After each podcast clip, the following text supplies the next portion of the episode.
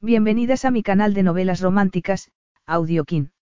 Estaré agradecida si te suscribes al canal, dejas un comentario y un me gusta. Comencemos con la narración de la novela cuyo título es Matrimonio olvidado. Argumento. No podía recordar su matrimonio, pero a él lo encontraba irresistible. Arrastrada por el mar a la costa de una lujosa isla privada italiana, Ali no recordaba nada más que su nombre. Angelo Ricci, el hombre que la salvó, era un misterio, aunque insistiera en que era su exmarido. Atrapada en la isla, Ali pronto descubrió lo atraída que se sentía por Angelo. Era evidente que el divorcio no había sido amigable, pero eso no impedía que él le dedicara miradas abrasadoras.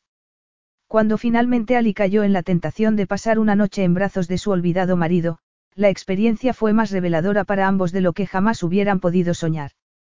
Capítulo 1. Angelo salió al exterior al oír un grito y vio a Enzo, el jardinero, inclinado sobre la balaustrada de la terraza inferior del jardín, mirando al mar. Enzo se giró y, al ver a Angelo, agitó una mano gritando. Un cuerpo. Angelo pensó que Enzo estaba equivocado, pues estaba a punto de operarse de cataratas. Pero Enzo repitió. Hay un cuerpo en la playa. Angelo bajó corriendo, diciéndose que debía tratarse de un turista despistado que había elegido aquella isla paradisíaca para tomar el sol, aunque, dadas las condiciones meteorológicas y el anuncio de una tormenta inminente, fuera una decisión arriesgada. Tenía que ser un extranjero que desconocía que la cala era privada. La gente del entorno respetaba la propiedad de Angelo Ricci y su privacidad. Angelo se paró en seco al llegar junto a su jardinero y miró hacia abajo. Una mujer yacía boca abajo en un extremo de la playa. Angelo contuvo el aliento mientras registraba cada detalle. Era evidente que no estaba tomando el sol. La parte inferior de su cuerpo estaba en el agua. El movimiento de las olas sacudía la holgada camiseta que llevaba puesta. La mujer yacía completamente inmóvil y su cabeza y su brazo se apoyaban en una roca. Incluso desde aquella distancia, podía apreciarse que la mano colgaba inerte. Llama al médico. Angelo saltó la balaustrada, cayó de cuclillas junto a la escalera que conducía a la playa y la bajó a toda velocidad, consciente de que cada segundo podía suponer, literalmente, toda una vida para la mujer.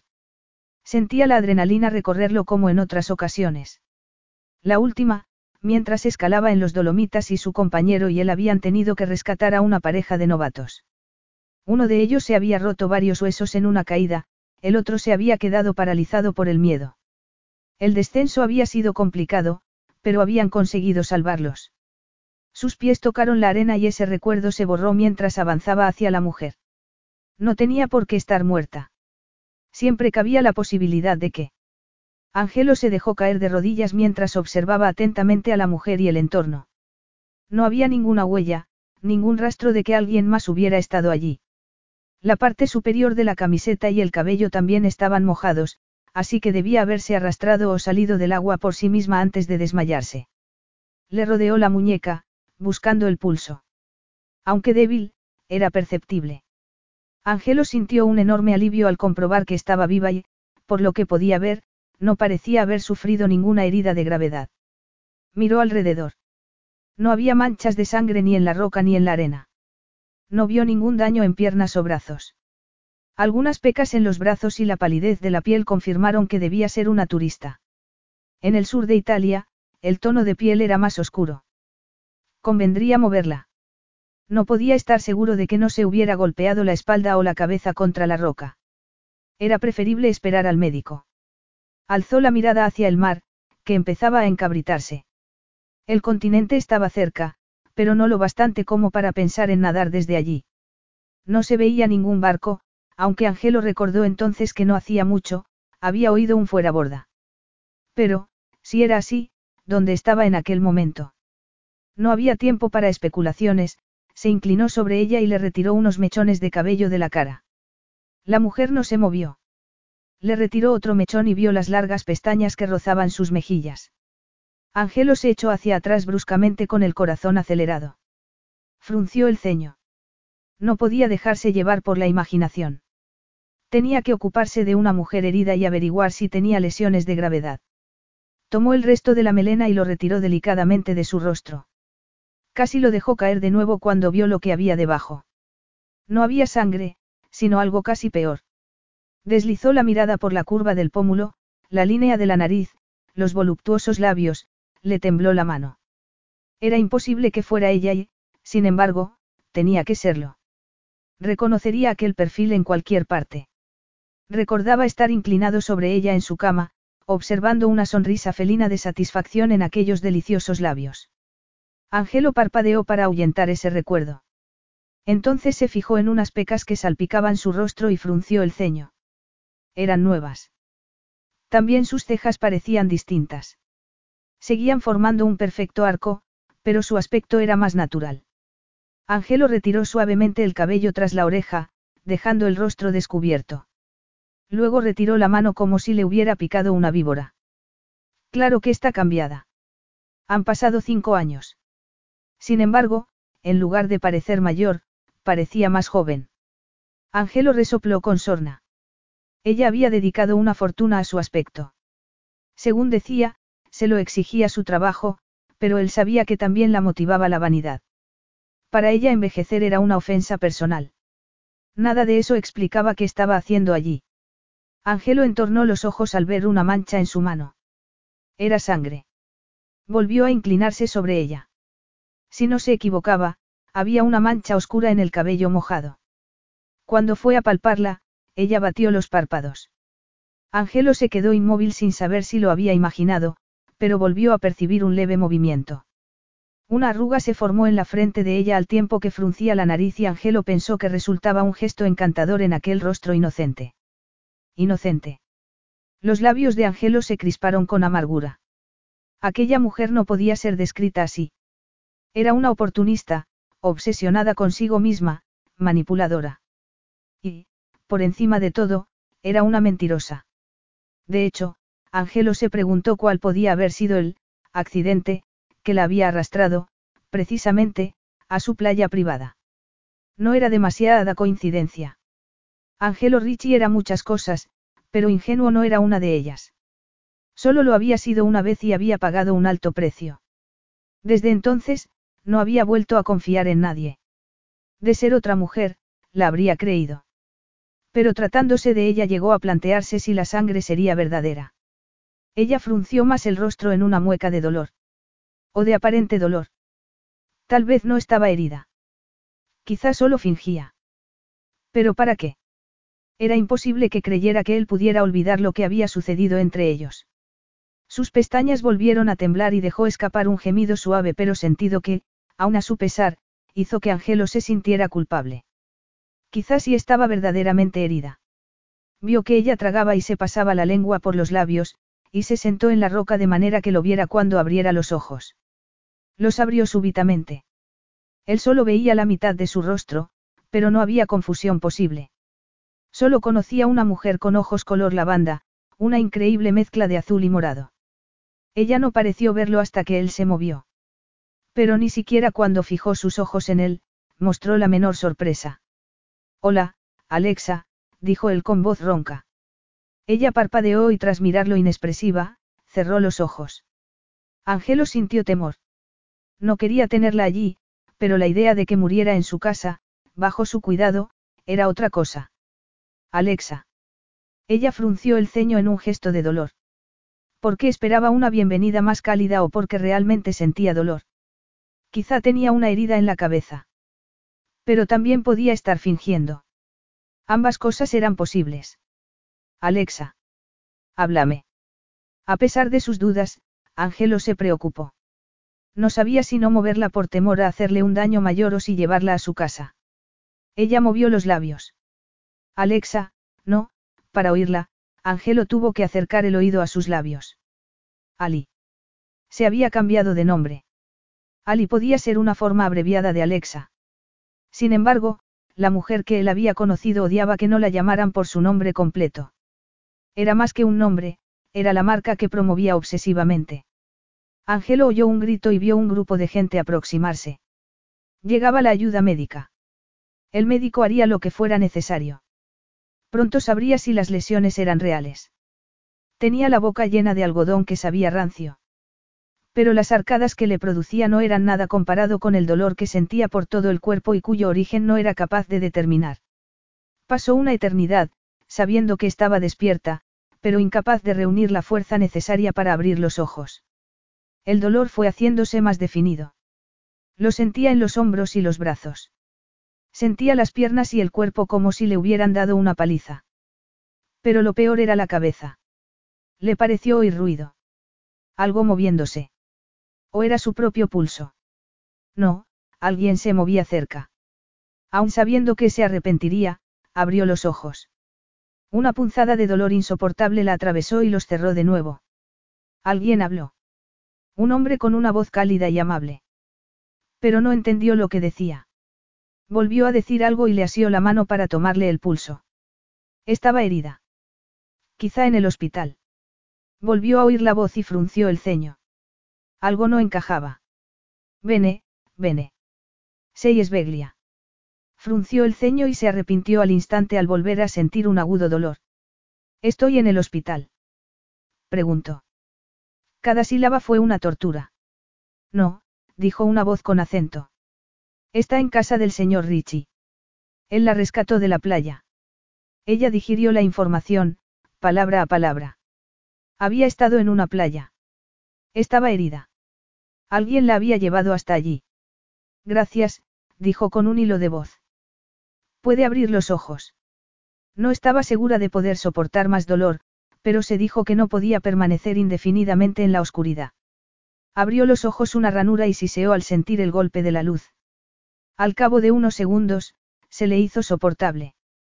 Percibió un movimiento y enfocó el rostro de un hombre maduro de mirada amable. Vene. Vene. Aunque le resultaba familiar, no conseguía entenderlo. ¿Qué qué? Tragó saliva. ¿Qué dice? El hombre sonrió. Que está muy bien. Ella dejó escapar una risa seca que le produjo un dolor agudo. No quiero imaginar, dijo con un hilo de voz, que sería estar mal. Está a salvo, dijo él en tono tranquilizador. Van a cuidar de usted. Pero primero he de examinarla. La siguiente vez que abrió los ojos estaba sola. La cabeza le dolía un poco menos. Cerró los ojos para evaluar cómo se sentía. Algo perturbador resonaba en los límites de su conciencia, pero no podía concentrarse en ello. Tendría que esperar a sentirse más fuerte. Oía un sonido constante que identificó como el viento golpeando las paredes. Algunas ráfagas eran muy violentas. Y si el tiempo era tan malo, se dijo que tendría que salir y comprobar. Pero no consiguió dar forma a ese pensamiento. Frunció el ceño. ¿Qué era lo que tenía que hacer? ¿Por qué era tan urgente? Algo de lo que ella era responsable. Lo que fuera, tendría que esperar. No podía recordar los detalles ni se sentía con fuerzas para incorporarse. Intentó levantar una mano, pero le pesaba como si fuera de plomo. Al menos se mueve y no está rota. Instintivamente, movió la otra mano y los pies, lo justo para comprobar que obedecían la orden de su cerebro. Recordó haber oído decir al médico que no había indicios de lesión en la columna vertebral. Pensar en el rostro y las palabras amables del médico le hizo sentirse mejor. Giró la cabeza sobre la almohada y suspiró. Para ser una cama de hospital era extremadamente cómoda. Alargó la mano hacia el lado, luego, un pie. Era una cama doble. ¿Qué le había dicho? Algo sobre una playa, que la habían llevado a una casa. Debía de seguir en ella. No quería ser una molestia. Tendría que organizarse para volver a su casa. Volvió a tener la sensación de que algo no iba bien y la asaltó la ansiedad. Así que estás despierta. Aquella voz era distinta. Era profunda y grave, densa como dulce de leche. Casi podía percibir su sabor a caramelo. Lentamente, abrió los ojos lo que pudo. Junto a la cama, había un hombre de pie, alto y de cabello oscuro. Con vaqueros y anchos hombros, aunque llevaba un polo holgado, por debajo podía intuirse una musculatura poderosa. Por un instante se preguntó si no estaba soñando. Aquel hombre era, espectacular. Y no solo por su cuerpo y un rostro de facciones marcadas que solo podía describirse como escultórico, sino por el magnetismo que irradiaba. El corazón le dio un salto. Algo en él le resultaba familiar. Quizá lo había visto en una valla publicitaria. No le costaba imaginarlo como modelo de un producto extremadamente masculino y ridículamente caro. Él enarcó una ceja, interrumpiendo sus elucubraciones. Sí, dijo ella con la voz rota. Y se humedeció los labios. Estoy despierta. Aunque confiaba en que esto, indicó la cama, fuera un sueño. El hombre la observaba de brazos cruzados. Finalmente, dijo. Desafortunadamente, no es un sueño. El tono que usó fue tan áspero que lo sintió como papel de lija sobre la piel. La mirada que le dirigía era también severa. Eres médico. El hombre apretó los labios y las aletas de la nariz se le dilataron como si estuviera irritado. ¿Por qué? La recorrió la ansiedad y aunque él no se movió, se sintió súbitamente vulnerable. La sensación fue tan fuerte que, apretando los dientes, se giró levemente sobre el costado para impulsarse con una mano e incorporarse. El dolor fue insoportable y se movió con torpeza, pero consiguió apoyarse contra la cabecera, temblando por el esfuerzo. Cuando volvió a mirar al hombre, había descruzado los brazos, pero apretaba los puños. Un músculo palpitaba en su mandíbula. Parecía estar dominando su ira. ¿Pero por qué? ¿Qué había hecho ella para provocarlo? De haber podido levantarse, lo habría hecho, pero apenas sentía las piernas y no quería acabar en el suelo. ¿Quién eres? Musito. Él resopló con una mezcla de incredulidad y desdén. Eso es todo lo que se te ocurre. Ella sacudió la cabeza, pero la paró al sentir un dolor atravesarle el cráneo. Cerró los ojos y respiró, confiando en que remitiera. Cuando volvió a abrirlos, él se había aproximado y fruncía el ceño. Te he preguntado quién eres, repitió ella. La voz le salió estridente, teñida de miedo. Lo habría percibido él. Tal vez sí, porque metió las manos en los bolsillos y retrocedió. Sabes perfectamente quién soy. No puedo perder el tiempo con tus juegos. ¿Crees que estoy jugando? Preguntó ella, llevándose una mano a la cabeza. La mirada del hombre se deslizó desde su rostro hasta su hombro y algo de lo que percibió hizo que ella bajara la vista. Llevaba una camisa de algodón abotonada, con las mangas dobladas hasta los codos. No era suya, como era evidente por lo grande que le quedaba. Un lado se había deslizado y le dejaba el hombro desnudo. Por un segundo la asaltó el pánico. ¿Dónde estaba su ropa? Se cubrió el hombro con una mano temblorosa. Le aseguro, señor como se llame, que esto no es un juego. Estoy de acuerdo. No tiene nada de divertido, así que dejémonos de fingimientos. Dime qué estás haciendo aquí. Me encontraron herida en la playa. Aunque no lo recordara, era lo que le había dicho el médico. Le pasó un fogonazo por la mente, pero, una vez más, al intentar atraparlo, se perdió en la niebla de su mente. ¿Cómo diste a parar justo en esta playa? Preguntó él en aquel irritante tono. No, ella hizo una pausa, intentando dominar la extraña ansiedad que la embargaba. ¿Qué playa? ¿Dónde me encontraron? ¿Y dónde estaba en aquel momento? ¿Por qué no entendía nada? La peculiar vaguedad de sus pensamientos adquirió una naturaleza siniestra. Él mencionó una palabra en una lengua extranjera que le resultó completamente desconocida, aunque no del todo. Isola.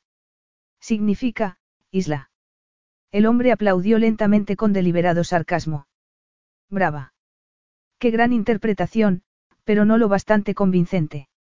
Recuerda que te conozco. Ella habría querido decirle que ni pretendía convencerlo ni le importaba lo que pensara, pero tenía preocupaciones mayores.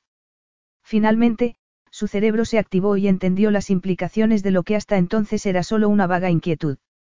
Su incomodidad física no era nada comparada con la terrible realidad que le ocupó el cerebro. ¿Me conoces? Él puso los ojos en blanco. Ahórrate la actuación. Claro que sí. Ella se cerró la camisa al cuello al tiempo que combatía el pánico que crecía en su interior. Entonces vas a tener que decirme quién soy, porque yo no recuerdo nada. Capítulo 2. Ángelo observó a la mujer que tenía ante sí con una irritación rayana en la furia. A pesar de que sabía por experiencia que tramaba algo, no pudo evitar pensar en lo frágil que parecía aunque ya no estuviera tan pálida como cuando la había encontrado. Sus increíbles ojos estaban rodeados de ojeras y las pecas que salpicaban su nariz y sus mejillas le daban una apariencia de ingenuidad, como si la mujer sofisticada que él conocía se hubiera convertido en una chica inocente de campo. Angelo tuvo que reprimir una risa amarga. El cabello, más oscuro de lo que solía llevarlo, estaba enmarañado con una naturalidad sexy. La mujer que él recordaba jamás habría presentado un aspecto que no fuera inmaculado. Rosetta le había dado una de las camisas de él, que le quedaba enorme y dejaba atisbar partes de su cuerpo cuando se movía, lo que había hecho que sintiera un fuego instantáneo en el vientre. Eso era lo más desconcertante. Una vez había descubierto su verdadera naturaleza, había pasado a ser completamente inmune a su atractivo sexual. Qué conveniente que no recuerdes nada, dijo con desdén. Si había estado dispuesta a aparecer después de tanto tiempo, debía de estar desesperada por intentar volver a engañarlo. Si era así, había elegido al hombre equivocado. Él ya no era tan crédulo como cinco años atrás. La verdad es que es muy inconveniente, replicó ella airada. Su enfado sorprendió a Angelo. Alexa siempre había sabido que la mejor estrategia era resultar encantadora. Él solo había descubierto más tarde que otras personas, como su ama de llaves, Rosetta, solían ser objeto de su comportamiento dictatorial. Con él, en cambio, había sido dócil y abnegada. Vio que Alexa fruncía los labios como si contuviera el llanto y, a pesar de su cinismo, su instintivo sentido protector despertó. Había cuidado de su madre y de su hermana desde que era adulto. Era considerado un hombre, honesto, amable con los animales, los niños y aquellos en peores circunstancias que él. Ver a alguien angustiado, especialmente a una mujer, lo perturbaba. Pero Alexa era una excepción. No uses esa treta. Si quieres caballerosidad, búscala en otra parte. Solo pido un mínimo de cortesía, dijo ella con la voz quebrada. ¿Por qué no me dices tu nombre y dónde estamos? Angelo se encogió de hombros. No tengo ni tiempo ni energía para tus juegos, Alexa. Alexa. Ella frunció el ceño y repitió el nombre como si no le sonara. Alexa. Su expresión de desconcierto fue tan convincente que Angelo dudó por primera vez.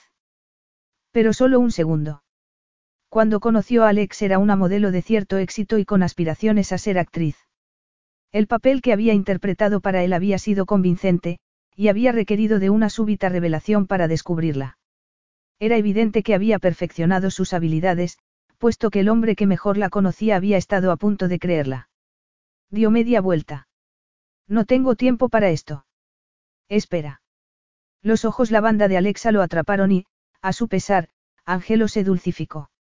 Había percibido miedo en su voz y, observándola, se dio cuenta de que tenía la respiración agitada.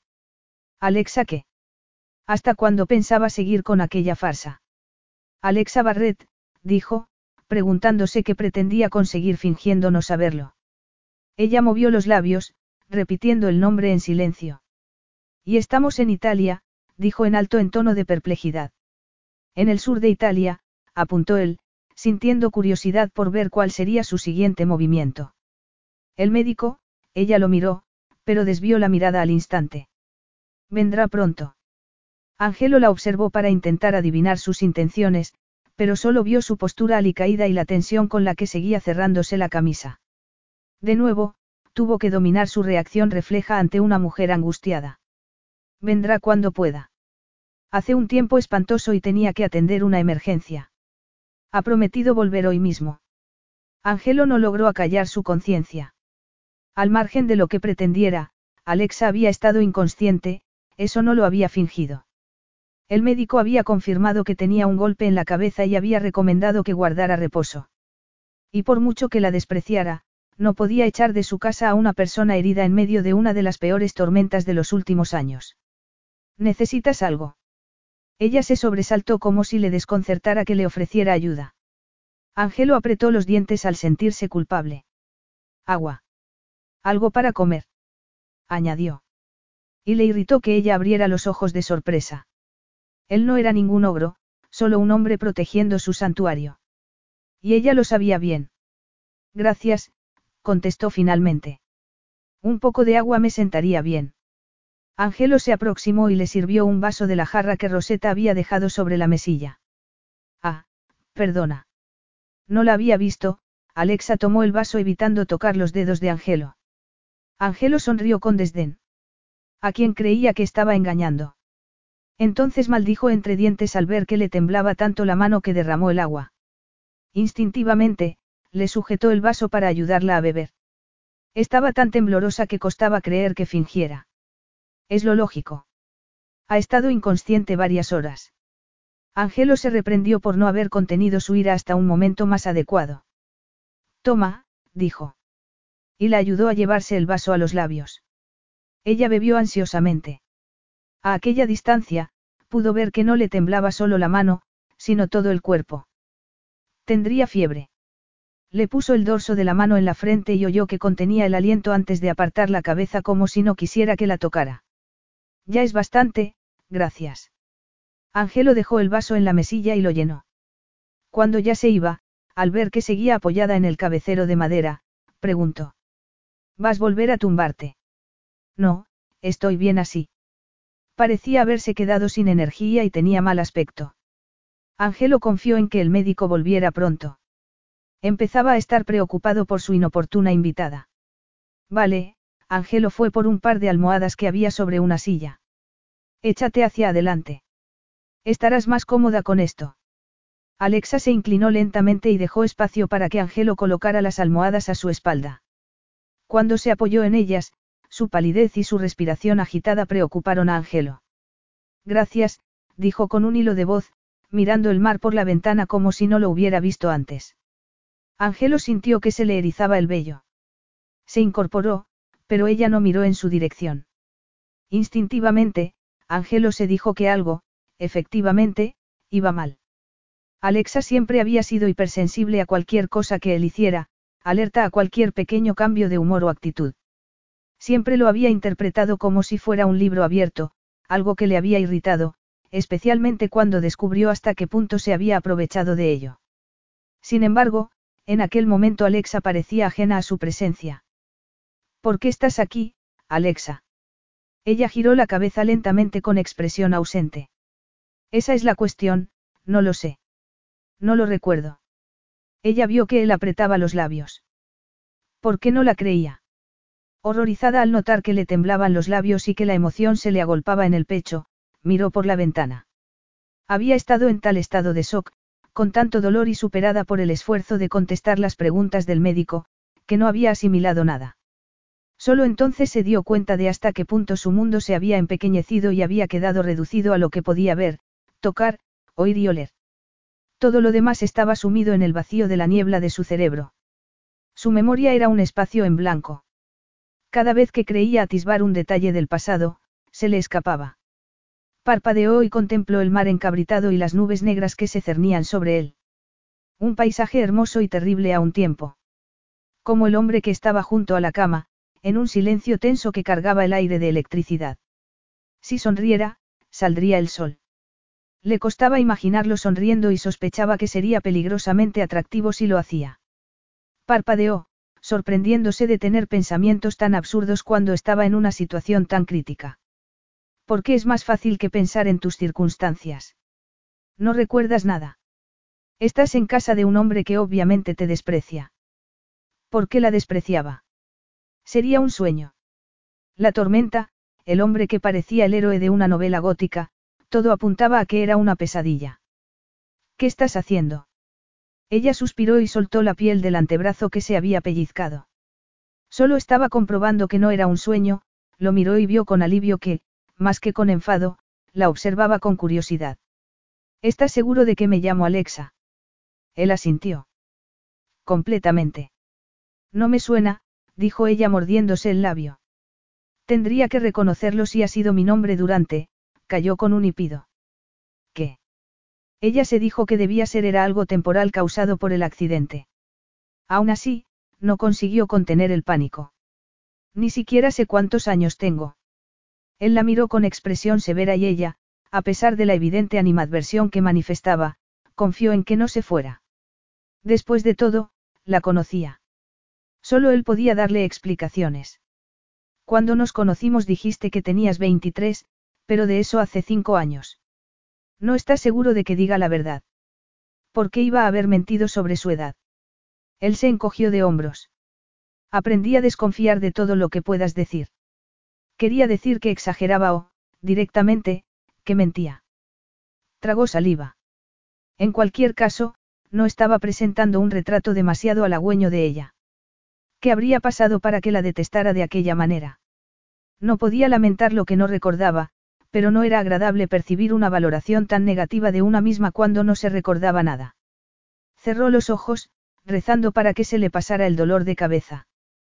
Quizás si dormía un poco. Alexa. Ella abrió los ojos. Unos ojos color café la miraban fijamente. Le asustaba que aquel hombre la conociera mejor que ella a sí misma. Y que no confiara en ella. No me siento como una Alexa, espetó. Me resulta, ajeno. Él se irguió sin apartar la mirada de ella. Por primera vez, vio en sus ojos algo que no era censura o enemistad. En la playa te referiste a ti misma como Ali. Ali. Tampoco le resultaba familiar. Sí. Supongo que un diminutivo de Alexa. Ella sintió que la cabeza le daba vueltas. ¿Cómo era posible que supiera lo que era un ataque de pánico cuando no sabía ni cómo se llamaba? Todo era una locura. Ahora no te preocupes, el hombre habló con el tono que inicialmente le había hecho pensar en un delicioso sirope de caramelo. Cierra los ojos y descansa. El médico vendrá pronto. Ella fue a decir algo, pero pensó que tal vez se sentiría mejor después de dormir un rato. Incluso era posible que recuperara la memoria. Entonces demostraría a aquel hombre tan perturbador que no se llamaba ni Alexa ni Ali, y que no era una mentirosa. Aferrándose a esa idea, cerró los ojos y todo se volvió negro. Angelo esperó en el pasillo mientras el médico reconocía a Alexa. Había dormido durante horas, recuperando y perdiendo el conocimiento intermitentemente. Un instante parecía despierta y al siguiente caía en un sopor tan profundo que había llegado a creerla muerta. Pero cuando le tomó el pulso vio que seguía viva. Tenía que haber algún motivo por el que estuviera allí. Seguía pensando que su supuesta pérdida de memoria era parte del plan. Sin embargo, había recibido un golpe real en la cabeza que podía ser peligroso. Rosetta se había ofrecido a permanecer a su lado, pero él había preferido vigilarla personalmente. Finalmente, el médico salió del dormitorio y fueron a su despacho. Una copa. El médico negó con la cabeza. Con esta tormenta, no me extrañaría que tenga que hacer varias visitas. En cuanto a la señorita Barrett. Angelo escuchó atentamente mientras le dio detalladas explicaciones. Quiere decir que su pérdida de memoria puede ser real. El otro hombre lo miró fijamente. ¿Tiene algún motivo para sospechar lo contrario? Angelo dudó si contestar. El médico había llegado después de la partida de Alexa, y ni su personal ni él habían hablado de ella desde entonces. Tampoco se la nombraba en la isla. Sí. La conocí hace años y no era alguien en quien se pudiera confiar. Entiendo. Pero fingir amnesia, el médico hizo una pausa. Es posible, pero sería llevarlo demasiado lejos. No más lejos que las mentiras que ella le había contado en el pasado o de lo que había sido capaz de hacer para conseguir lo que quería. La amnesia no es frecuente, pero es compatible con el golpe que ha recibido, el médico hizo una nueva pausa. Me dijo que la señorita Barrett entendía italiano. Así es. Ahora no parece entender ni una palabra, Angelo creyó que enfatizaba la palabra, parece. El médico continuó, voy a consultar con algunos colegas. ¿No sería más eficaz llevarla al hospital en tierra firme? De esa manera, no sería su responsabilidad. No, no. Con este tiempo, es imposible. Ha oído lo del accidente de helicóptero cerca de Nápoles. No podemos trasladarla ni por aire ni por mar. El médico miró hacia el mar encrespado. Si el pronóstico del tiempo era correcto, pasarían varios días antes de que estuviera navegable. Estará mejor aquí, dijo el médico, mirando alrededor. Tiene espacio como para poder alojarla cómodamente, y yo vendré a verla con regularidad. ¿Quiere que se quede aquí? El otro hombre frunció los labios. Era evidente que estaba pensando que Angelo estaba siendo poco caritativo al no querer dar cobijo a una mujer herida. Pero él no sabía nada del carácter de aquella mujer. La idea de que se quedara bajo su techo. No es lo ideal, pero, dadas las circunstancias, no hay otra solución, dijo el médico, como si le retara a contradecirlo. Pero Angelo comprendió que no había otra opción. Por supuesto. La atenderemos bien. Sabía que podía contar con usted. Puede que la pérdida de memoria dure solo horas, tal vez días. A no ser que fuera una estratagema para que la acogiera. ¿Pero por qué? Angelo no conseguía imaginar cuáles podían ser sus intenciones. El médico citó un listado de síntomas a los que debían prestar atención y que podían indicar un empeoramiento. También le dio instrucciones sobre medicamentos y la necesidad de que estuviera bien hidratada. Angelo tomó nota. Cuidaría de Alexa Barrett para que mejorara lo antes posible y pudiera marcharse en el primer medio de transporte disponible. O antes, si encontraba un alojamiento alternativo en la isla para ella. Sin embargo, tenía la profunda sospecha de que no sería fácil librarse de ella. Alexa había conseguido meterse de nuevo hasta su casa. La mujer a la que había jurado no volver a permitir que se acercara a él. La mujer que le había mentido y le había traicionado. Capítulo 3. Ali contemplaba el mar embravecido desde un sillón próximo a la ventana. Ese nombre seguía resultándole ajeno pasadas casi 24 horas, pero al menos le sonaba mejor que Alexa, aunque quizá eso tuviera que ver con la manera en la que su anfitrión lo pronunciaba, como si le produjera repugnancia. Ansiaba que dejara de llover para por lo menos poder salir al balcón a respirar. Hasta ese momento, solo había visto el dormitorio y el cuarto de baño. En parte porque apenas podía caminar, pero también porque nadie le había invitado a salir de aquellas cuatro paredes. Tragó saliva para contener la angustia que la invadió. Todo irá bien. Ten paciencia. Pero la inquietud que sentía no se debía solo a la pérdida de memoria, sino a la íntima convicción de que no le correspondía estar en un sitio así. ¿Qué tipo de casa tenía una habitación de invitados tan lujosa? Aún no sabiendo nada de sí misma, intuía que aquella opulencia le resultaba ajena. Las vistas del mar confirmaban que no estaba en una casa normal. El jardín, a pesar de los daños causados por la tormenta, era también espectacular. Ali sabía que el sur de Italia tenía fama por sus cielos azules, maravillosos pueblos costeros y aguas transparentes. Que supiera eso era un misterio, igual que lo era recordar que el sol salía por el este o que en días soleados lo más sensato era usar un sombrero de ala ancha. Sin embargo, no recordaba nada relevante, como su nombre o lugar de procedencia. Angelo Ricci le había dicho que era australiana. Era uno de los pocos detalles personales que le había proporcionado, y ni siquiera estaba segura de poder creerlo, puesto que era evidente que sentía por ella una clara animadversión. Sus sombríos silencios y su actitud censora eran irritantes. Actuaba como si ella hubiera elegido acabar en su playa. Desde el sillón podía ver una franja de la arena en la que Rosetta le había contado que la habían encontrado inconsciente. Rosetta, como su jefe, parecía molesta con ella. Había sido correcta y la comida que le preparaba estaba deliciosa, pero no había en su actitud la menor calidez. Ali volvió al punto de partida, como había llegado allí. ¿Por qué estaba sola? Alguien debía de echarla de menos.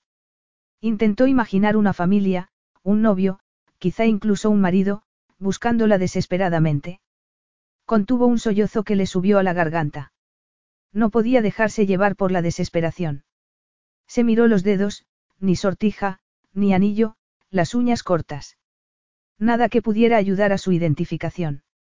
Se llevó la mano a la cabeza. Seguía doliéndole, pero era más un rumor sordo que el insoportable dolor inicial. ¿Qué estás haciendo? La voz, inesperada y áspera, le cortó el aliento. Ali giró la cabeza con cautela. Angelo Ricci estaba junto a la puerta, con las manos en las caderas como si se enfrentara a un intruso. Ali le devolvió la mirada, negándose a que la acobardara. Estoy contemplando las vistas. Puesto que era evidente, se preguntó por qué la miraba como si hubiera robado la plata de la familia. También iba a acusarla de ladrona. No deberías haberte levantado de la cama. Él cruzó la habitación y se detuvo ante ella y Ali tuvo que alzar la vista para mirarlo. A pesar de su orgullo herido y su inquietud, no podía negar hasta qué punto lo encontraba atractivo. Algo se removió en su interior, una sensación indefinible y que no quiso analizar por qué la debilitaba cuando debía permanecer fuerte y en guardia frente a él. El médico ha dicho que necesito descansar y es lo que he hecho todo el día. Angelo frunció el ceño y volvió a recordarle a un dios enfurecido. ¿Cómo sería cuando perdía el control? El pulso de Ali se aceleró por la excitación, no por el miedo. ¿Acaso era masoquista, una adicta a la adrenalina? ¿De qué otra manera podía explicar aquella reacción? Respiró profundamente. No, era una mujer sensata. ¿Y si te hubieras caído y te hubieras vuelto a golpear la cabeza? A Ali le sorprendió que sonara preocupado, pero se dijo que solo se debía a la mala impresión que produciría que le pasara algo mientras estaba a su cuidado. El caso en que no me he caído. Aunque sí era verdad que las piernas le habían flaqueado. De pronto recordó algo. Lo he soñado o me has velado toda la noche. Tenía la vaga imagen de una figura de anchos hombros en la penumbra y de unas manos firmes ayudándola a beber agua. Él se encogió de hombros. Alguien tenía que hacerlo. Rosetta había hecho el turno de día. Era verdad. Aunque en lugar de quedarse, Rosetta la había visitado regularmente. Tal vez eso explicaba su malestar. Bastante tendría con el trabajo de la casa como para tener que ocuparse de ella. Gracias. Ha sido muy amable. Le pareció que Angelo se sorprendía, pero no supo si porque le diera las gracias o porque él no acostumbraba a hacer nada que las mereciera. A Ali le habría gustado entenderlo, aunque no tanto como a sí misma. No le gustaba aquel hombre porque era antipático y desagradable, porque sabía cosas de ella que ella desconocía y parecía decidido a despreciarla.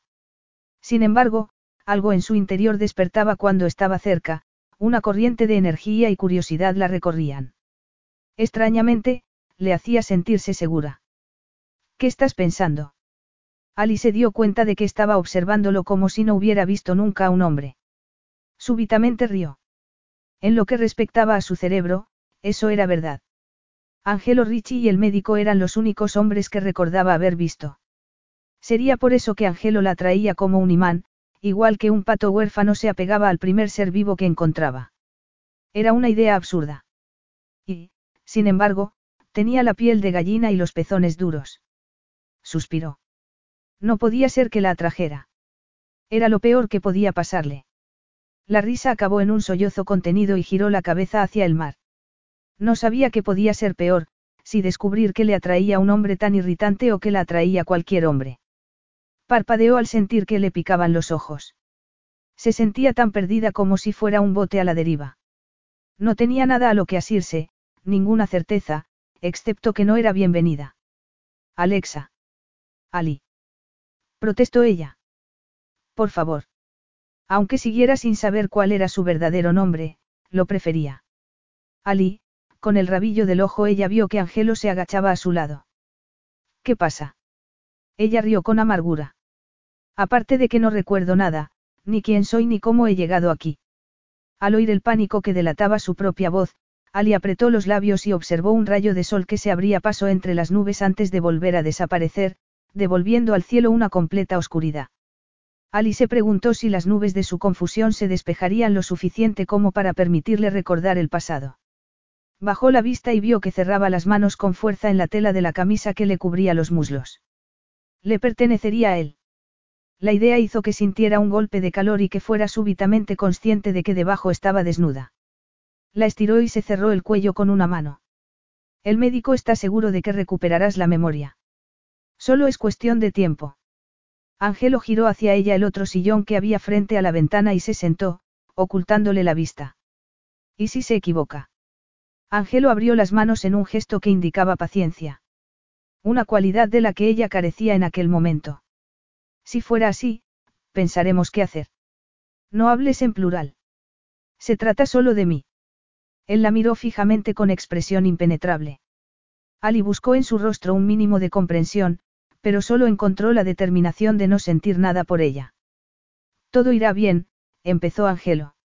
No te entretengas por mí, le cortó ella. Ya te he robado demasiado tiempo, hizo una pausa para dominar su angustia. Tienes razón. Seguro que todo irá bien. Angelo la miró a los ojos para intentar convencerse de que, efectivamente, no lo necesitaba. Tenía que estar fingiendo aquella oportuna amnesia. Parecía claro que había sufrido un accidente, pero el único motivo de que estuviera allí tenía que ser que maquinaba algo. Ganarse su compasión para que la dejara volver. Pero ni siquiera Alexa podía pensar que eso fuera posible. Sin embargo, al ver la ansiedad que reflejaban sus ojos, la forma en que fruncía el ceño y cómo se mordisqueaba ansiosamente los labios, Angelo tuvo una leve duda. No recordaba haber notado nada de aquello en el pasado. Pero podía ser una táctica. Sus habilidades interpretativas eran conocidas, por eso mismo no podía confiar en ella. Y aún así. Se lo imaginaba o su rostro era más redondeado de cómo lo recordaba. Pero era la misma mujer. Ninguna otra podía tener ojos de aquel color. Ella miró en la distancia mientras se cerraba el último botón de la camisa. Una reacción más que no encajaba con lo que esperaba de ella. La Alexa que conocía exhibía su cuerpo con orgullo. Se alimentaba de la adulación masculina. Era posible que no fingiera la amnesia. Necesitaría más pruebas para llegar a creerlo. Alexa, Ali, dijo en tono conciliador. La trataría como si no albergara sospechas y solo fuera una invitada que necesitaba cobijo. Aquí estás a salvo. El médico piensa que irás recuperando la memoria. Y cuando eso suceda, te ayudaré a volver a tu casa.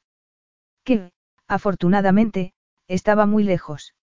Ángelo aplacó la traicionera pulsión que sintió al mover ella sus esbeltas piernas, lo que le hizo recordar que estaba desnuda bajo la camisa. Gracias. Estoy segura de que será un alivio para ti. Y para ti. No puedo imaginarme lo que se siente al no recordar nada. Ella alzó la barbilla en un gesto que le resultó completamente natural y Angelo sintió la satisfacción de pensar que sus sospechas no eran infundadas. En el pasado, lo había encontrado un gesto encantador. Más tarde, supo que representaba obstinación. Es muy desagradable, súbitamente, Alexa se desinfló. Con el pecho hundido, añadió. No puedes decirme nada más sobre mí. No tengo ni idea de qué haces aquí. No te había visto en mucho tiempo y no esperaba volver a verte. Angelo la observó mientras echaba la cabeza hacia atrás y asimilaba su rotundo comentario. Muy bien. Cuanto antes tuviera claro que no le dejaría volver a formar parte de su vida, mejor. Pero sabes más cosas, ¿verdad? No puedes decirme nada que me ayude. Alexa se inclinó hacia adelante como si pendiera de sus palabras, como si no notara que el gesto tensaba la tela de la camisa a la altura de sus senos y dejaba intuir sus duros pezones. Angelo tomó aire, diciéndose que era demasiado astuto como para dejarse atrapar por sus estratagemas. Le seguiría el juego por el momento. Eres australiana, ella asintió con los ojos brillantes fijos en él. Cuando te conocí llevabas un tiempo en Europa, trabajando de modelo. No de alta costura, sino de ropa deportiva y lencería. Una sombra pasó por el rostro de ella y su boca se curvó hacia abajo. Quizá no le gustaba que le recordara que no había llegado a la altura a la que había aspirado. ¿Y mi familia? ¿De dónde procede? Ni idea. Nunca me lo dijiste ni hablaste de tu familia. Solía decir que no tenía ataduras ni quería vivir en el pasado. Pero más adelante, mencionó que sus padres habían muerto cuando ella era niña. Intuyendo algún tipo de tragedia familiar, él no le había pedido más detalles. Sabía bien lo profundo que podía ser el dolor de la pérdida de un padre. ¿Qué más? ¿Dónde vivía? Compartías un piso en Roma, pero lo dejaste tras una discusión con tu compañero de piso. También era modelo. ¿Sabes cómo se llamaba? Quizá pueda encontrarla. Angelo negó con la cabeza al tiempo que una vez más se le pasaba por la mente la posibilidad de que no todo fuera fingido. La posibilidad lo intranquilizó. No quería sentir compasión por la mujer que le había destrozado la vida. Tuvo que hacer acopio de contención para no levantarse y marcharse. Ni idea. Pero no era una mujer, era tu amante. Ella abrió los ojos y la boca como si no pudiera imaginarse con un hombre, y Angelo estuvo a punto de soltar una carcajada. Mi amante. Examante. Te mudaste. Entiendo. Ella se mordió el labio inferior y Angelo sintió una presión en la ingle. Era consciente de que con ello atraía la mirada a sus voluptuosos labios. Era uno de los gestos que él había notado muy pronto en Alexa. Junto con sus espectaculares ojos. Y su cuerpo, esbelto y sensual. Sin proponérselo, Angelo bajó la mirada a sus senos. Había algo perturbador en que su camisa le acariciara la piel. La idea incrementó la presión en su ingle. La tensión sexual era lo que le había hecho bajar la guardia en el pasado. Y las consecuencias habían sido dramáticas. Alexa había cambiado. Había engordado y sus curvas femeninas eran aún más sensuales. Molesto por la dirección que estaban tomando sus pensamientos apartó la mirada, pero ella no pareció haber notado la inspección a la que la había sometido, eso en sí mismo marcaba una diferencia. En el pasado, ella había estado pendiente de cada cambio de su expresión o su voz, como si lo estudiara para poder anticiparse a sus deseos. Se irguió e hizo una recapitulación de otros cambios. Parecía tan joven como hacía cinco años, pero llevaba el cabello despeinado y suelto. Además, estaba más oscuro y su rostro estaba salpicado por unas pecas que él no recordaba haber visto nunca. Ella se pasó la mano por el cabello y vio que llevaba las uñas cortas y sin pintar. Muy distintas a las manos de perfecta manicura del pasado. Angelo se descubrió admirando sus increíbles ojos. Al margen de sus defectos personales, era una mujer espectacular. Lo que solo demostraba que no se podía juzgar por las apariencias. ¿De qué nos conocemos, Angelo? Angelo se fijó en que decía su nombre con acento, cuando cinco años atrás se enorgullecía de pronunciarlo a la perfección. Estuviera o no fingiendo, se le hacía insoportable tenerla en su casa. Una cascada de emociones lo asaltó, vergüenza, rencor y desprecio hacia sí mismo por haberse dejado engañar por Alexa, y por cómo eso había afectado a sus seres queridos. Había prometido a su padre que cuidaría de su madre y de su hermana, pero le había fallado al permitir que aquella mujer les hiciera daño. Tienes que descansar, dijo con aspereza. Hablaremos cuando estés mejor. No. exclamó ella con determinación. Dime, nos conocíamos bien. Angelo se cruzó de brazos. Había alcanzado el límite de su paciencia. Tanto como dos personas pueden llegar a conocerse, al ver que Alexa abría los ojos con aparente sorpresa, decidió ser directo y acabar con aquella farsa. Fuiste mi amante. Después, mi esposa. Capítulo 4. Ali miró al hombre que la observaba despectiva y fríamente, y sintió que se le erizaba el vello. Fuiste mi amante. Después mi esposa. Ali sintió el pánico invadirla y tuvo que apretar los dientes para contener las náuseas. El brillo metálico de los ojos de Angelo era la prueba de que había sido deliberadamente brutal. Eso hizo que se esforzara por sostenerle la mirada. La idea resultaba absurda. Tu esposa. La palabra hizo que la recorriera una corriente de calor desde los senos hasta su núcleo femenino. Sí. Seguimos casados. La brusca sacudida de su cabeza bastó como respuesta, pero Angelo la confirmó. Divorciados. Cada sílaba salía de su boca cargada de amargura. Por ella. Por el divorcio. No parecía que le doliera que su matrimonio hubiera acabado. Lo último que parecía era que la amara. Ali apretó los labios. Eso es todo lo que tienes que decirme. Angelo se encogió de hombros. No es bastante. Tenía razón, era más que suficiente. Ali se dejó caer sobre el respaldo del sillón.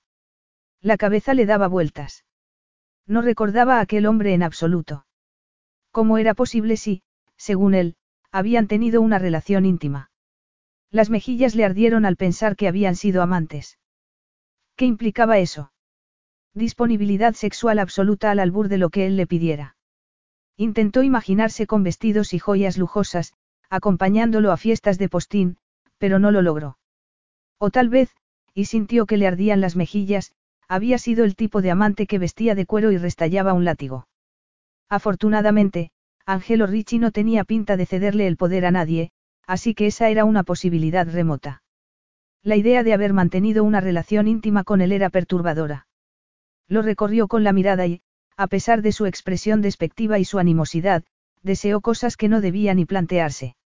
Incluso sus dedos resultaban tentadores, por no mencionar unos muslos que tensaban la tela de los vaqueros. Ali tragó saliva al sentir un húmedo calor entre las piernas. No lograba imaginarse en brazos de aquel hombre arisco y, al mismo tiempo, podía imaginarlo sin dificultad. Casi podía sentir sus manos sobre ella y los dedos le cosquillearon al pensar en tocar la piel cetrina de sus brazos. En cuanto a tocarle otras partes del cuerpo y que él la tocara a ella. Alzó la mirada bruscamente a sus ojos y vio que la expresión de enfado había sido sustituida por otra que le aceleró la sangre en las venas. Sus ojos negros centellearon con un anhelo primario o eso creyó entender ella, puesto que su rostro volvió a adoptar al instante un rictus impasible. Alice mordisqueó el labio, convencida de que el cerebro la estaba traicionando, y diciéndose que cualquier atracción que sintiera por Angelo Ricci debía ser producto del golpe que había recibido en la cabeza. Dices que éramos amantes, Ali hizo una pausa porque le costaba articular las palabras. ¿Quieres decir que estabas casado? Él echó la cabeza hacia atrás como si lo hubiera golpeado. Por supuesto que no. Soy un hombre de honor. Jamás engañaría a mi esposa. Ali suspiró aliviada. Entonces, cuando dices amante. Quizá prefieras la palabra, mantenida. No, a Ali le gustó aún menos. Sonaba a que se hubiera vendido por dinero y le costaba imaginárselo, aunque, puesto que no recordaba nada, su instintivo rechazo no tenía por qué significar nada. Entiendo, musito. Entonces sintió un súbito enfado. Las palabras que eliges dicen mucho de ti. Él arqueó una ceja. ¿Tú crees? Ali sintió. Son premeditadamente humillantes. Podías decir, novia, compañera, pero eliges insultarme.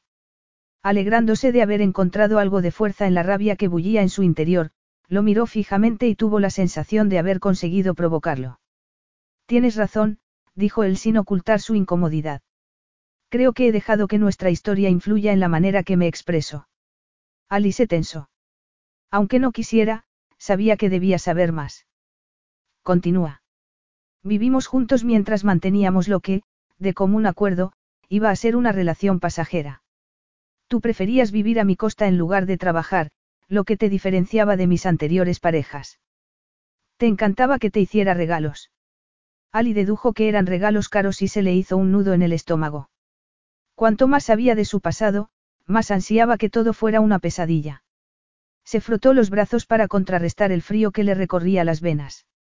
Estuvo a punto de bromear diciéndole que tal vez él solo conseguía mujeres si las compraba, pero bastaba mirarlo para saber que era una idea absurda. Angelo Ricci debía de atraer a las mujeres como la luz a las mariposas. Hasta que descubrían que estaba hecho de acero. Menos mal que eso acabó, dijo con un escalofrío. Angelo la miró como si no la creyera. Entonces ella preguntó. Sin embargo, dices que nos casamos, así que debíamos estar enamorados, no. Enamorados. Repitió él con amargura. En absoluto.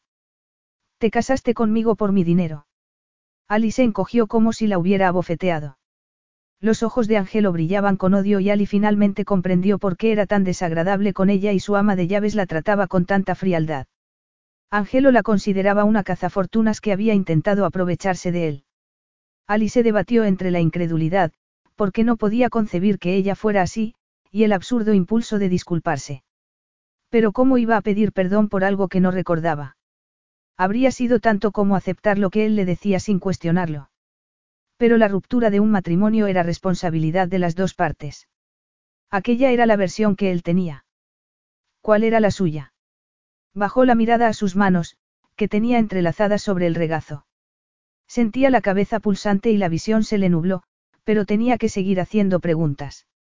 Si era tan avariciosa, ¿por qué te casaste conmigo? Angelo se puso en pie de un salto y, dándole la espalda, miró por la ventana. Fue un error del que me arrepentí casi al instante. Ali fue a decir algo, pero cerró la boca. No estaba segura de querer saber más detalles de una situación que había acabado con tanta amargura. Ansiaba oír algo positivo, algún detalle sobre el que poder construir su personalidad. Por el momento, sus únicas habilidades parecían ser el sexo y gastar dinero. Si había hecho feliz en la cama a aquel hombre, que irradiaba poder sexual, al menos el sexo debía dársele bien. Haciendo una mueca de dolor se llevó las manos a la cabeza. No era una cualidad de la que enorgullecerse. Tan ingenua era al pensar que habría alguien en el mundo a quien le importara, que se preocupara por su desaparición. Sería cierto que solo era la mujer manipuladora que Angelo describía. Al día siguiente, Angelo caminaba contra el viento por la estrecha franja de arena que habían dejado las mareas vivas de los días precedentes. La tormenta había amainado lo bastante como para poder salir, y necesitaba tomar aire fresco. Su ex esposa estaba mejorando y con suerte se marcharía pronto, pero eso seguía sin explicar por qué había vuelto. Dio una patada a una piedra mientras escuchaba el rumor de fondo del viento y las olas rompiendo en la orilla. Se sentía poseído por una incómoda mezcla de sentimientos que iban desde la sospecha a la fascinación, y de la duda a la culpabilidad. Si sospechaba era porque conocía a Alexa bien y le resultaba imposible creer que hubiera llegado accidentalmente a la isla. La fascinación lo tomaba más de sorpresa. Cada vez que estaba con ella admiraba su estoicismo y su actitud combativa, pero también le fascinaba la curva de sus labios cuando sonreía y su voz, que no era exactamente como la recordaba. En cuanto a lo que su cuerpo y su sensualidad despertaban en él, prefería no pensarlo. La duda era lo más sorprendente de todo porque, a pesar de su lógica desconfianza, había empezado a plantearse si, al margen del que hubiera sido el plan inicial de Alexa, su pérdida de memoria era verdadera. El horror con el que había reaccionado cuando le contestó de que se conocían había sido genuino. Se le habían ensombrecido los ojos y su rostro y sus manos se habían contraído con una crispación que había despertado su piedad. Y aunque nada podría convencerlo para que volviera a confiar en Alexa, se preguntaba si había sido innecesariamente cruel con ella, si es que verdaderamente sufría de amnesia. Lo que lo conducía a la culpabilidad, porque no había sido ni amable ni considerado, ni había tenido en cuenta ni por un instante que había sufrido un accidente y que estaba frágil, y eso lo avergonzaba. Y no podía escudarse en que odiaba recordar el pasado y lo estúpidamente que había dejado que lo engañara. Él era tan responsable como ella por haber caído en la trampa. Se suponía que tenía la capacidad de pensar con frialdad y analizar situaciones complejas, lo que había contribuido a que convirtiera el banco familiar en uno de los más poderosos bancos internacionales, además de ser capaz de asumir el papel de cabeza de familia y cuidar de su madre y de su hermana. Y, sin embargo, Alexa había conseguido engañarlo con devastadoras consecuencias en sus seres queridos. Apretando los dientes, trepó a una roca y contempló el mar, incluso con aquel mal tiempo, la isla era paradisíaca. Dio la vuelta para volver a casa, pero al ver algo amarillo en una grieta, se agachó y lo sacó. Se trataba de un remo largo, como los que se usaban en paddle surf. Tenía grabado el nombre de una tienda del continente, que alquilaba tablas y material a turistas. La pala estaba partida y la empuñadura abierta, lo que parecía lógico había sido arrastrada por la tormenta. Angelo sintió que el vello se le erizaba al imaginar qué accidente podía haber causado aquel destrozo. Pensó en dos días atrás y en el fueraborda que había pasado demasiado cerca de la costa. Si alguien estaba nadando cerca o intentaba mantenerse en pie sobre una tabla de paddle cuando tomó la curva, pero el bote habría parado, a no ser que no se diera cuenta. Si Alexa estaba aproximándose a la costa en aquel preciso momento pudo golpearse la cabeza contra la roca sumergida. Angelo sintió un escalofrío.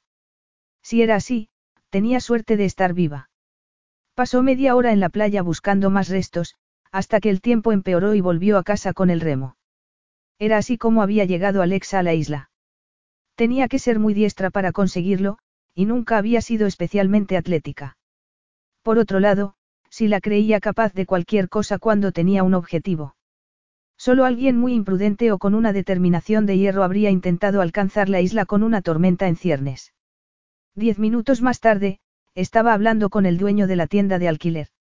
Sí, echaban de menos una tabla y habían llamado a emergencias para avisar de que una turista no había vuelto. No, no sabían cómo se llamaba, el dueño recordaba que era una mujer joven y por cómo se refirió a ella, se intuía que la encontraba atractiva. La mujer había alquilado una taquilla para dejar sus pertenencias mientras salía al mar, pero no habían encontrado nada que sirviera para identificarla. Solo una muda de ropa, crema solar y algo de metálico, ni tarjeta de crédito, ni pasaporte, ni la llave de un hotel. Como si no quisiera ser identificada, pensó Angelo mientras el hombre hablaba. Y eso sirvió de confirmación de que, tuviera o no amnesia, Alexa había planeado algo. Angelo llamó a la puerta del dormitorio de Alexa pero no obtuvo respuesta. Volvió a llamar. Alexa. Silencio. Sin embargo, no podía estar dormida puesto que Rosetta acababa de hablar con ella y la había encontrado sentada en el sillón. Angelo volvió a llamar con una creciente preocupación. Alexa. Entró. La habitación estaba vacía. Angelo se volvió al oír que se abría la puerta del cuarto de baño. Un aroma azar precedió a Alexa.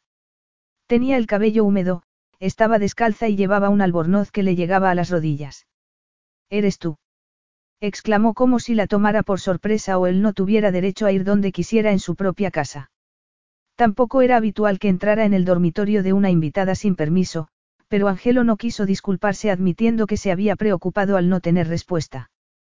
La Alexa que él conocía lo habría tomado como un signo de debilidad y lo habría aprovechado en su propio beneficio. Tenemos que hablar. Ella se pasó la mano por el cabello en un gesto que podría haber sido de vulnerabilidad de no ir acompañado por un brillo desafiante en la mirada. A no ser que no te encuentres bien, añadió Angelo en una muestra de consideración. Estoy bien. Angelo pensó que estaba incluso más seductora en aquel albornoz que con un minúsculo bikini y se preguntó si su cerebro estaba funcionado correctamente. Tal vez encontraba su belleza natural más atractiva que el rostro siempre maquillado del pasado. Inicialmente, le había gustado que se esforzara por estar siempre perfecta, hasta que había comprobado que estaba obsesionada con su aspecto y que lo usaba para conseguir lo que se proponía. Con la cara lavada, resultaba asombrosamente sexy y natural. Tenía las mejillas sonrosadas, como si hubiera salido de una ducha caliente. Una suposición que confirmó una gota deslizándose por su mentón. Angelo tuvo una visión inmediata de su cuerpo desnudo, del agua cayendo en cascada sobre sus sensuales curvas y pensó en los destellos de piel que había visto los días anteriores debajo de su camisa. Tenía que ser esa desnudez lo que hacía que sus pensamientos vagaran hacia terrenos indeseados. Será mejor que te sientes, dijo, señalando el sillón. Ella negó con la cabeza.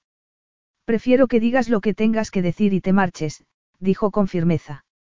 Angelo apretó los dientes, decidido a mantener la calma. Quiero hablar de cómo llegaste aquí. Ella entornó los ojos, en los que se apreciaba un brillo acerado. Eso intrigó a Angelo, pues Alexa siempre había tenido la capacidad de ocultar sus emociones. Ya te he dicho que no lo recuerdo. Tanto te cuesta entenderlo.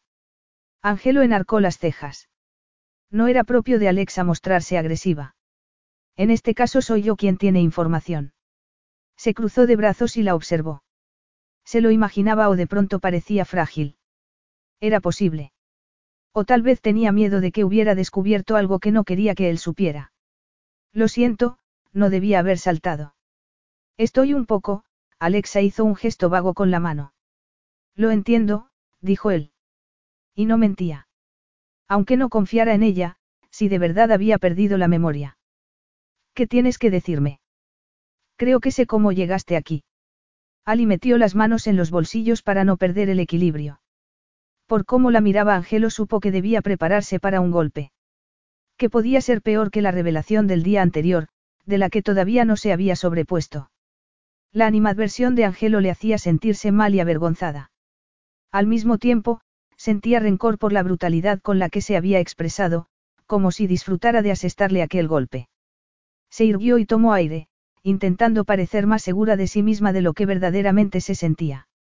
Estar encerrada en aquella habitación estaba volviéndola loca, su mente se movía en círculos.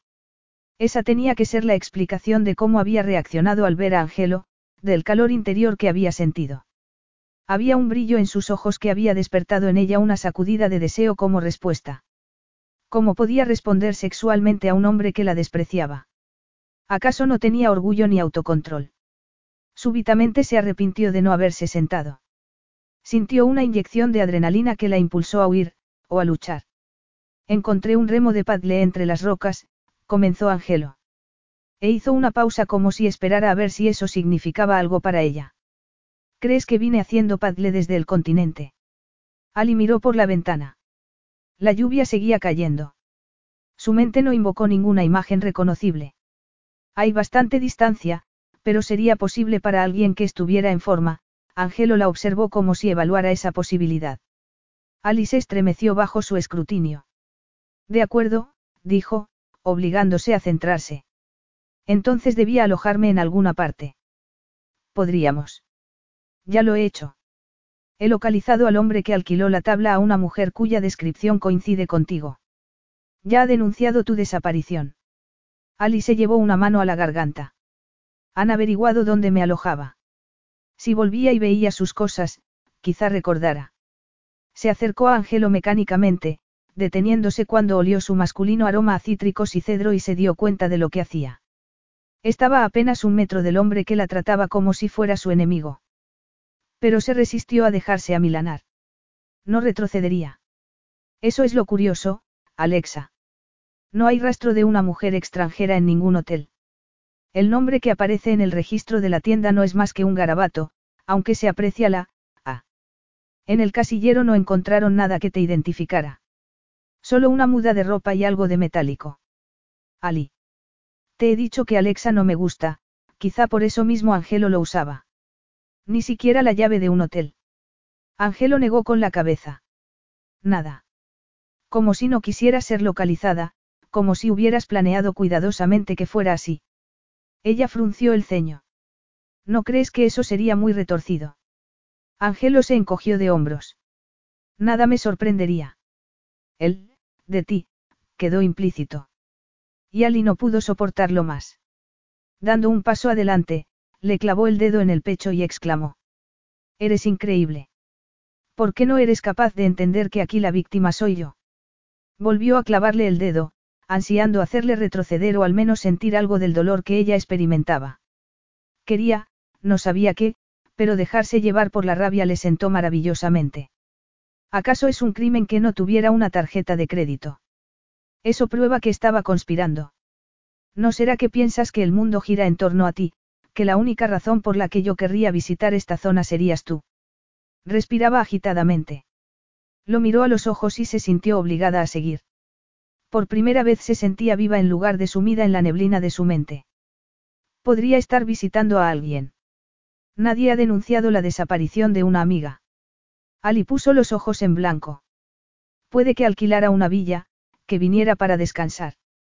Te has planteado que puede que ni siquiera supiera que estabas aquí.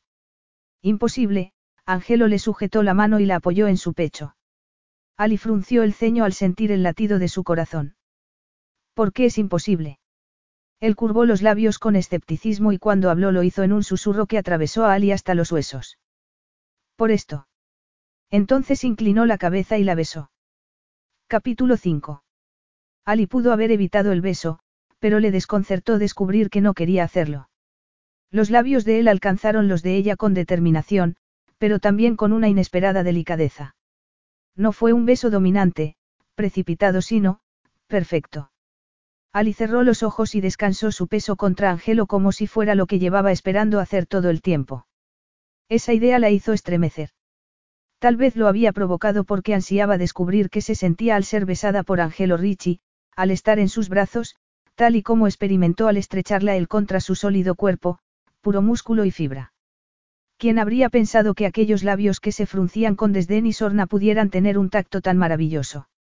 Ali suspiró y echó la cabeza hacia atrás, encontrando el sabor de su boca embriagador, adictivo. Recordaría aquello subconscientemente y por eso ansiaba el contacto físico con Angelo. ¿Por qué no se sentía ni horrorizada ni avergonzada? No lo sabía, y se entregó ciegamente a las sensaciones. Al contraste entre el cuerpo duro de él y el de ella, que hizo que se derritiera. A su lengua bailando con la de ella. Al intenso olor de su colonia, al fuerte latido de su corazón que sentía bajo las manos que había extendido sobre su pecho. Serían los besos siempre así. Ali hizo un esfuerzo por recordar, pero no lo consiguió. A todos los efectos, aquel era su primer beso. ¿Cómo no iba a recordar algo tan maravilloso? Y si besar a Angelo era así, ¿cómo sería hacer el amor con él? Él le tomó la barbilla para inclinarle la cabeza y acceder mejor a su boca. Ella, perdida en un torbellino de deliciosas sensaciones, subió las manos hasta abrazarse a su cuello y acarició su cabello en la nuca, que era de una asombrosa suavidad. Ali oyó un sonido grave que le endureció los pezones y le hizo sentir una presión en la pelvis. Tardó unos segundos en darse cuenta de que era un gemido que había escapado de la garganta de Angelo, y ser consciente del deseo que despertaba en él hizo que se sintiera poderosa y decidida. Por primera vez desde su llegada a la isla se sintió fuerte, casi invencible, como si besar a Angelo la hiciera sentir plena, como si fuera lo correcto. Fue la sensación más extraordinaria e inesperada. Y nada le resultaba bastante. Musitó algo indefinido contra los labios de Angelo, se estrechó contra él hasta sentir su sexo endurecido presionándole el vientre y... Unas manos la tomaron con firmeza por los antebrazos y la obligaron a retroceder. Ali tardó unos segundos en darse cuenta de lo que pasaba. Abrió los ojos respirando agitadamente. Angelo la miró fijamente con una expresión cargada de deseo y los labios entreabiertos. Parecía un ángel caído, sombrío, sensual, irresistible. Una parte del cerebro de Ali, que hasta entonces había estado adormecida, despertó bruscamente y se dio cuenta de que ese era su nombre, Ángelo, Ángel. Suspiró. De no haberlos tenido inmovilizados, habría vuelto a levantar los brazos para atraerlo hacia sí y seguir besándolo. Bajo la piel sentía un hormigueo que bajaba hasta la intersección de sus muslos y subía por su columna vertebral. Toda ella temblaba con lo que asumió debía ser un deseo sexual insatisfecho. Miró los labios de Angelo, que él mantenía entreabiertos para tomar aire.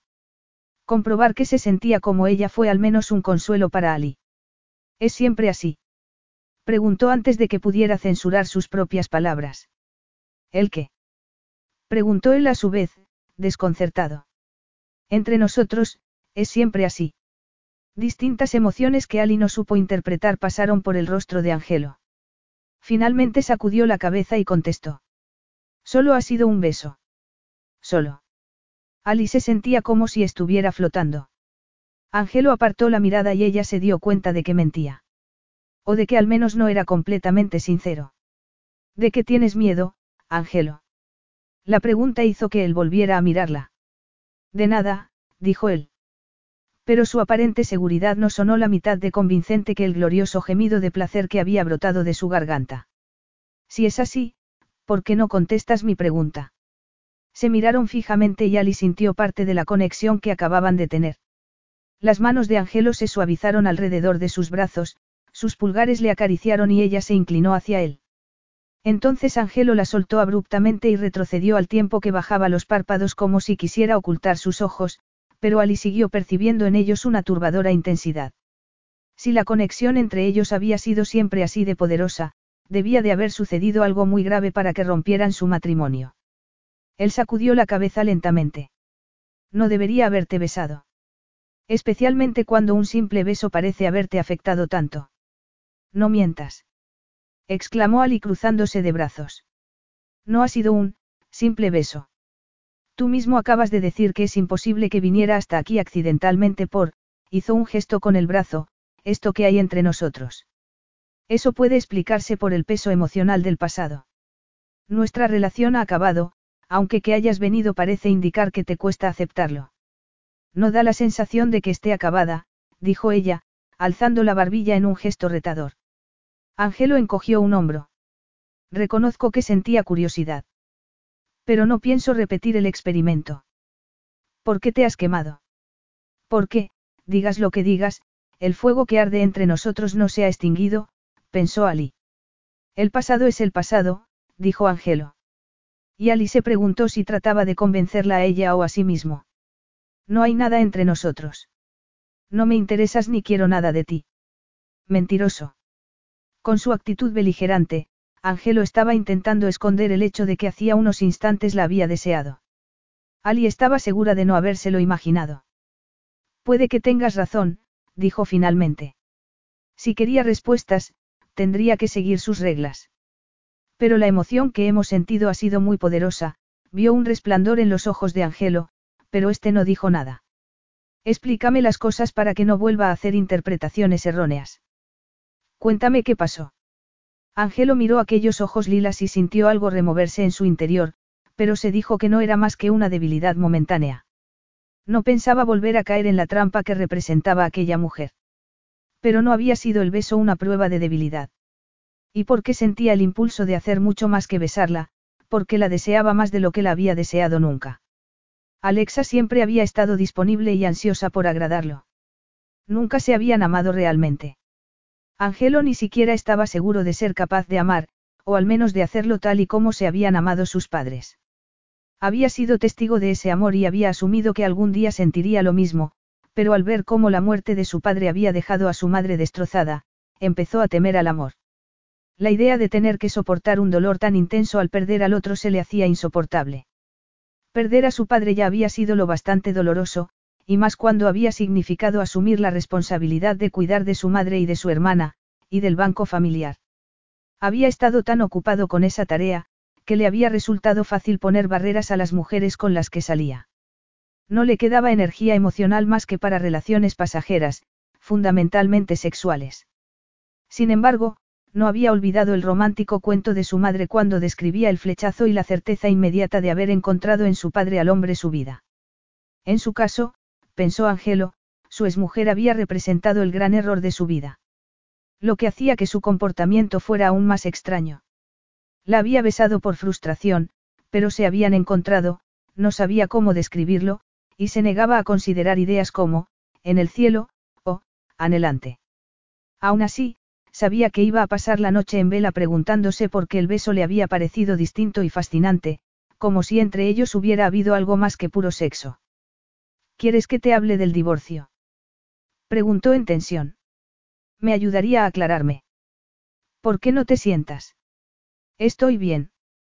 Por favor, cuéntamelo. Nos conocimos en una fiesta en Roma. Ella asintió con ojos brillantes, como si ansiara saber más y Angelo se preguntó si verdaderamente no recordaba nada o si se alegraba de haber abierto una vía de comunicación. Cada vez que estaba convencido de que mentía, pasaba algo que le hacía dudar. Esa noche volvimos a mi piso. Ella abrió los ojos de asombro. Angelo se dijo que debía imaginarse que se ruborizaba. Su ex no era tímida respecto al sexo. De hecho, todo lo contrario. Y luego. Angelo se encogió de hombros. Te quedaste unos días y cuando vine aquí a pasar unas vacaciones, me acompañaste. Por entonces había parecido sencillo. Él necesitaba un respiro de su atareada vida laboral e, inicialmente, Alexa había resultado buena compañía. Y me quedé sin más. Preguntó ella desconcertada, como si se preguntara por qué no había tenido ninguna obligación que cumplir. Cinco años atrás, eso no le había causado la menor preocupación. Sí, te encantaba estar aquí. Adorabas el mar y el estilo de vida que yo podía proporcionarte. Pensando en ello, Angelo se dijo que aquella felicidad no había sido fingida. Alexa, o Ali, como ella quería ser llamada, miró el mar con el ceño fruncido. Supongo que con buen tiempo debe de ser precioso. Es el paraíso. Hay turistas que vienen del otro lado del mundo a conocer la costa de Amalfi y Capri. Afortunadamente, muy pocos llegaban hasta su pequeña isla. Muy bien, así que esto me encantaba, dijo ella. Y Angelo intuyó la pregunta que dejó muda, ¿se amaban? Y se apresuró a acabar con cualquier posible fantasía. No fue una historia de amor, Ali, dijo, intentando hacerse a su nuevo nombre. Y le sorprendió que le resultara sencillo. No estábamos enamorados. Entonces, fue solo una cosa pasajera. Preguntó Ali con cierto escepticismo. Sí. Yo no tenía el menor interés en algo duradero. Ali arrugó la nariz en un gesto que Angelo encontraba, encantador, y que no tenía nada que ver con su acostumbrada imagen sofisticada. Sería un efecto de la amnesia. Habría cambiado con los años. Sentía una curiosidad creciente. ¿Por qué nos casamos si no estábamos enamorados? Ali hizo la pregunta como si no concibiera ninguna otra razón para casarse y Angelo, dado su pasado, estuvo a punto de reír. ¿Por qué me dijiste que estabas embarazada? Ali lo miró como si acabara de dejar caer una bomba. Palideció y se balanceó como si fuera a desmayarse.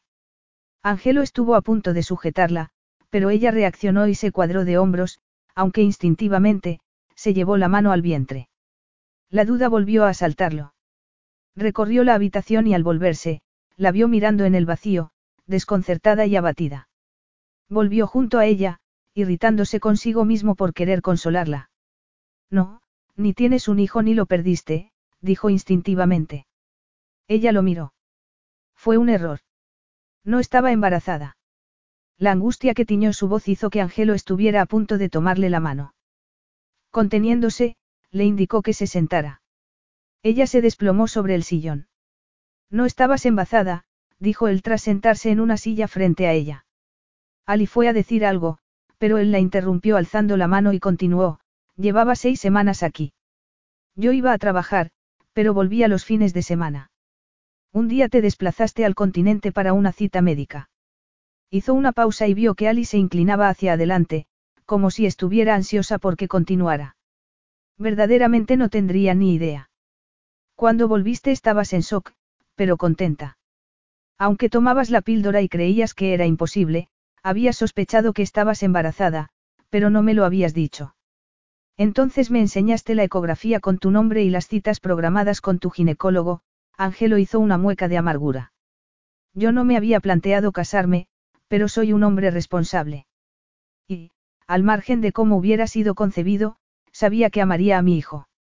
Sintió una punzada de melancolía al pensar que probablemente nunca conocería ese sentimiento. No se creía capaz de volver a confiar en ninguna mujer. Nos casamos por, deber. Preguntó Ali con un hilo de voz. ¿Qué tiene de malo? Preguntó él a la defensiva. Me sentía responsable de esa nueva vida, y no pensaba abandonarla. Ali lo observó detenidamente y Angelo se preguntó qué veía. Aunque eso significara casarte con alguien a quien no amabas. ¿Crees que debería haber abandonado mi responsabilidad como padre? Ali se reclinó en el respaldo. Hoy en día el matrimonio no es imprescindible. Y casarse por ese motivo no me parece que sea una receta para la felicidad. Angelo resopló. Tienes razón. Pero por entonces, a ti te pareció una idea magnífica. Y eso debía haberlo puesto en guardia. Pero era joven y quería emular a su padre, ser capaz de formar una familia basada en el respeto y el amor a su hijo. Había sido lo bastante arrogante como para creer que podía controlar la situación y tener la certeza de que actuaba correctamente. Sacudiendo la cabeza, continuó. Nos casamos pronto y en secreto, pero duró poco. En unos meses descubrí que era mentira que estuvieras embarazada. ¿Te mentí? Preguntó Ali escandalizada. Sí. La prueba del médico era falsa. El engaño había supuesto un duro golpe a su ego y había resquebrajado su seguridad en sí mismo.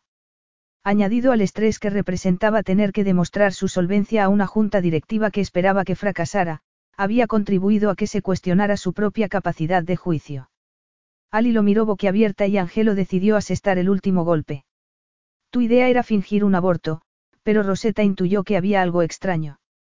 Cuando me enfrenté a ti y te diste cuenta de que no tenías escapatoria, lo admitiste. Inicialmente intentaste convencerme de que habías mentido porque me amabas y querías estar conmigo, Angelo hizo una pausa para ver cómo recibía la información. Pero solo querías mi dinero, tener un marido rico que pudiera mantener tu estilo de vida. O puede que si te amara, se defendió ella. Puede que te equivocaras. Angelo se sintió invadido por la amargura.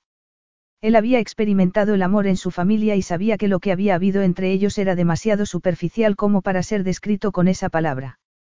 Miró la expresión de inocencia de Ali y por un instante deseó que las cosas hubieran sido distintas, no porque creyera que pudiera amarla, sino porque llevaba años sintiéndose vacío por dentro.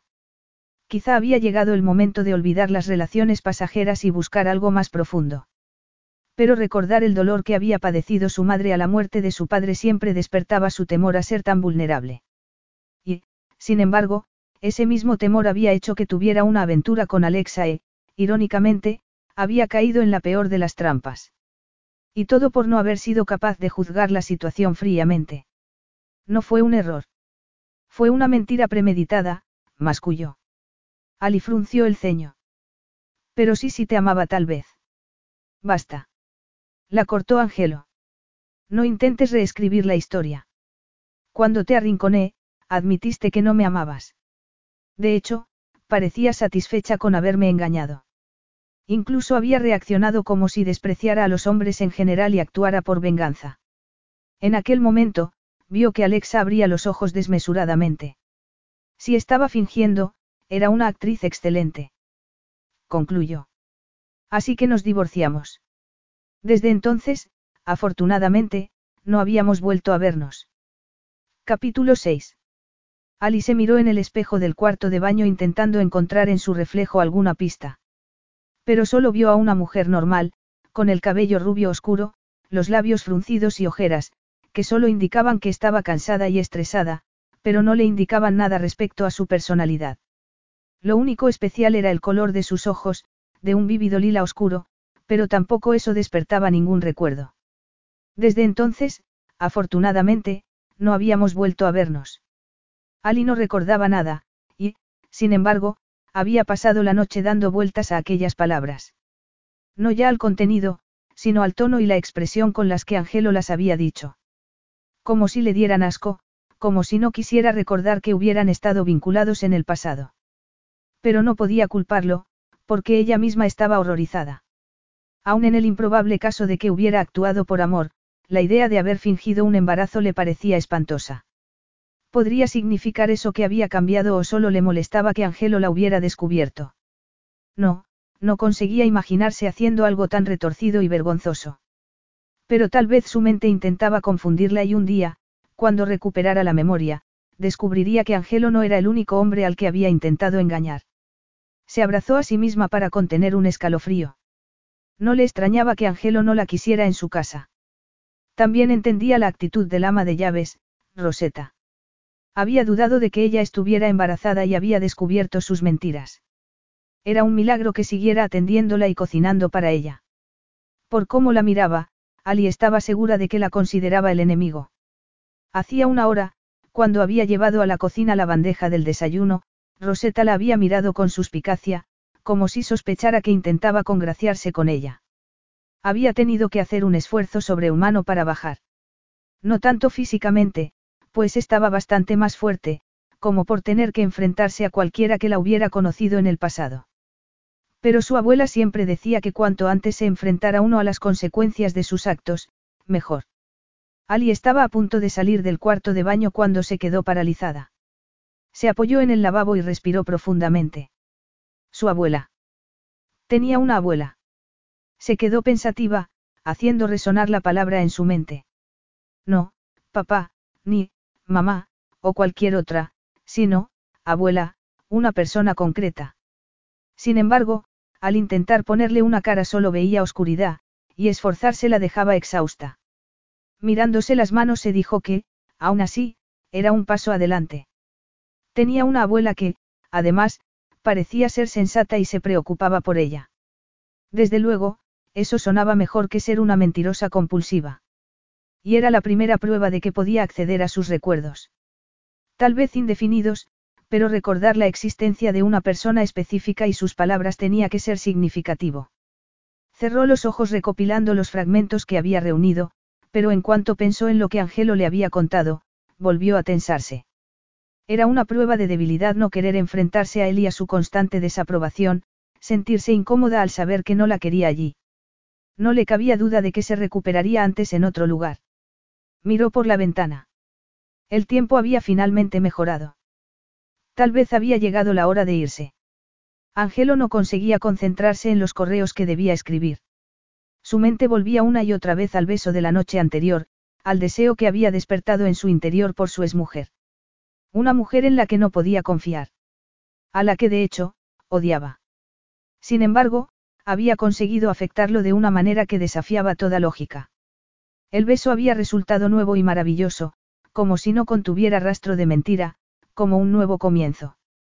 ¿Qué hechizo habría tejido para atraparlo? El médico estaba convencido de que sufría una amnesia real, producto del golpe en la cabeza y había insistido en que necesitaba reposo y tranquilidad. Una cosa y otra hacían que Angelo se sintiera culpable por las revelaciones que le había hecho la noche anterior.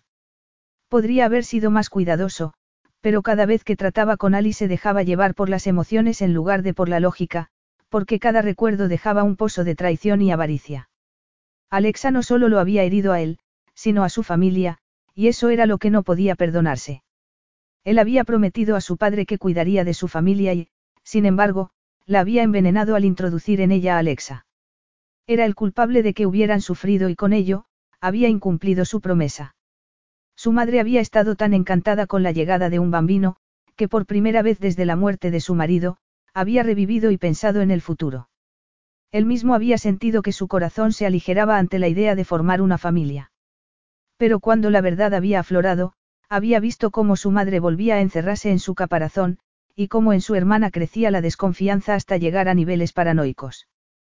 Julia era una chica encantadora de gran belleza, pero el temor a ser engañada como lo había sido él la había convertido prácticamente en una reclusa. Y él tenía toda la culpa. ¿Cómo era posible entonces que respondiera así a Ali, que, a pesar de todo lo que sabía, sintiera un vínculo que tiraba de él hacia ella?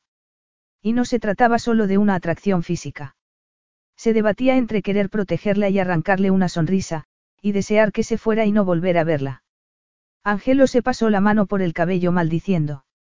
Al alzar la mirada vio a Ali en el umbral de la puerta, con la mano levantada como si se dispusiera a llamar. Llevaba el mismo albornoz que la noche anterior y, como entonces, inmediatamente la imaginó desnuda bajo la prenda. Respiró profundamente y se puso en pie. Cuanto antes tuviera ropa nueva y se vistiera, mejor. Miró la hora, aprovechando la mejoría en el tiempo, Rosetta había ido de compras. No tardaría en. Supongo que estás ocupado, así que seré breve. La voz de Ali sonó fría e impersonal, y Angelo lamentó no sentirse así, sino demasiado emocional. Era una sensación perturbadora. Pasa, dijo. E indicó una silla delante de su escritorio. Prefiero quedarme de pie. Con la barbilla en tensión y el cabello suelto, parecía una adolescente ante la directora del colegio, hasta que Angelo vio la determinación de su mirada. ¿Qué puedo? Quiero marcharme. Perdona. Era lo último que Angelo esperaba. Aunque sufriera de amnesia, la única explicación lógica a que estuviera en la isla era que había querido volver a verlo. Quiero irme, Ali desvió la mirada y Angelo se dio cuenta de que no se sentía tan segura como intentaba aparentar. Puesto que el tiempo ha mejorado, supongo que puedo volver al continente. ¿Sabes a dónde? Preguntó él sin salir de su sorpresa. Admitiría finalmente que todo era un plan. Ali sacudió la cabeza y apretó los labios. No, pero dadas las circunstancias, quiero creer que actué por razones menos simples que las que tú crees. Pero no lo sé. Solo sé que lo que me has contado me parece espantoso, y me siento incómoda permaneciendo aquí. Angelo sintió una llamarada de calor recorrerlo. Puro sentimiento de culpa. Tenía todo el derecho a desconfiar de Ali y todo lo que le había dicho era verdad, pero eso no cambiaba el hecho de que ella estaba herida y necesitaba atención. ¿Dónde había quedado su decencia? No había jurado estar a la altura de su padre. Las palabras del médico resonaron en su cabeza. Necesita atención, descanso y tranquilidad. Ningún estrés. Como anfitrión era evidente que no estaba cumpliendo con su papel. Y si quería averiguar qué hacía Ali allí, le interesaba conservarla cerca. Siento que te encuentres incómoda, pero no eres consciente de los destrozos que ha causado la tormenta, dijo como excusa. Los pueblos de la costa han sufrido muchos daños, los hospitales están llenos y la gente está ofreciendo sus casas como alojamiento a quienes han perdido la suya. Entiendo, dijo ella. Y miró por la ventana, arrugando la nariz como Angelo había visto que hacía cada vez que reflexionaba. Escucha, Ali, cada vez le costaba menos usar ese nombre, tal vez porque no tenía las connotaciones de Alexa. Aquí eres bienvenida el tiempo que haga falta. Bienvenida. Repitió ella, alzando las cejas. Sí, Angelo la miró a los ojos y eligió ignorar la energía que vibraba entre ellos. Hay espacio de sobra y estás a salvo. Además, es mejor que te siga atendiendo el mismo médico, ¿no crees? Hizo una pausa para dejar que Ali lo pensara. Admito que reaccioné mal al verte. Pero el pasado es el pasado. Puede que me hayas hecho un favor, me ha sentado bien enfrentarme a ello finalmente. Aunque siguiera sin poder relajarse cuando estaba con ella, se había dado cuenta de que tampoco era saludable haber alimentado su odio durante aquellos años.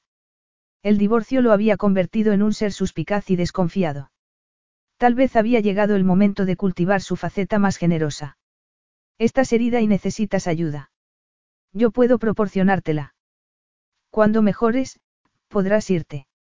Ali lo miró como si lo viera por primera vez y Angelo se dio cuenta de que estaba pasando de enemigo a aliado. Su obligación era cuidarla hasta que pudiera retomar su vida. Torturarla por sus actos pasados no harían bien a nadie. Y sí, no recuperó la memoria. Ali alzó la barbilla como si quisiera plantar cara a esa posibilidad. Angelo vio el temor en sus ojos y sintió que la amargura de su interior se diluía parcialmente. Angelo se levantó y rodeó el escritorio. El doctor dice que eso es improbable. Su consejo es que descanses, y eso lo puedes hacer aquí, Angelo suspiró. Prometo ser mejor anfitrión y... No te molestes. Entiendo que no quieras tenerme cerca. Eso era solo parcialmente verdad, porque Angelo se sentía fascinado y quería descubrir qué era lo que le resultaba tan atractivo en ella. Siento haber sido tan descortés, Angelo era orgulloso, pero le habían enseñado a ser amable. Hacemos una tregua. Yo dejaré de pensar en el pasado y tú intentarás no preocuparte del futuro. ¿Qué te parece? ¿Por qué querrías hacer eso? Preguntó ella con suspicacia. ¿Por qué no me gusta cómo soy cuando dejo que el pasado me atrape? Angelo se sorprendió de sus propias palabras. Era la primera vez que expresaba el deseo de pasar página.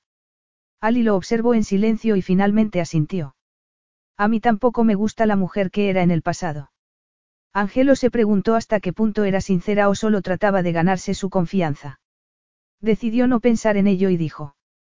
Concentrémonos en el presente y sigamos el consejo del médico. Si no hay cambios, seguro que pedirá más pruebas. Ali volvió a tomarse un tiempo para responder y cuando lo hizo Angelo sintió un inmenso alivio. Trato hecho, dijo. Y le tendió la mano, un gesto que Angelo no le había visto hacer nunca. En el pasado prefería los besos en la mejilla. Cuando se la tomó, le sorprendió la firmeza con la que Ali se la estrechaba. Ali sintió por primera vez que no estaba completamente desvalida. Haré lo posible para no molestarte. Habló con una seguridad sorprendente, teniendo en cuenta que estaba dominada por las emociones, y se preguntó si tenía un trabajo que exigía mostrarse segura, como profesora, abogada o tal vez periodista. Le resultaba natural estrechar la mano formalmente, aunque el cosquilleo que le había quedado en la palma demostrara el efecto que aquel hombre seguía teniendo en ella. Pero no habrá más besos, por más que lo desees. Era como si Angelo representara una adicción de la que no hubiera conseguido rehabilitarse. Sintió un escalofrío al recordar lo que él le había contado sobre ella. Solo quiero apuntar una cosa, dijo él, sacándola de sus reflexiones. Sí. Preguntó ella con voz ronca. Le inquietaba que su cuerpo la traicionara constantemente y no saber cómo impedirlo. Siento haberte hablado como lo hice. Debía haberlo hecho de otra manera. Ali lo miró a los ojos y vio que la rabia y el rechazo que había visto en ellos había sido sustituido por la tristeza. Y eso lo hacía más humano, y atractivo. Él continuó. Revivir el pasado ha hecho que reaccionara con descortesía. No volverá a pasar. Gracias, Angelo, dijo Ali, con la convicción de que era una disculpa sincera. Mirándolo, se preguntó cómo era cuando lo conoció. Seductor. Encantador. Se habría enamorado de él de verdad. Podía ser ese el motivo de que hubiera actuado tan vergonzosamente. Percibió un movimiento y vio que Rosetta estaba en la puerta, mirándola con suspicacia. Ali se separó de Angelo al tiempo que el ama de llaves decía algo en italiano. Excelente, dijo Angelo. Tráela. Rosetta entró y Ali se ruborizó al darse cuenta de que si hasta entonces no se había dirigido a ella era porque no quería, y no porque no hablara su idioma. Era evidente que su comportamiento en el pasado había hecho que la detestara. Rosetta le tendió dos bolsas y Angelo explicó. Rosetta ha ido a comprarte ropa. De verdad. Ali necesitaba ropa. Solo tenía consigo una camiseta y un bikini, y las camisas que suponía que eran de Angelo. Sonrió a Rosetta. Muchísimas gracias, Rosetta. Eres muy amable. De nada, respondió la mujer con un gesto de sorpresa que disimuló al instante. Necesitaba algo decente que ponerse y mi ropa no le sirve. Consciente de su desnudez debajo del albornoz, Alice sonrojó al oír la palabra, decente. ¿No vas a mirar qué hay para ver si te queda bien? Preguntó Angelo. Claro, dijo Ali, aunque se sentía avergonzada. Dejó las bolsas sobre una silla. Metió la mano en una y sacó un conjunto de ropa interior de encaje en lugar de la camiseta que esperaba encontrar. Lo devolvió apresuradamente a la bolsa, sintiendo que se ruborizaba hasta las orejas. Era significativo que Rosetta hubiese elegido ese tipo de ropa interior, puesto que significaba que ese debía de ser su estilo en el pasado. Apartando esa idea de su mente, sacó de la otra bolsa un vestido veraniego de algodón con un estampado floral rosa y morado. ¡Qué bonito! exclamó. Gracias, Rosetta. Levantó la vista y vio dos pares de ojos observándola con un asombro que no llegó a entender. Sonrió a Rosetta. Seguro que me queda bien y si necesito ajustarlo, te pediré que me dejes aguja e hilo. Rosetta asintió lentamente. Claro. Pero la mujer siguió mirándola con extrañeza. Ali sacó el resto de prendas. Eran de colores sólidos y de corte elegante, tal vez demasiado para estar por casa. Gracias, repitió, mirando a Angelo y a Rosetta. Puedes darme el recibo para que sepa que te debo. Tras emitir un sonido que sonó a sorpresa, Rosetta le dijo algo a Angelo en italiano y, tras asentir este, se marchó. ¿Qué he dicho? ¿La he ofendido? Preguntó Ali. No, dijo Angelo. Pero no sonó convincente. Por favor, Ángelo. Dime la verdad, Ali no conseguía adivinar qué podía haber hecho para molestarla. Ángelo abrió las manos. No has hecho nada malo. Solo algo sorprendente. ¿El qué? Ángelo sacudió la cabeza lentamente al tiempo que decía. Primero, has parecido incómoda con la lencería, cuando en el pasado solías pasearte por la casa en ropa interior de ese estilo. Ali parpadeó horrorizada. Segundo, la prenda que más te ha gustado no es de alta costura. Ali se cruzó de brazos. Deduzco que en el pasado solo me gustaba la ropa cara. Y jamás llevabas estampados de flores. Tu gusto era más, sobrio. Ali frunció el ceño. Habrían cambiado tanto sus gustos en un lustro. ¿Qué más? Ah, ya lo sé. Tragó saliva, haberme ofrecido a pagar. Ángelo asintió. Eso y que mencionaras arreglarlo tú misma. Entre tus habilidades nunca estuvo la costura. Alice estremeció. No, sus habilidades parecían residir en el sexo y la mentira. Alzó la barbilla. Se ve que he cambiado. Ángelo la observó en silencio. Evidentemente, dijo solemne. Entonces indicó una pequeña mochila bordada con margaritas que también había dejado Rosetta. Aquí están los objetos que dejaste en la taquilla. Ali se apresuró a abrirla con el corazón encogido. Le serviría para recuperar algún recuerdo. La sostuvo contra el pecho. Ali. Preguntó él con aparente inquietud. Tranquila, todo irá bien, dijo, llevándola hasta una butaca para que se sentara. Sus palabras la envolvieron en un manto cálido, haciéndola consciente de hasta qué punto estaba aterrada. ¿Quieres que la abra yo? El inesperado tono de ternura de Angelo la descompuso.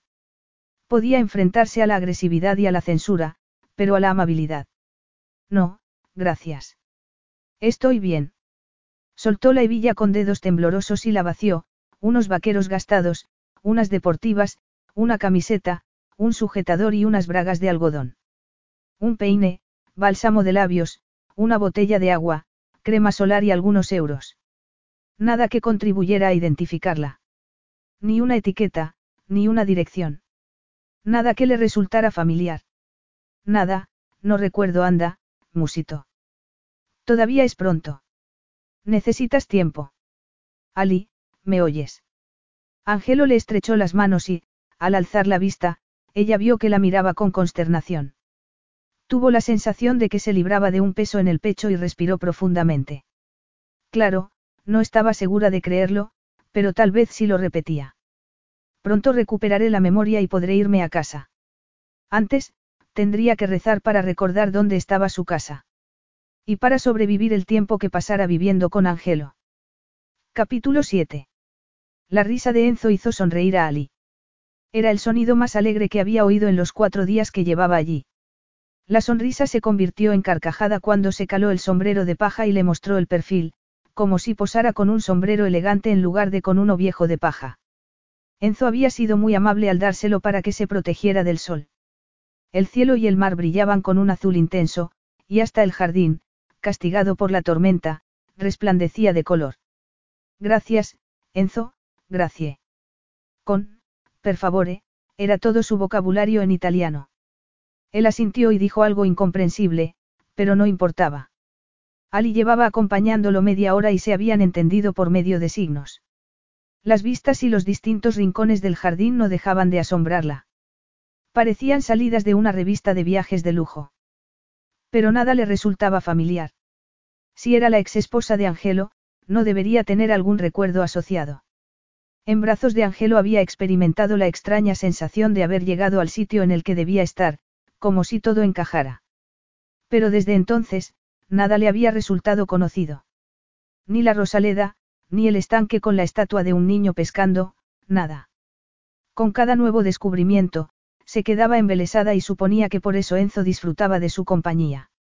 Además, descubrió que sabía el nombre de algunas plantas. Habría tenido un jardín. La idea era sugerente, pero desembocaba en un callejón sin salida. Poniéndose los guantes que Enzo le había dado, recogió las ramas de bugambilia que él había podado y las colocó en la carretilla.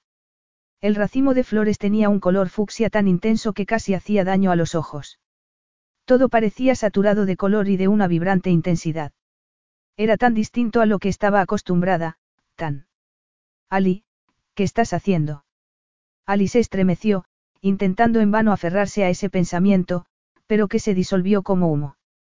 Tan distinto a lo que estoy acostumbrada, pero a que estaba acostumbrada. Ali. La voz resonó más cerca y el pensamiento se desvaneció por completo.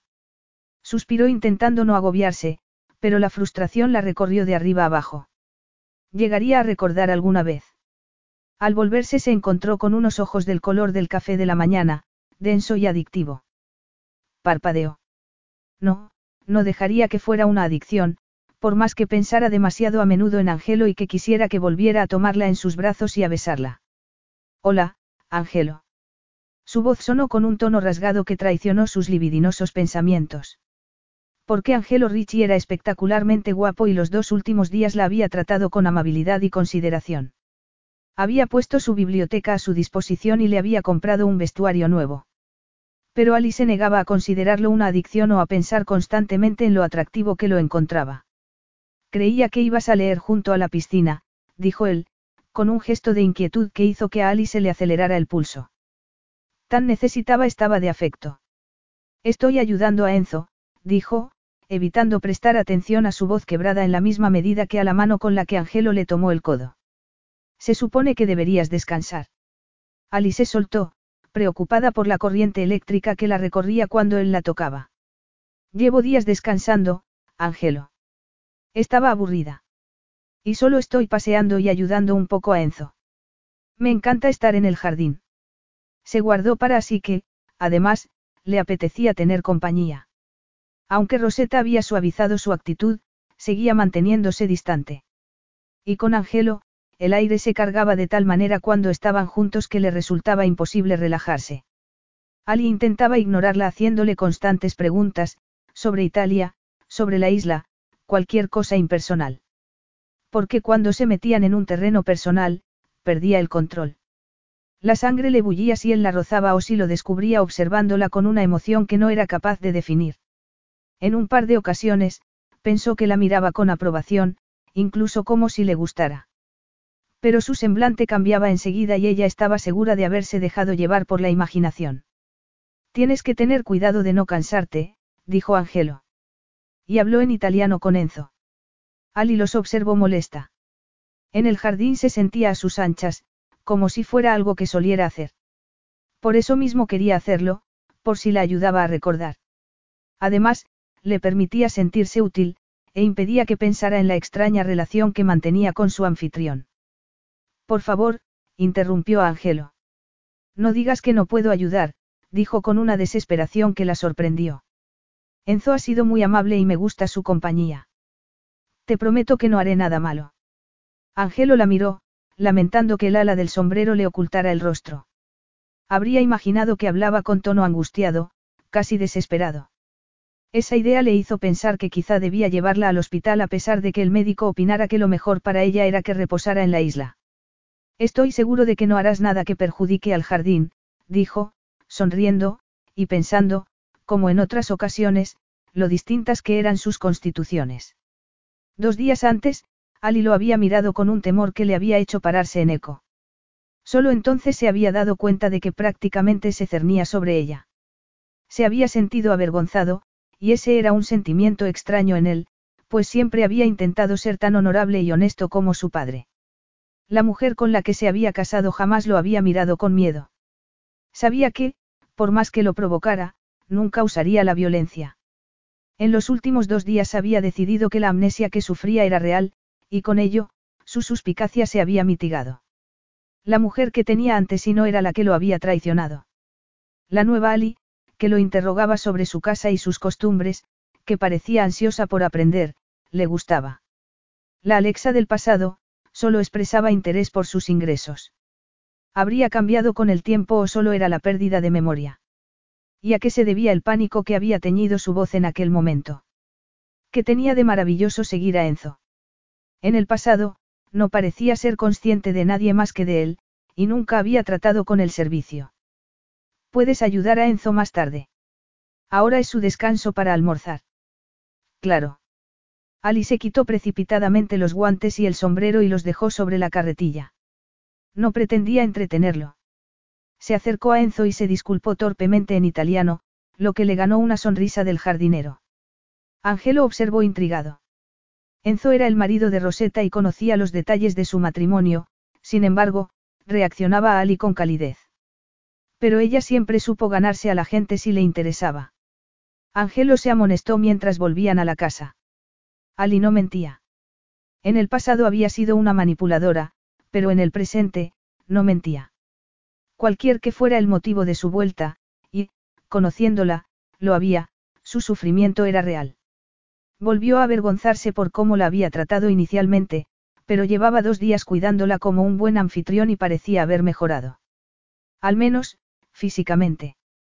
Aún así, le intrigaba que hubiera hecho buenas migas con el jardinero. Todo en ella lo fascinaba. Teniendo en cuenta que no habláis el mismo idioma, tú y Enzo os lleváis muy bien. Alice encogió de hombros. Supongo que tenemos el jardín en común. No hay nada igual a estar en medio de la naturaleza, ¿no crees? Angelo la miró de soslayo. Ese era el comentario que hubiera esperado de su madre, que adoraba el jardín, no de su ex. Habría sufrido un trasplante de personalidad. Su ex esposa era un ser sociable que se llevaba bien con la gente, siempre que le interesara. Jamás había expresado el menor interés en la vida doméstica o la jardinería. En cuanto a coser o arreglar ropa, Angelo no lo habría creído de no haberlo oído él mismo. La nueva Ali era un acertijo, que estaba decidido a descifrar. Cada vez lo desconcertaba más. Incluso caminar a su lado era distinto. Sus curvas femeninas eran más pronunciadas, como si ya no hiciera una dieta estricta. Habría dejado de trabajar como modelo. También parecía más baja, pero se había dado cuenta de que se debía a que iba con zapato plano o descalza, cuando en el pasado llevaba tacones hasta en la piscina. Eran pequeños detalles, pero perturbadores. Por primera vez en cinco años, Angelo sentía que no controlaba la situación, y eso no le gustaba. Así que te gusta la jardinería, dijo cuando se sentaron a la mesa, bajo el toldo de la terraza, mirando al mar. Ali contempló las vistas y las flores que rebosaban de las macetas de la balaustrada. Eso parece, contestó. Al menos hoy me ha ayudado a relajarme. ¿Y cómo no maravillarse con unas vistas como estas? Angelo siempre disfrutaba de aquel entorno, pero Ali le hacía verlo con ojos nuevos. Quizá su familia tenía razón y debía descansar más, quizá debía introducir cambios en su vida. ¿Vives aquí permanentemente? No, paso más tiempo en Roma. Ali frunció el ceño. Pero supongo que vienes a menudo, no. Angelo pensó que le había leído el pensamiento y se encogió de hombros, incómodo. No tanto como me gustaría. Ali ladeó la cabeza. ¿Por qué? Entonces abrió los ojos. No será por mí, ¿verdad? Por los recuerdos que tienes asociados a. No. Ali pareció tan preocupada que Angelo tuvo que cortarla. Sigue siendo un refugio al que acudo cuando quiero escaparme. Era extraño que, aunque allí hubieran pasado los peores momentos con Alexa, fuera cuando estaba con su madre y su hermana cuando lo acosaban los malos recuerdos, al ver el daño que su matrimonio les había causado. Que la villa no evocara recuerdos de Alexa solo demostraba lo poco que le había importado, lo superficial que había sido su relación. De hecho, tal y como descubrió en aquel momento con sorpresa, le importaba más la mujer del presente que la del pasado. Observó su piel dorada por el sol y su cabello despeinado y no percibió ni rastro del enfado que había sentido tanto tiempo. ¿Y por qué no vienes más? Ali añadió apresuradamente. Perdona, no es de mi incumbencia. Es una pregunta lógica, dijo él, mirándola y preguntándose por qué no le importaba hablar con ella. Aunque no solía decirse que era más fácil hablar de temas personales con un desconocido. Después de todo, Ali era una desconocida. Continuó. Desde que ocupé el puesto de mi padre he dedicado mi vida al negocio. Apenas me tomo tiempo libre. Y cuando lo hacía, seguía pendiente de llamadas y correos electrónicos. Supongo que no fue fácil, dijo ella frunciendo el ceño. ¿Tuviste algún problema? Inicialmente no fue complicado. Mi padre murió de repente y... Lo siento. Debió de ser muy duro. La empatía con la que brillaron los ojos de Ali hizo que a Angelo se le formara un nudo en la garganta. Gracias. Era un hombre muy especial, hizo una pausa. Me he esforzado mucho por estar a su altura y sí, al principio hubo quien dudó de que pudiera ocupar su lugar. Pero he demostrado que se equivocaban. El banco incluso ha mejorado sus resultados. Seguro que estaría muy orgulloso de ti. Ali desconcertó de nuevo a Angelo. Nunca había sido ni tan comprensiva ni tan intuitiva. Cinco años la habían cambiado mucho. Eso espero. Había quienes pensaban que su principal motor había sido el ego en lugar del deseo de emular a su padre y asegurar el futuro de su madre y de su hermana. Más tarde, tras el divorcio, su entrega se había visto alimentada por la necesidad de mantener las emociones negativas bajo control y dirigir su energía a algo positivo. Se había prometido no volver a complicarse la vida por ninguna mujer y había mantenido relaciones exclusivamente sexuales. Era extraño que la presencia de su ex le estuviera haciendo preguntarse cómo sería mantener una relación establece, hacer de la isla un hogar permanente, formar una familia, ideas que había borrado de su mente hacía años. Pero si el negocio va tan bien, podrás delegar y tomarte más tiempo libre. Angelo miró a Ali. Eso mismo dicen mi madre y mi hermana. Mi hermana me acusa de ser un adicto al trabajo. Ali rió y el sonido de su risa calentó el corazón de Angelo. Tu hermana debe de ser muy valiente, dijo. Y a Angelo le sorprendió que Ali le tomara el pelo cuando, efectivamente, solo Julia se atrevía a hacerlo. Quizá su familia tenía razón. El divorcio le había amargado el carácter, pero había llegado el momento de concentrarse en lo positivo. Si yo fuera dueña de este lugar, no querría dejarlo nunca, Ali hizo un movimiento circular con la mano. Fíjate en el rosa de los geranios recortados contra el azul del mar, es espectacular. Angelo la observó, dejándose llevar por su entusiasmo, que encontraba encantador. En el pasado Alexa había apreciado la belleza del entorno, pero jamás se había expresado así. La llegada de Rosetta con la comida, interrumpió sus reflexiones. Ali siguió hablando del jardín mientras comían, mencionando los nombres de las plantas y mostrando conocimiento del diseño de jardines. La Rosaleda, en particular, dejó la frase en el aire, como si se quedara sin palabras. Angelo asintió y llenó de agua los vasos. Ese era también el rincón favorito de su madre, y le sorprendió darse cuenta de que también ella habría disfrutado de aquel almuerzo con Ali. Solo al dejar la botella se dio cuenta de que Ali había adoptado una actitud alerta. Él se inclinó a observarla al ver que se había quedado con un pedazo de pan en el aire, como paralizada. Ali. ¿Qué pasa? Ali no parpadeó. Ali. Ella siguió con la vista fija en un punto en el mar, Angelo se volvió y solo vio un yate en la distancia. Nada que explicara la reacción de Ali. Angelo fue a levantarse cuando ella susurró. La abuela. Angelo escrutó su rostro, buscando huellas de dolor o angustia, pero solo la encontró con la mirada perdida y gesto de concentración. Entonces, Ali se dejó caer sobre el respaldo bruscamente y descansó la mano en la mesa con ojos brillantes. Sin pensárselo, Angelo rodeó la mesa y, agachándose a su lado, le tomó las manos. Háblame, Ali. Finalmente, ella giró la cabeza hacia él y suspiró. Aunque solo hubieran sido unos segundos, Angelo se había inquietado al notarla perdida en su propia mente. Habría trabajado demasiado con Enzo. Habría sometido a su mente a demasiado estrés. Debía haberla vigilado más estrechamente. He tenido un recuerdo, musitó ella. Eso es fantástico. ¿Cuál? Llevaban esperando una señal de que recuperaría la memoria y, sin embargo, en lugar de contenta, Ali parecía abatida y tenía los ojos humedecidos por las lágrimas. Angelo le apretó las manos. ¿Qué has recordado, Ali? ¿Cómo llegaste aquí? Ali se pasó la mano por el rostro. No, pero he sentido, hizo una mueca y pareció a punto de llorar. Angelo jamás la había visto llorar. Incluso cuando la había acusado de mentir, se habían mantenido desafiante. Ver el esfuerzo que hacía por contener el llanto, removió algo en su interior. Se inclinó hacia ella y la abrazó. Ella apoyó la cabeza en su hombro y lloró. Lo siento, lo siento, musito. Ocultó el rostro en su cuello y Angelo notó sus lágrimas en la piel. Entonces ella se incorporó y susurró. Disculpa, Angelo. No sé qué me ha pasado. Se echó hacia atrás y Angelo se sorprendió de no querer soltarla, pero se obligó a concentrarse en ella. ¿Qué ha pasado? ¿Has recordado algo malo? Ella sacudió la mano, sorbiéndose la nariz y alisándose el cabello en un gesto que Angelo recordó del pasado.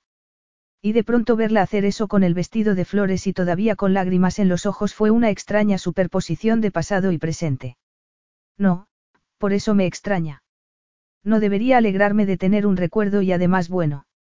Ali volvió a parpadear para contener las lágrimas y Angelo pensó que nunca había visto nada tan triste y tan hermoso al mismo tiempo. Cuéntamelo, dijo él, tomándole de nuevo una mano. Ha sido el olor del pan, o mejor, el romero espolvoreado por encima, sonrió con tristeza bajo la atenta mirada de Angelo. En cuanto lo he olido me he visto en la terraza de una casa, sobre un jardín, masajeando un acondicionador de romero en el cabello blanco de una mujer, mi abuela, la voz se le quebró. He sabido que era ella aún sin verla, y hablábamos de lo bien que me había salido el acondicionador. Angelo vio un torbellino de emociones en los ojos de Ali. Eso era también una novedad, pues en el pasado, era capaz de dejar traslucir solo aquello que quería. Es un buen comienzo, dijo él. Es un recuerdo positivo. Ali asintió, aunque con gesto abatido. Sí, claro. Tienes razón. Pero. Ali lo miró con algo parecido a la gratitud y Angelo sintió que en el muro que había erigido en torno a su corazón se abría una grieta. El recuerdo en sí es agradable, Ali lo miró y luego apartó la mirada. Después de lo que me habías contado, me preguntaba si habría alguien a quien pudiera importarle mi desaparición. Angelo tragó saliva, diciéndose que solo le había contado la verdad sobre su relación. Pero una voz interior le recriminó haber sentido cierto placer en tratarla con crueldad. Ahora ya sabes que sí la hay, dijo, apretándole la mano. Sí, dijo Ali, pero seguía pareciendo infeliz. La cuestión es que el recuerdo me ha hecho sentir una enorme tristeza, y hace que me dé miedo lo que pueda descubrir cuando finalmente recupere la memoria, apretó a su vez la mano de Angelo. No sé si estoy preparada para enfrentarme a ello. Capítulo 8. Es increíble, dijo Ali, quitándose las sandalias y pisando la arena de la playa. Es tan suave como azúcar glas. Angelo se volvió a mirarla, y la torsión de su cuerpo acentuó sus anchos hombros y su estrecha cintura.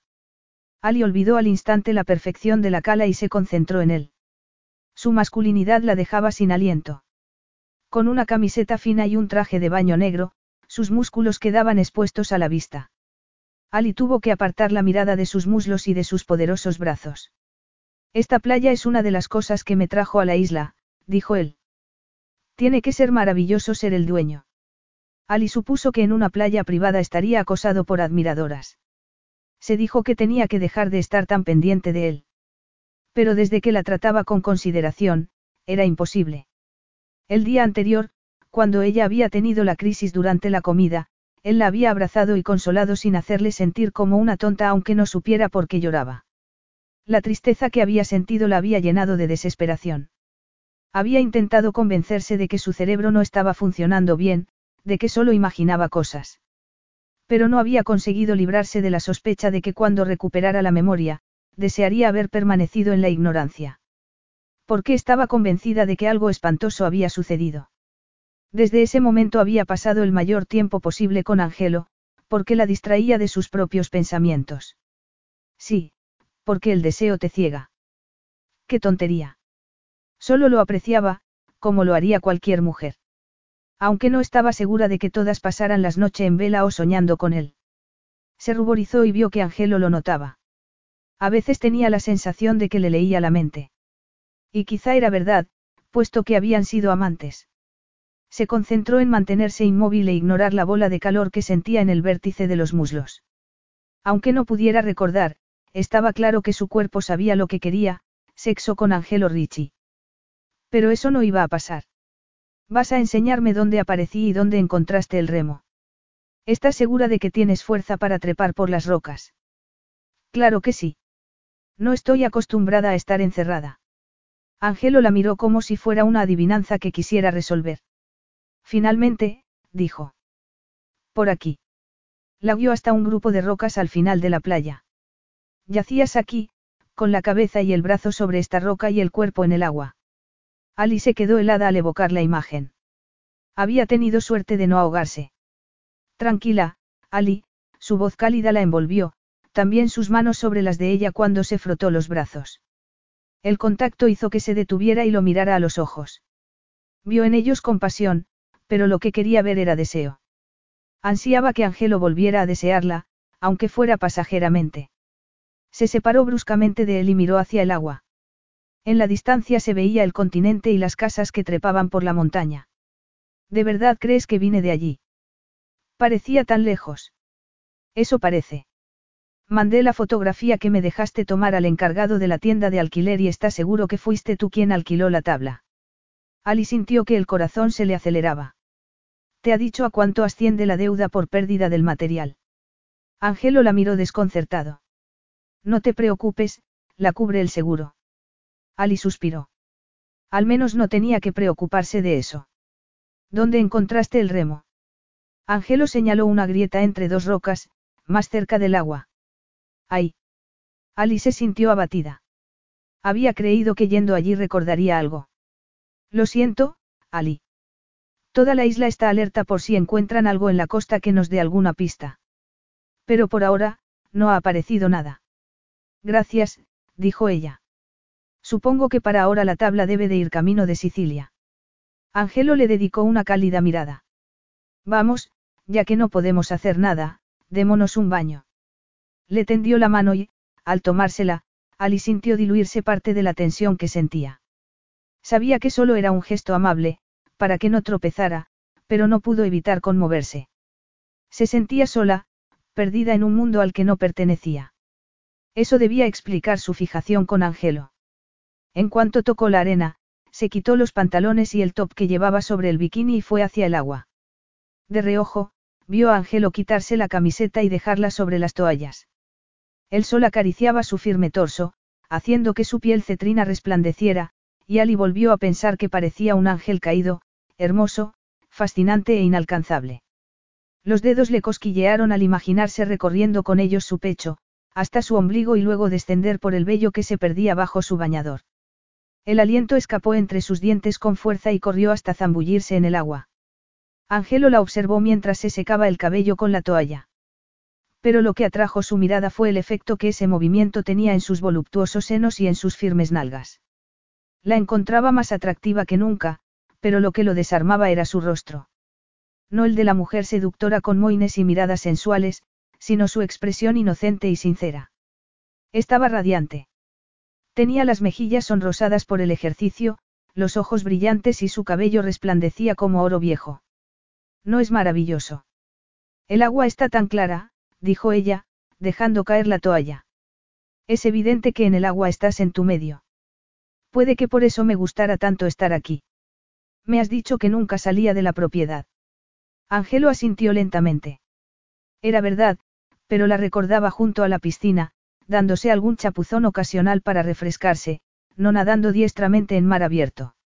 De hecho había tenido que amenazarla para que saliera del agua.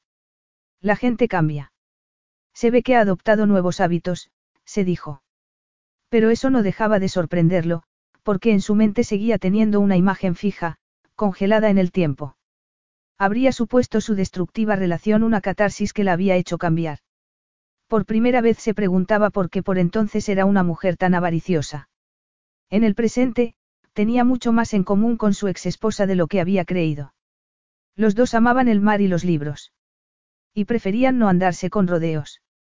La noche anterior, buscando algo en lo que distraerse de la presencia de Ali, había encontrado una película antigua.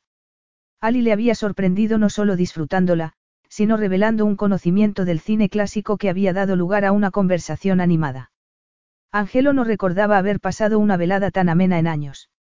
Y en aquel momento, disfrutaba de ver a su ex esposa vestirse. Se dijo que debía apartar la mirada y se volvió para sacudir la toalla, pero con el rabillo del ojo vio cómo balanceaba las caderas para subirse los pantalones. Por alguna extraña razón, le resultó extremadamente sexy que se notara el bikini mojado debajo, y también la parte de arriba bajo la camisola verde. ¿Lista? preguntó. Una sonrisa resplandeciente confirmó que Ali era más feliz al aire libre. Lista. Después de comer voy a ayudar a Enzo en el jardín. La tormenta ha causado muchos destrozos. Angelo asintió, tratando de acostumbrarse a aquella nueva mujer que prefería trabajar en el jardín a disfrutar de cócteles en una hamaca. Le indicó con el brazo que lo precediera por si tropezaba y tenía que ayudarla, aunque dada la energía que irradiaba, dudaba de que fuera necesario. En segundos se dio cuenta de que había cometido un error porque no podía apartar la vista de sus caderas y de su trasero. Para distraerse, intentó pensar en las llamadas de trabajo que tenía pendientes, del problema que tenía que resolver en Nueva York. Oyó unas voces y miró hacia arriba, vio que Ali se había detenido donde el camino giraba bruscamente, en el límite de su propiedad. Al acercarse, vio que estaba hablando con su vecino, que se inclinaba hacia ella por un hueco en el seto. Aquí está. Pregúntaselo tú mismo, le oyó decir cuando llegó a su altura. Pero Oliver Branston, su nuevo vecino americano, director de cine, seguía mirando a Ali como si la encontrara fascinante. Angelo se puso en tensión al tiempo que forzaba una sonrisa. Hola, ¿puedo ayudarte en algo? Branston llevaba un mes allí y hasta el momento no había establecido el menor contacto. Voy a dar una fiesta de inauguración de la casa, alzó la mano como si quisiera ahuyentar objeciones. No te preocupes, no voy a invitar a medio Hollywood, será algo discreto, nada ruidoso. Solo quiero invitar a algunos vecinos a una barbacoa para conocernos y que la gente vea que no voy a perturbar la paz de la isla. Angelo sonrió, alegrándose de que esa fuera la actitud de Branston. Era verdad que su presencia había despertado cierta suspicacia entre los vecinos. Gracias, iré encantado, contestó. Genial. Es pasado mañana. Ven cuando quieras, miró a Ali y añadió. Tú también, por supuesto. Y haciendo un gesto de despedida con la mano, desapareció, dejando a Angelo preguntándose por la patente aprobación con la que había mirado a Ali. Quizá miraba así a todas las mujeres, de acuerdo con Rosetta, era famoso por sus numerosas relaciones con actrices. Pero no importaba. Ali se quedaría descansando en la villa, no acudiría a la fiesta. Esa convicción mitigó parte de la incomodidad que había sentido al encontrar a Ali sonriéndolo. Ali y él caminaron el resto del trayecto charlando sobre las vistas y el baño que se habían dado, y Angelo consiguió relajarse. En los viejos tiempos, Ali habría estado loca de felicidad por haber conocido a Branston, pero en aquel momento, no manifestó el menor entusiasmo, a Angelo cada vez le gustaba más aquella nueva versión de su exmujer. Aquí tienes, Ali. Una deliciosa copa para una preciosa mujer. Ella rió al ver la copa decorada con trozos de fruta y una sombrilla que Branston le tendía. Deberías dejar Hollywood y hacerte barman, bromeó. Era la segunda bebida que le preparaba. Aunque el doctor no hubiera especificado que no tomara alcohol, Ali prefería evitarlo. Sin embargo, se sentía un poco avergonzada cuando el resto de la gente sofisticada que la rodeaba estaba tomando vino y cócteles. O quizás se sentía nerviosa porque sabía que Angelo había preferido que no asistiera a la fiesta. Primero le había dicho que debía descansar, y luego, que el médico no lo aprobaría. Pero este había sugerido que la compañía y entretenerse podía sentarle bien. Oliver sonrió. Me alegra saber que si mi carrera en el cine fracasa tengo otras opciones. Qué tontería. Te he buscado en internet y dudo que fracases. Has dirigido un montón de buenas películas. Has tenido que buscarme. Bromeó él. Confiaba en que supieras quién soy. Ali vaciló. No había mencionado las circunstancias de su presencia en la isla. La verdad, Oliver, es que tengo un pequeño problema. Mi memoria. Mientras le hacía un breve resumen, Oliver se aproximó a ella con interés y curiosidad. De verdad. Perdona, no quiero decir que sea una mentira, dijo, transmitiéndole una empatía que la conmovió. Eres una mujer muy valiente actuando como si nada cuando debes de estar aterrada. Gracias, dijo ella, sintiendo que los ojos le ardían. El médico dice que estoy progresando, pero yo no lo noto. Ali, perdona, no quería disgustarte, Oliver le pasó un brazo por los hombros y se los estrechó antes de soltarla. No te preocupes, Ali suspiró. Hablar de ello me sienta bien. Mientras hablaba, sintió que se le erizaba el vello de la nuca y, al volverse, vio que Angelo la observaba desde el otro lado de la piscina con el ceño fruncido. Había permanecido casi toda la velada a su lado, pero era popular entre los invitados, que lo paraban constantemente para charlar con él. A Ali no le había importado pasear sola y disfrutar de las vistas. Pero Angelo no la miraba con complicidad, sino como si estuviera a punto de estallar. Tu amante tiene ganas de estrangularme. No es mi amante y debe de estar enfadado conmigo, no contigo. Aunque no sé por qué. Yo sí. Está celoso. Ali miró a Oliver sorprendida. Cuando volvió a mirar, Angelo se encaminaba hacia ellos, pero una mujer lo detuvo. Te equivocas, dijo a Oliver. No hay nada entre nosotros. Pues está claro que él quiere que lo haya, Oliver sonrió seductoramente. Aunque si no estáis juntos, puede que yo tenga una oportunidad. Ali volvió a reír. Se te da bien hacer de Playboy, no. Oliver pareció sorprenderse, pero se encogió de hombros. Es una costumbre. Pero no puedo negar que te encuentro interesante y preciosa. Ali lo miró con suspicacia. ¿Qué es lo que quieres, Oliver? Para cuando Angelo se libró amablemente de la madre de un amigo, Oliver Branston y Ali habían desaparecido. Cuando los buscó en el interior sin éxito, su inquietud se incrementó. Sabía que Ali no debía haber ido a la fiesta. Había creído que lo hacía por su bien, pero en cuanto la vio riendo con Branston como un par de adolescentes se dio cuenta de por qué había querido que se quedara en casa. Y no solo por Branston. No soportaba cómo la miraban los hombres. ¿Cómo era posible que Rosetta le hubiera comprado aquel vestido ceñido azul eléctrico que atraía todas las miradas? Se fue a aflojar el cuello de la camisa, pero vio que ya lo había hecho. Angelo, me alegro de verte. Quería consultarte. Lo siento, interrumpió al conocido. Tengo que encontrar a mi acompañante. La bonita rubia. La última vez que la he visto, Branston la guiaba hacia el jardín. Gracias, dijo Angelo, dirigiéndose de inmediato hacia el exterior.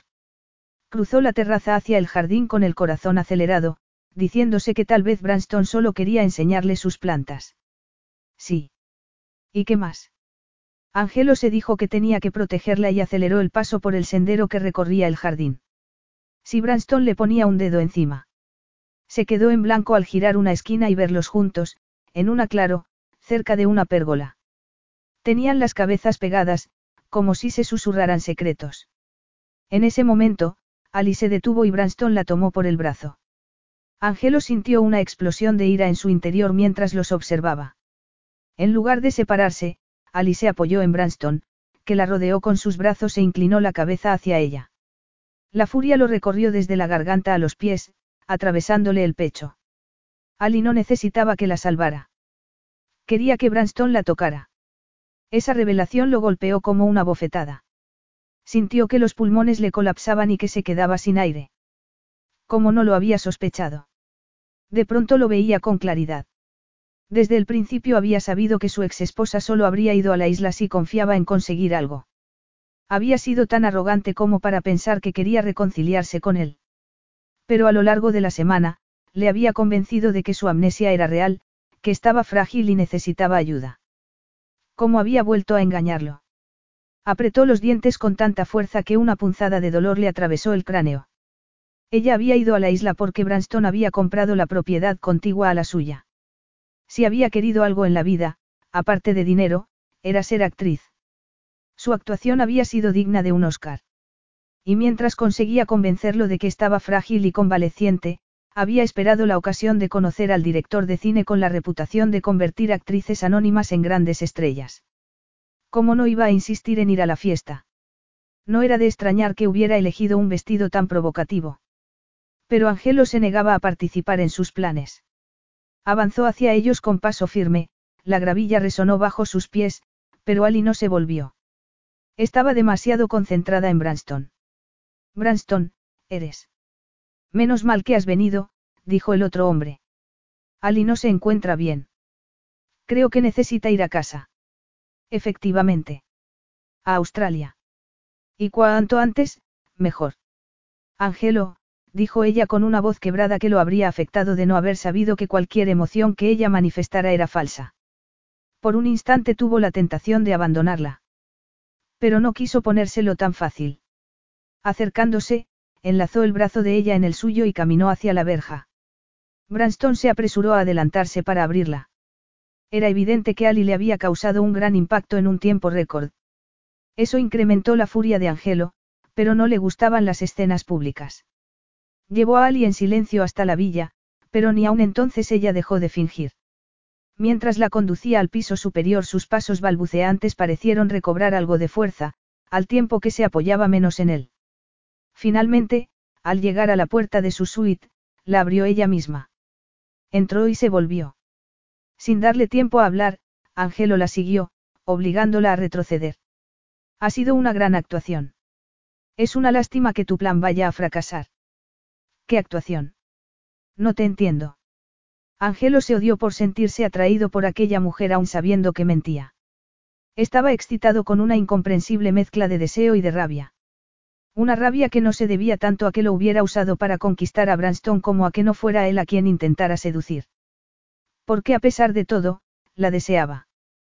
¿Qué es lo que no entiendes, Ali? Esto. Recorriendo la distancia que los separaba, la tomó por la muñeca. Capítulo 9. Ali lo miró a los ojos y no vio la menor ternura en ellos, pero no era eso lo que buscaba. Su cuerpo vibraba con la adrenalina de tenerlo tan cerca, incluso aunque fuera el ángelo de los primeros días, un ángel severo y reprobador. Ali se debatía entre el desconcierto y el gozo, porque por fin su ansiado anhelo de proximidad se hacía realidad. Así que en lugar de soltarse, alzó la barbilla y se mantuvo firme. No hay ningún plan, Ángelo. Oliver y yo estábamos charlando y de pronto me he mareado. Había sido inesperado, rozó un arbusto y el perfume que desprendió le aceleró al pulso al tiempo que fragmentos, no de recuerdos, sino de emociones, la bombardearon. Había experimentado tanto y tan abruptamente, que había estado a punto de desmayarse. Charlando. No es eso lo que me ha parecido desde donde yo estaba. Nos estabas espiando. Ali lo observó sin comprender por qué la observaba con una expresión tan severa que su rostro parecía tallado en metal. Soy tan idiota que estaba preocupado por ti. Como no me había dado cuenta de que has venido para acercarte a él. ¿Quieres que te convierta en una estrella? Angelo la miró con desdén. Ibas a acostarte con él para que te diera un papel. Ali fue a bofetearlo, pero él le sujetaba la mano. Nada de eso es verdad, dijo ella fuera de sí. Estoy demasiado ocupada intentando recuperar la memoria como para pensar en una carrera profesional. Su pecho se movió agitadamente. Tiró de la mano y Angelo la soltó. Ella continuó. Oliver estaba solo siendo amable. Se ha dado cuenta de que me sentía incómoda y me ha hecho compañía. Además, le ha interesado mi problema desde un punto de vista médico porque podía servirle como base para un guion. Ali había agradecido que se ocupara de ella y le había aliviado hablar de su amnesia objetivamente y no como una obsesión personal.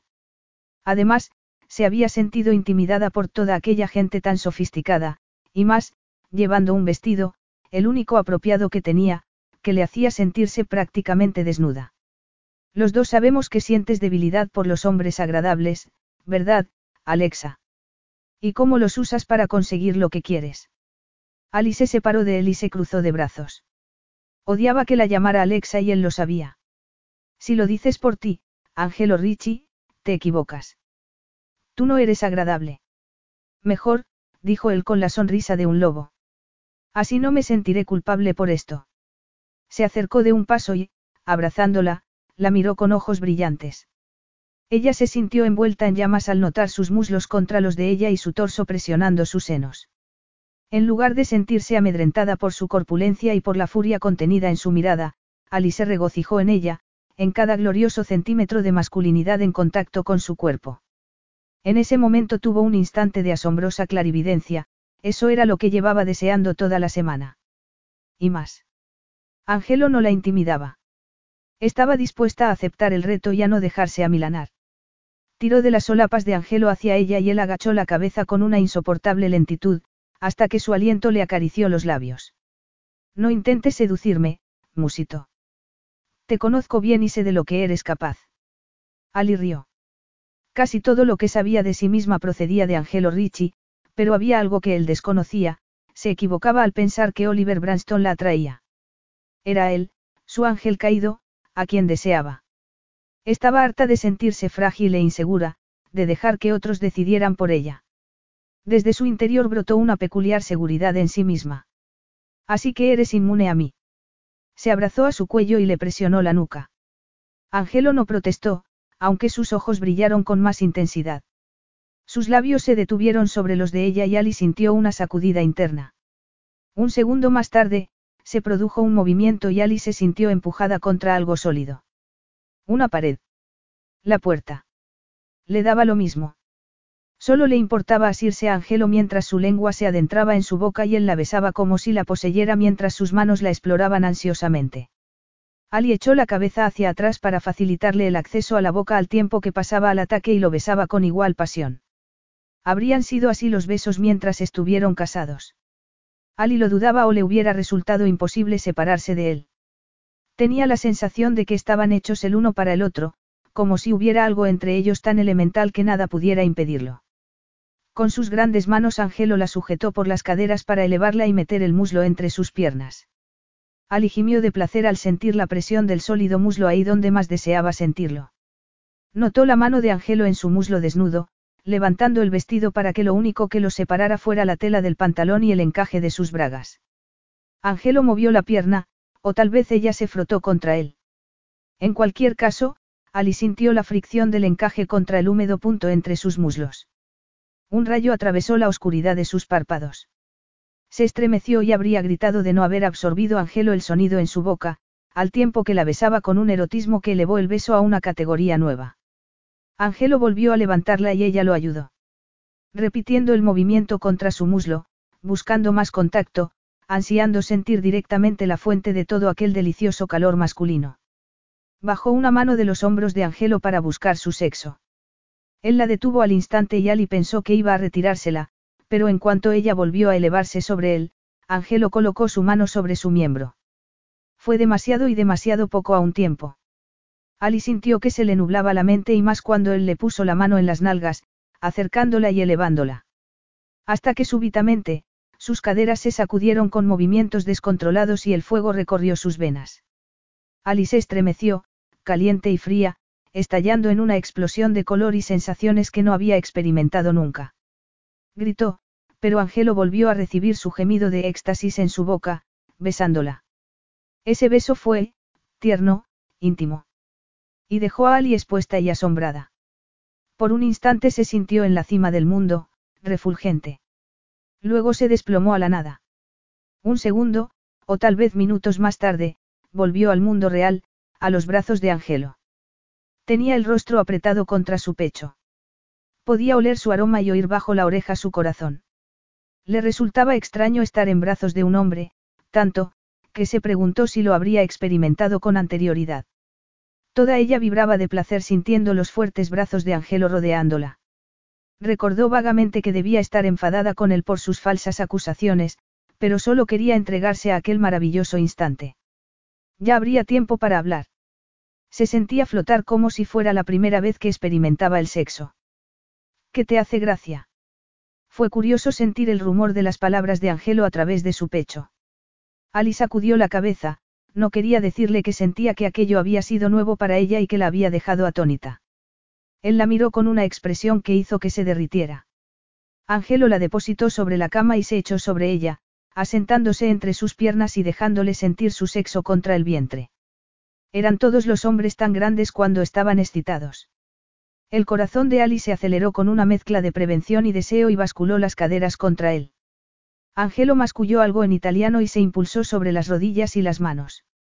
Sus alientos se acariciaron y, aunque a contraluz Ali no podía ver su rostro, se oía su agitada respiración. ¿Me deseas? musitó ella, sin saber si era un reto o una invitación. No debería. Ni yo a ti, después de cómo me has insultado.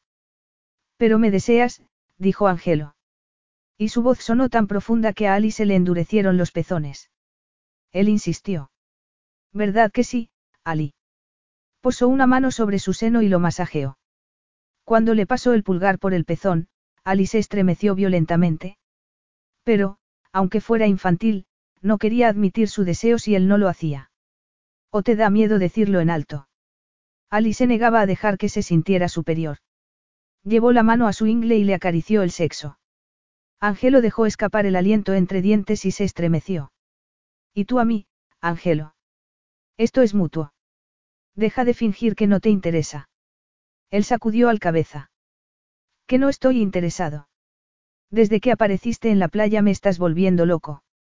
Ali sintió una bandada de pájaros elevar el vuelo en el pecho. Me alegro, dijo con voz ronca. Porque tú a mí también. Se quedaron inmóviles un instante mientras el mundo giraba a su alrededor como un caleidoscopio. Entonces Angelo dijo. Un segundo.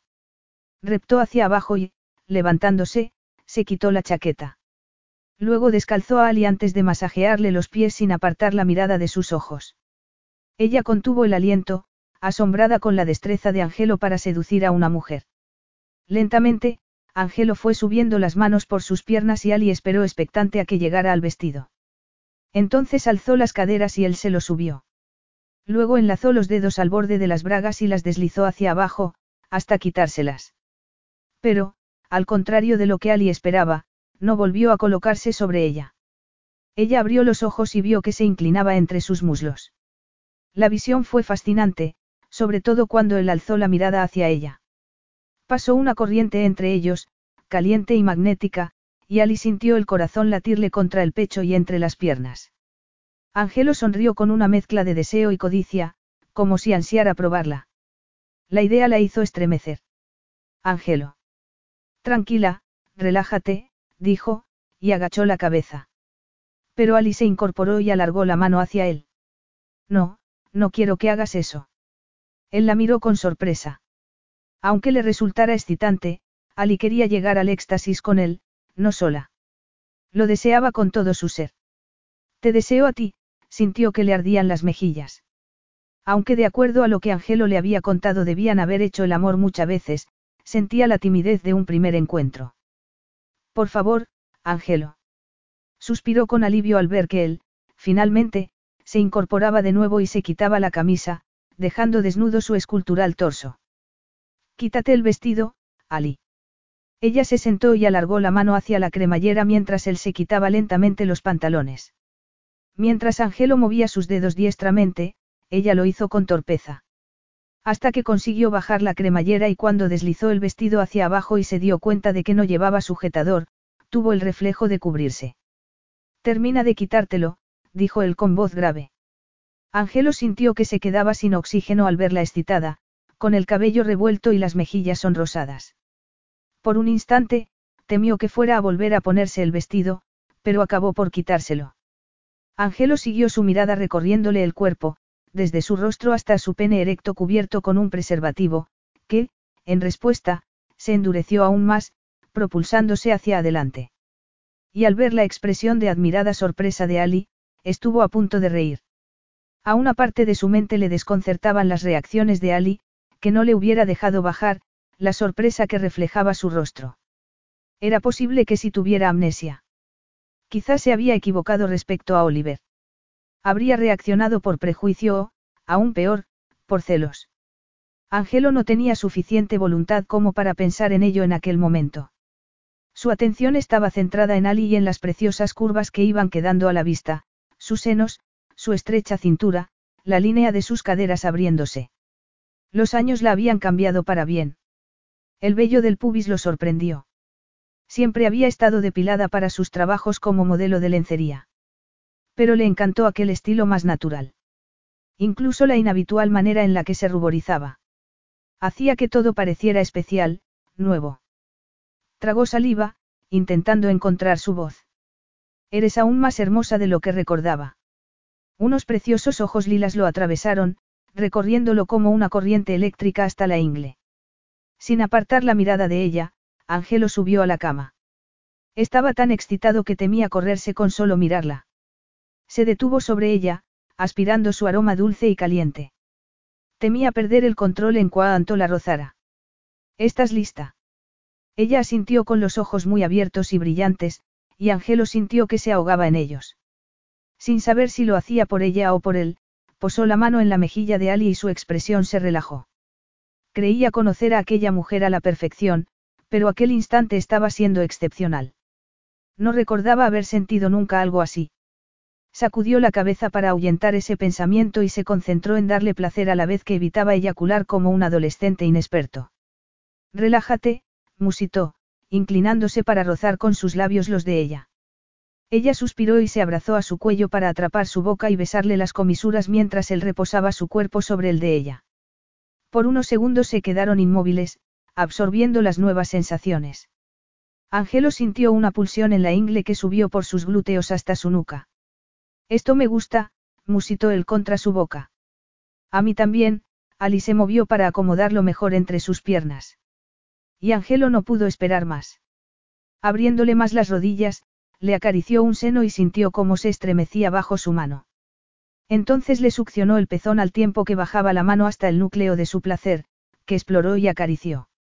Ali respondió tensándose y meciendo las caderas con una creciente urgencia paralela a la de él.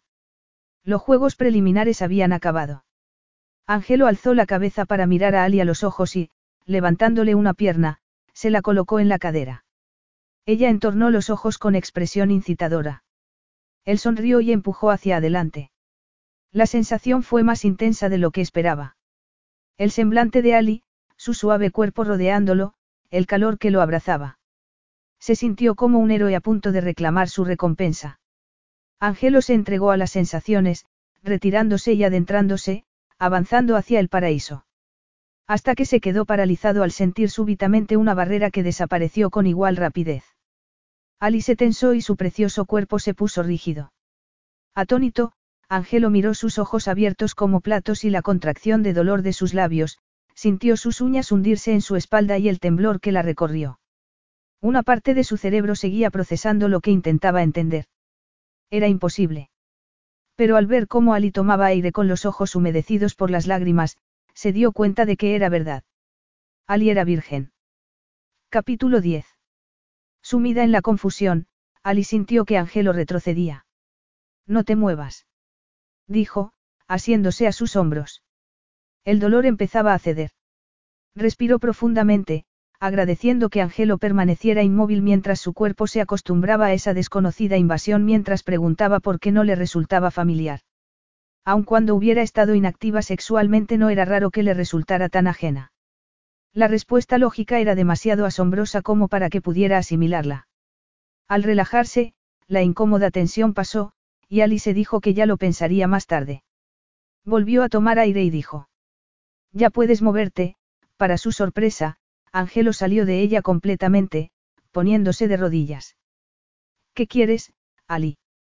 Preguntó él entre dientes con los tendones de cuello en tensión y una expresión torturada. Te quiero a ti, Angelo, por favor, no pares. Pero Angelo sacudía la cabeza. No podemos. Eres. Da lo mismo. Te deseo, Angelo, Ali se tragó lo que le quedaba de orgullo. Te necesito. No me dejes así.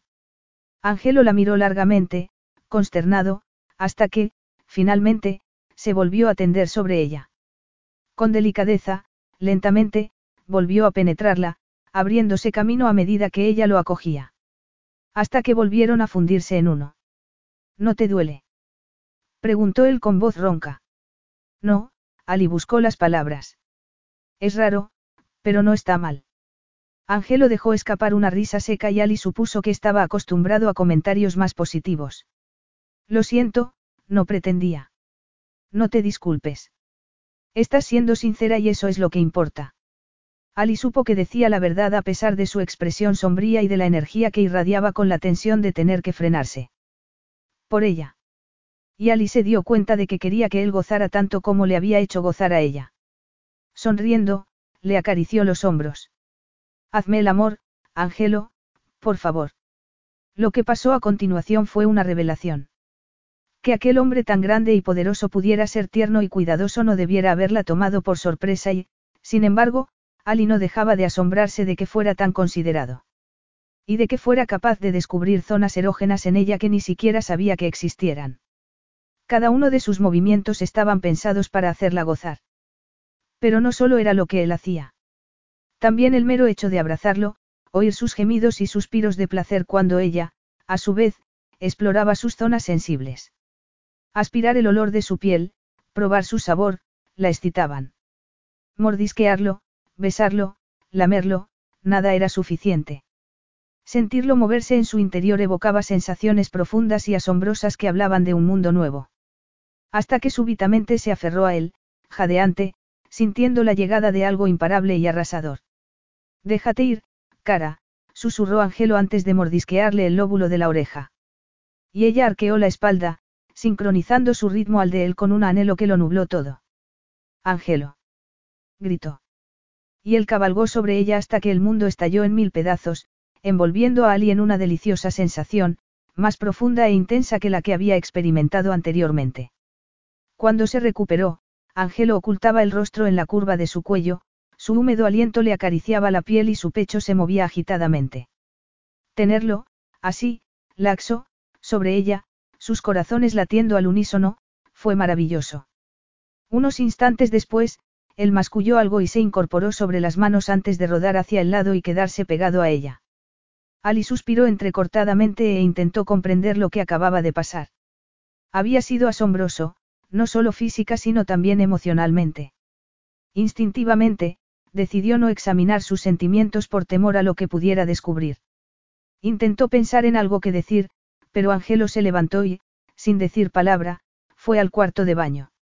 Ella frunció el ceño, preguntándose si esperaba que le hubiera dicho algo afectuoso. Solo había sido sexo, al que habían llegado entre la rabia y el deseo. No debía interpretar lo sucedido como nada más que eso. Aún así, pensó en cómo Angelo la había mirado cuando había entrado en ella por segunda vez, en la paciencia y la delicadeza que había mostrado. Incluso en la ternura, la veneración que había percibido. Habrían descubierto algo especial. Algo que trascendiera lo meramente carnal. Pero ¿cómo podía saberlo si era virgen? El descubrimiento había anulado las pocas certezas que había tenido hasta entonces. Si era virgen, no podía ser la mujer que Angelo creía que era. Entonces, ¿quién era? De pronto sintió pánico y la oscuridad volvió a envolverla como cuando había despertado por primera vez.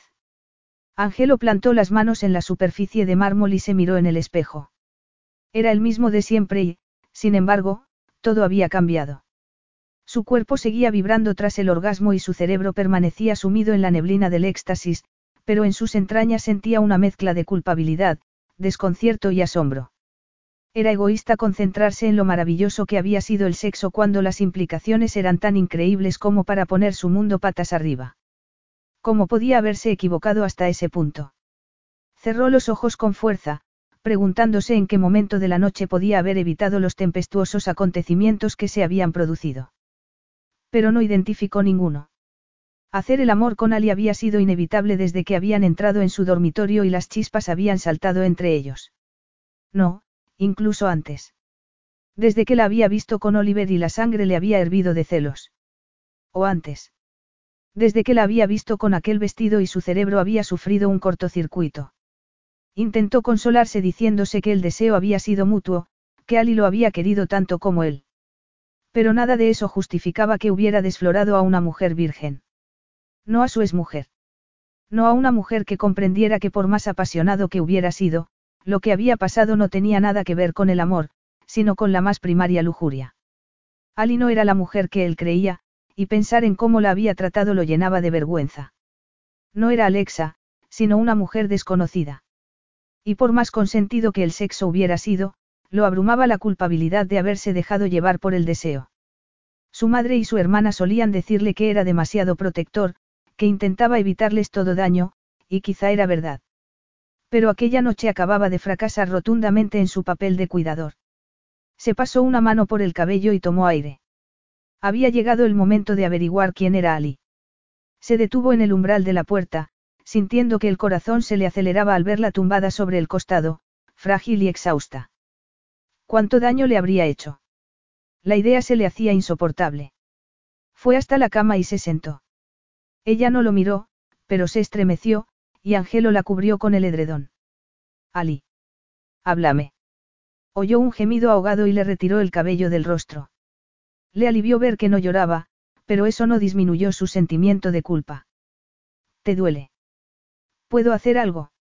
Ella finalmente lo miró. No, estoy bien. No tienes buen aspecto. Angelo estaba acostumbrado a amantes que suspiraban y se acurrucaban contra él hablando de la siguiente vez. Ali, en cambio, parecía angustiada y estaba pálida. Querriera lo tomó por sorpresa. Gracias por el cumplido. Es justo lo que toda mujer quiere oír. Estás temblando. ¿Cómo no voy a estar preocupado? Apretó los labios. No sabes cuánto siento haberte hecho daño. De haber sabido. No lo sabíamos ninguno de los dos. Debía de haberme dado cuenta. No comprendo cómo no me lo he planteado. Y, sin embargo, el parecido entre las dos mujeres era asombroso. La estructura ósea, los labios, la nariz, incluso los gestos. Por no mencionar el color de los ojos. Podrían haber sido gemelas, pero Alexa le había dicho que era hija única. Por eso había estado tan seguro de que Ali era ella. Seguro, pero equivocado. Debo de parecerme mucho a ella. Angelo asintió en silencio al tiempo que le acariciaba el cabello. ¿Te ha dolido mucho? ¿Estás bien? Ali se encogió de hombros. Solo me ha dolido un poco, contestó, esquivando su mirada. Estoy bien. Angelo no supo si creerla. De haberlo sabido habría sido más cuidadoso. No te habría tocado. Al menos quería creer que habría sido lo bastante fuerte, pero nunca se había sentido antes devorado hasta tal punto por la pasión. Para. Ali le retiró la mano con ímpetu y se sentó, tapándose pudorosamente con la sábana. Ali, lo siento. Deja de disculparte. No tienes por qué lamentarlo, tomó aire y continuó, no ha sido más que sexo y has tenido cuidado, así que no habrá consecuencias. Y si no has disfrutado tanto como acostumbras, se encogió de hombros, estoy segura de que podrás superarlo. Angelo frunció el ceño. Que no he disfrutado tanto como acostumbro. Que Ali se refiriera a lo que había pasado como, solo, sexo, lo desconcertó. Más aún que pensara que había sido poca cosa. Ali, yo. Dándole la espalda, ella exclamó. Por favor, no vuelvas a disculparte. No podía soportar que Angelo volviera a pedirle perdón, insistiendo en hasta qué punto se arrepentía de lo que había pasado, cuando para ella había sido una experiencia transformadora. Angelo se puso de pie. No iba a disculparme. Iba a decir que lo que hemos compartido no ha sido en absoluto decepcionante. Ha sido increíble. Ali giró la cabeza lentamente. Hablaba en serio. Quería creer que sí, pero podía ser solo una forma de consolarla. Angelo no esquivó su mirada, pero eso no probaba nada. Me alegro de que lo veas así, musito. Angelo se inclinó hacia ella con expresión sincera. Porque es la verdad. Ha sido, espectacular. Para ella lo había sido, desde luego. Pero dudaba que el sexo con una virgen inexperta pudiera competir con el tórrido sexo con una mujer con tanta experiencia como la de él. Una mujer como su ex esposa, con la que él creía estar acostándose y a la que, a pesar de todo lo sucedido entre ellos, seguía deseando. Eso era lo que le había enfurecido aquella noche y había despertado su deseo por la mujer que lo había traicionado. Había tenido celos al imaginarla con Oliver. Eso explicaba su distanciamiento en cuanto había descubierto que no era Alexa. Había seguido porque ella se lo había suplicado. La vergüenza la abrumó al pensar que Angelo le había hecho el amor por lástima. Bien, ya lo hemos dejado claro, dijo con firmeza. Ha sido muy agradable, ahora podemos pasar página. Angelo le tomó la mano y se la llevó a su muslo desnudo. Ali sintió el calor de su piel, la contracción de sus músculos y el cosquilleo de su vello en la palma. Todo ello envió una señal a su cerebro que a su vez volvió a revolucionar sus hormonas. Como si Angelo fuera a querer hacerlo con ella otra vez. Ali mantuvo la mirada baja para evitar que él viera lo que pensaba.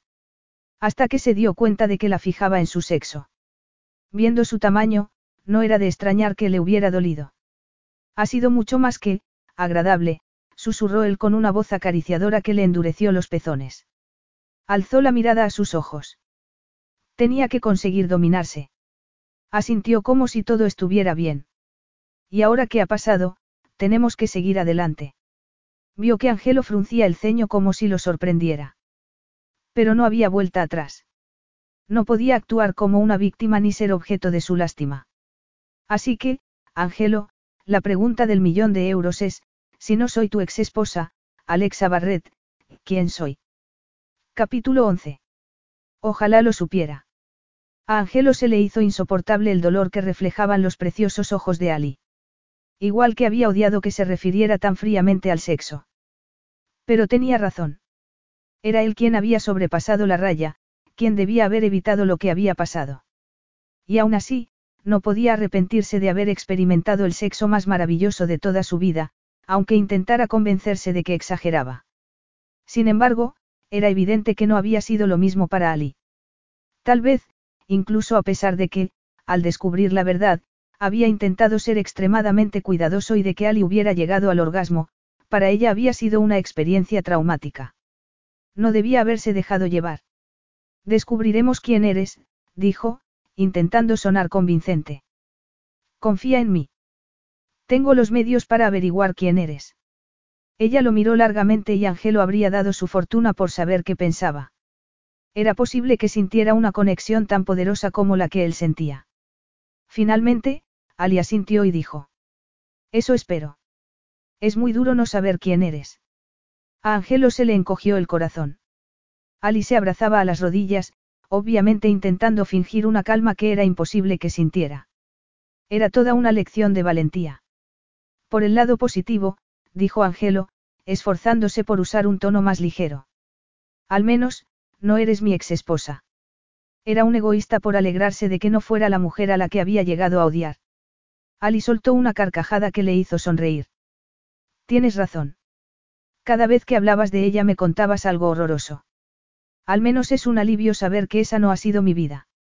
Angelo volvió a admirar su actitud. Ali era fuerte, directa y genuina. Necesitaba ayuda y él debía de empezar a pensar con la cabeza y no con su libido, aunque en parte deseaba que Ali quisiera apoyarse en él para sentirse mejor. Darse cuenta de hasta qué punto eso era egoísta hizo que se avergonzara de sí mismo. Era mucho mejor que Ali fuera independiente y segura, por más que fuera evidente que en parte solo se tratara de la imagen que quería proyectar. Dijiste que en la fiesta te mareaste súbitamente, pero para cuando llegamos a casa te encontrabas bien, hizo una pausa. ¿Hay algo más que debas decirme? ¿Quieres que llame al médico? Ali sacudió la cabeza y su cabello le acarició los hombros como una cortina de miel. No, creo que fue la reacción a un recuerdo, o aparte de un recuerdo. En lugar de decirlo como si fuera una buena noticia, el rostro de Ali se ensombreció y Angelo pensó que era una mala señal. ¿Quieres contármelo? No hay mucho que contar. Fue algo confuso, más relacionado con sensaciones que con un recuerdo concreto. Y te hizo sentir mal. Angelo sintió un nudo en el estómago.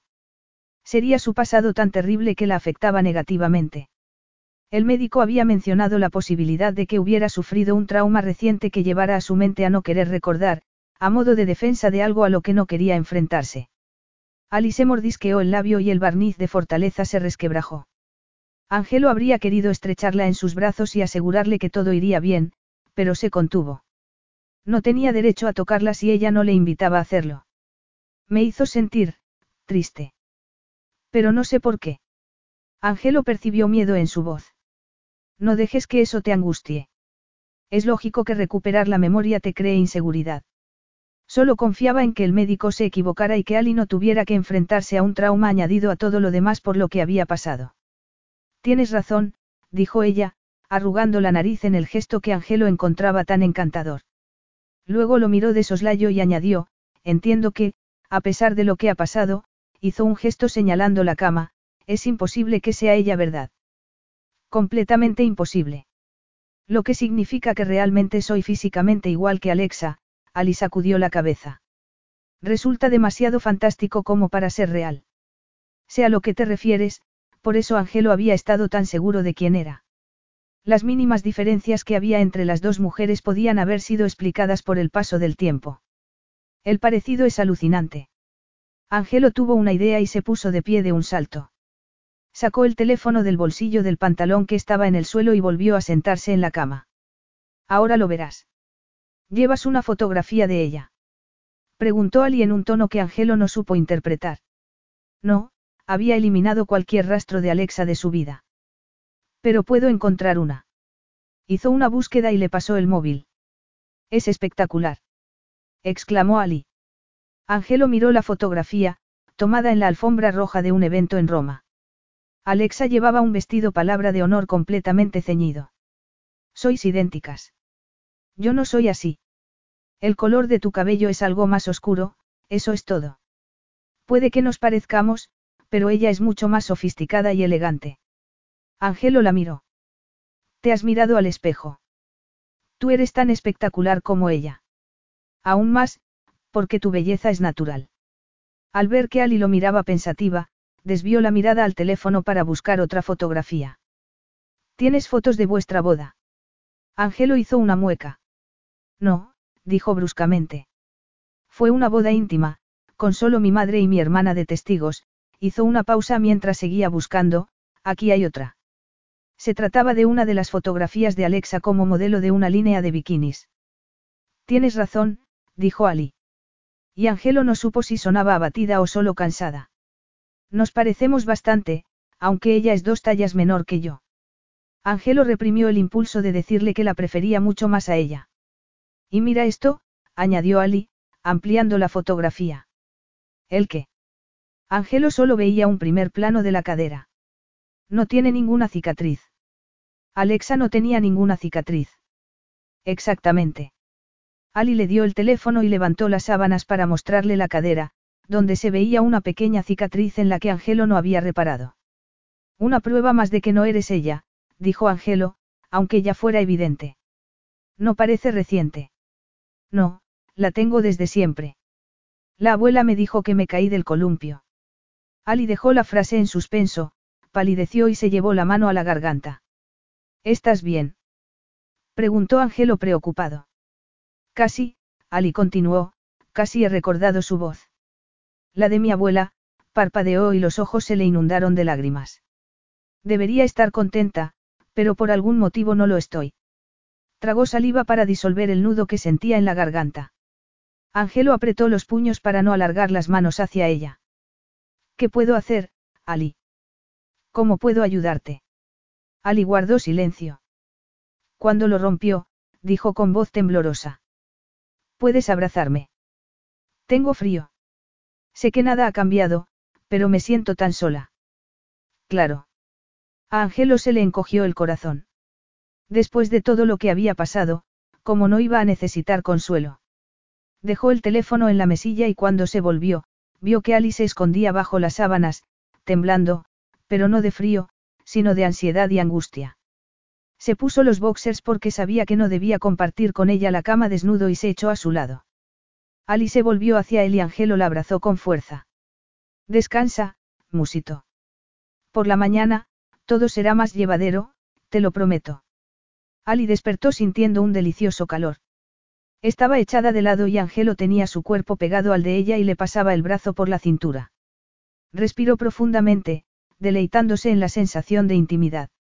Estás despierta. La voz grave de Angelo la envolvió igual que su abrazo, y Ali se sintió instantáneamente excitada, un intenso calor se asentó en su vientre y los senos se le endurecieron.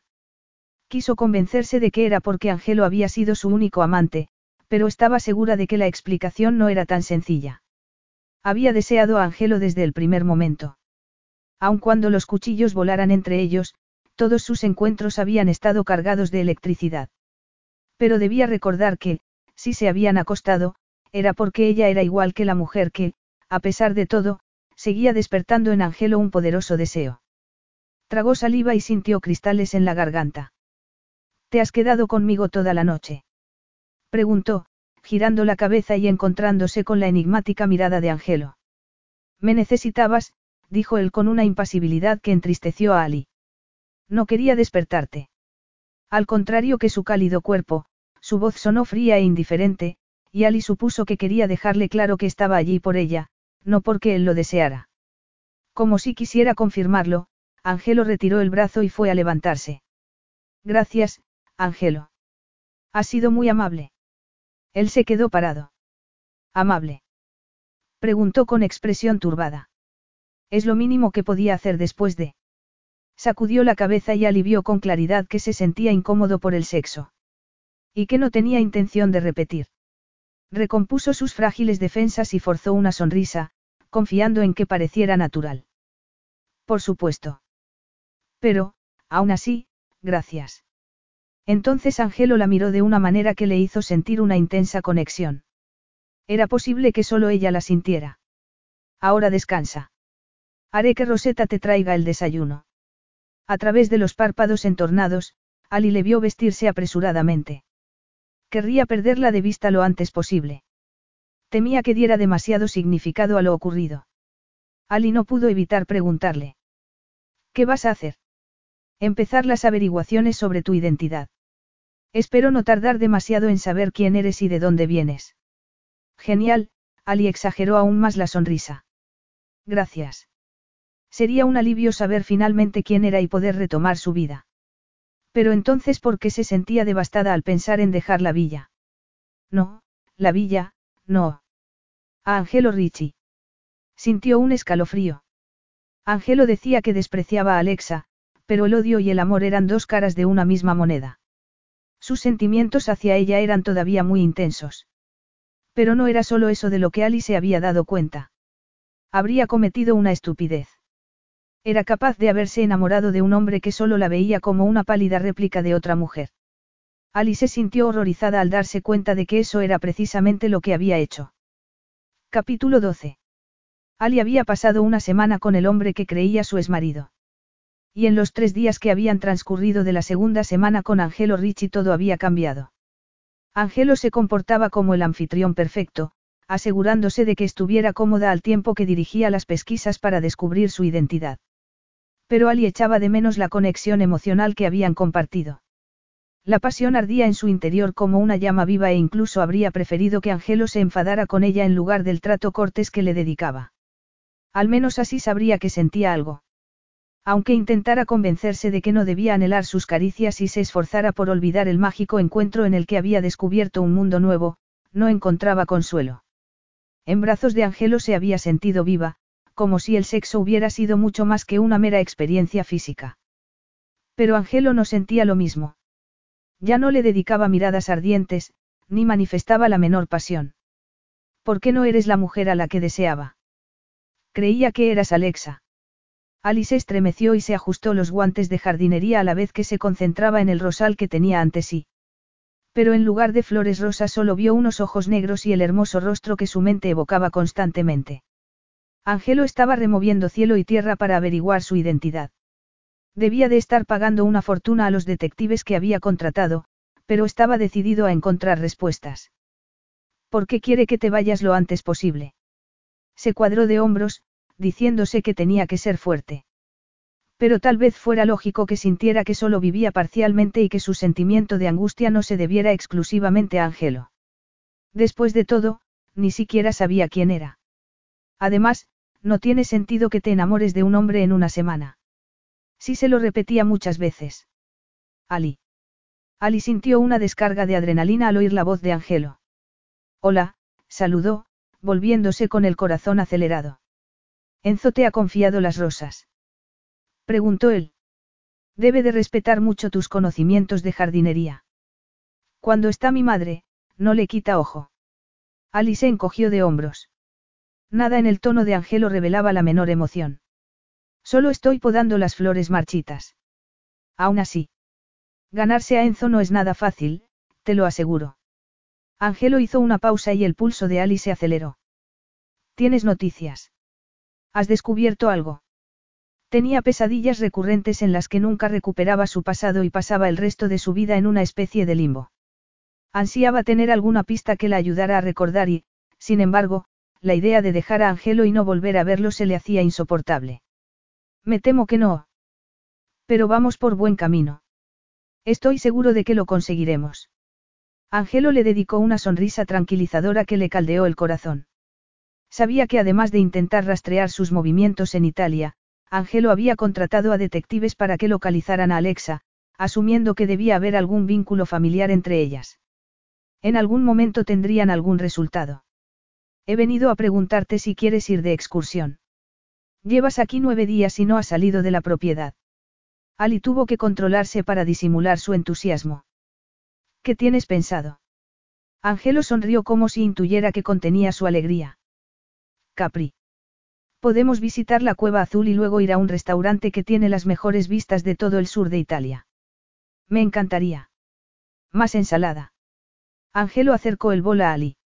Le encantaba verla disfrutar con cada bocado, como saboreaba cada plato. Ocupaban una mesa apartada en la terraza del restaurante, pero la fascinante mujer que tenía ante sí atrapaba su atención más que las espectaculares vistas. Le caerías bien a mi madre, se oyó decir inesperadamente. Ali se quedó parada con un trozo de pescado en el tenedor. ¿Tú crees? ¿Por qué? Es una gran cocinera y le gustaría ver cuánto aprecias la comida. Angelo miró a Ali mientras masticaba y para no quedarse hipnotizado por sus voluptuosos labios, bebió vino. Con un bonito vestido y un sombrero de paja que habían comprado en el puerto, estaba preciosa. Habían pasado dos días desde que habían hecho el amor y no había transcurrido una hora sin que soñara con volver a hacerlo. Volvió a beber y dejó la copa. Tenía que mantener la mente despejada. Era evidente que Ali no se daba cuenta de hasta qué punto era seductora. Al contrario que Alexa, su calidez y su simpatía eran genuinas. Había sido tan encantadora con el barquero que los había llevado a la cueva azul que Angelo llegó a temer que lo siguiera al restaurante. Es un pecado desperdiciar comida, sobre todo cuando está tan buena, dijo Ali. Sé bien cuánto trabajo hay detrás de un buen plato. Incluso algo tan sencillo como una tarta de manzana tradicional exige tiempo y dedicación para que la masa quede perfecta. Angelo percibió la importancia del comentario de Ali aunque a ella pareciera pasarle inadvertida. Sería cocinera además de jardinera. Además, sería imposible no disfrutar al máximo en este sitio, añadió ella, indicando el entorno.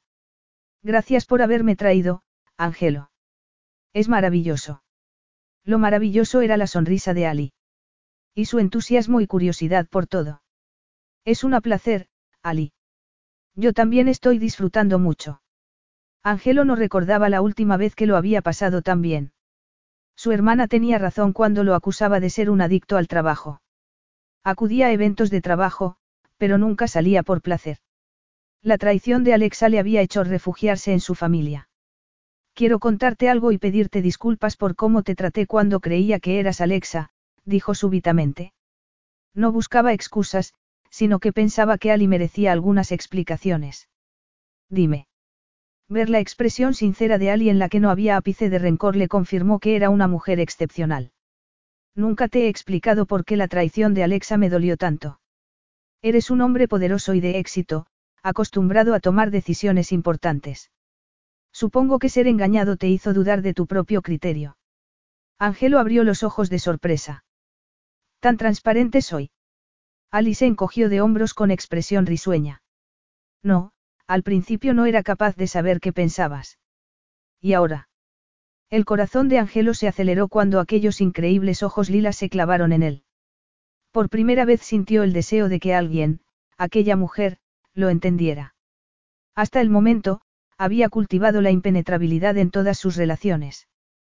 Pero también empezaba a pensar que debía tener una vida privada plena y no solo alguna escapada ocasional de la rutina con mujeres que no significaban nada para él. Ali se ruborizó. Ahora veo al hombre compasivo y decente que se esconde bajo el hombre poderoso. ¿Cómo era posible con lo poco que él había hecho por ella? Tienes razón, Alexa hirió mi orgullo e hizo que me cuestionara mi capacidad de juicio. Pero el mayor pecado fue que hizo daño a mi familia, Angelo hizo girar la copa entre sus dedos. Mi familia estaba muy unida y cuando mi padre murió, todos sufrimos mucho, pero mi madre se quedó destrozada, tragó saliva. Intenté llenar su lugar, ocupándome de mi hermana y de ella. Lo habría hecho igualmente, pero además, se lo prometí a mi padre. Esa es una gran responsabilidad. También lo fue sustituirlo como presidente del banco y tener que demostrar mi valía a todos los que desconfiaban de mi capacidad, y para ello, había trabajado día y noche. Pero mi madre era mi mayor preocupación porque no recuperaba la alegría. Hasta que Alexa dijo que estaba embarazada. Ah. Angelo asintió al ver que Ali adivinaba correctamente. La perspectiva de un bebé la sacó de su infelicidad. Hasta que la verdad afloró. Entonces se sumió en una tristeza aún mayor, no solo porque no hubiera bebé, sino porque me hubiera casado con una mujer capaz de hacer algo así, Angelo hizo una pausa. También afectó a mi hermana, desde entonces, ha evitado cualquier tipo de relación por temor a que los hombres solo quieran su dinero. Ya no confía en nadie. Angelo, cuánto lo siento. Ya están mejor.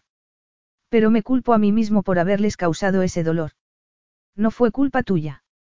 Yo introduje a Alexa en sus vidas y les hice creer en nuestro matrimonio. Por eso reaccioné tan mal cuando llegaste y fui tan cruel contigo a pesar de tu fragilidad. Tu presencia me recordaba hasta qué punto les había fallado. Ali posó su mano sobre la de él. Estoy segura de que ellas no piensan eso. Asumes demasiada responsabilidad.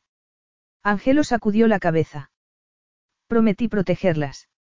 Fue Alexa quien mintió, no tú, dijo Ali con la mirada encendida. ¿Qué pasa con el daño que te hizo a ti? Angelo retiró la mano porque le hacía sentir y desear demasiado, no porque rechazara el contacto. Solo quería darte una explicación. Ali lo observó en silencio y por primera vez en su vida, Angelo sintió que alguien podía ver hasta el fondo de su alma.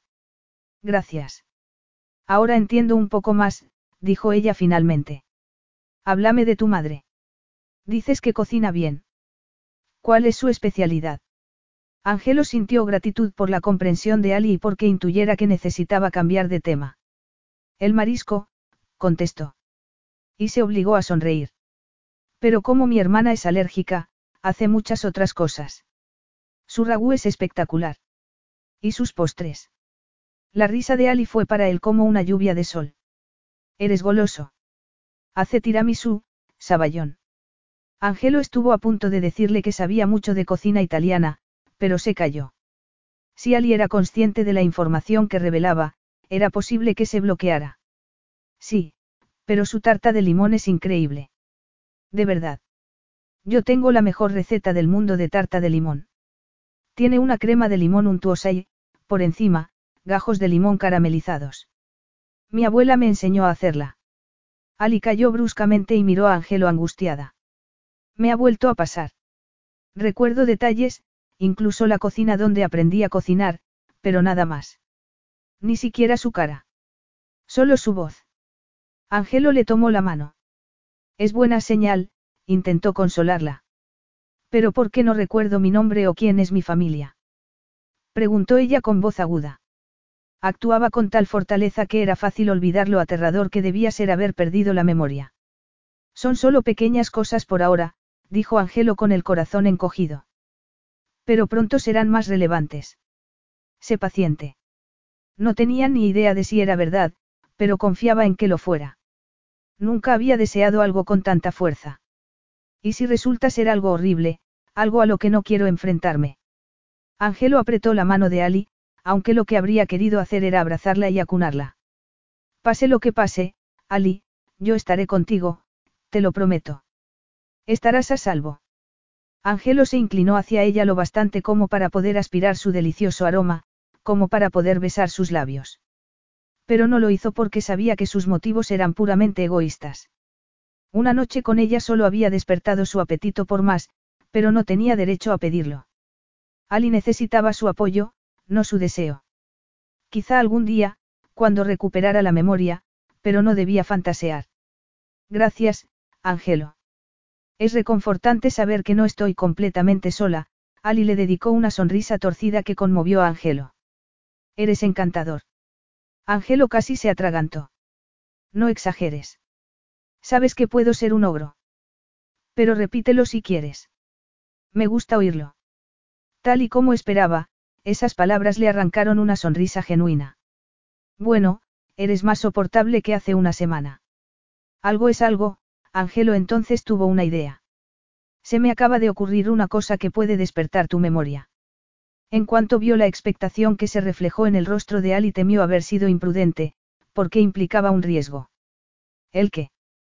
preguntó ella, asiéndole los dedos. Estabas paseando con Oliver cuando te sentiste mal.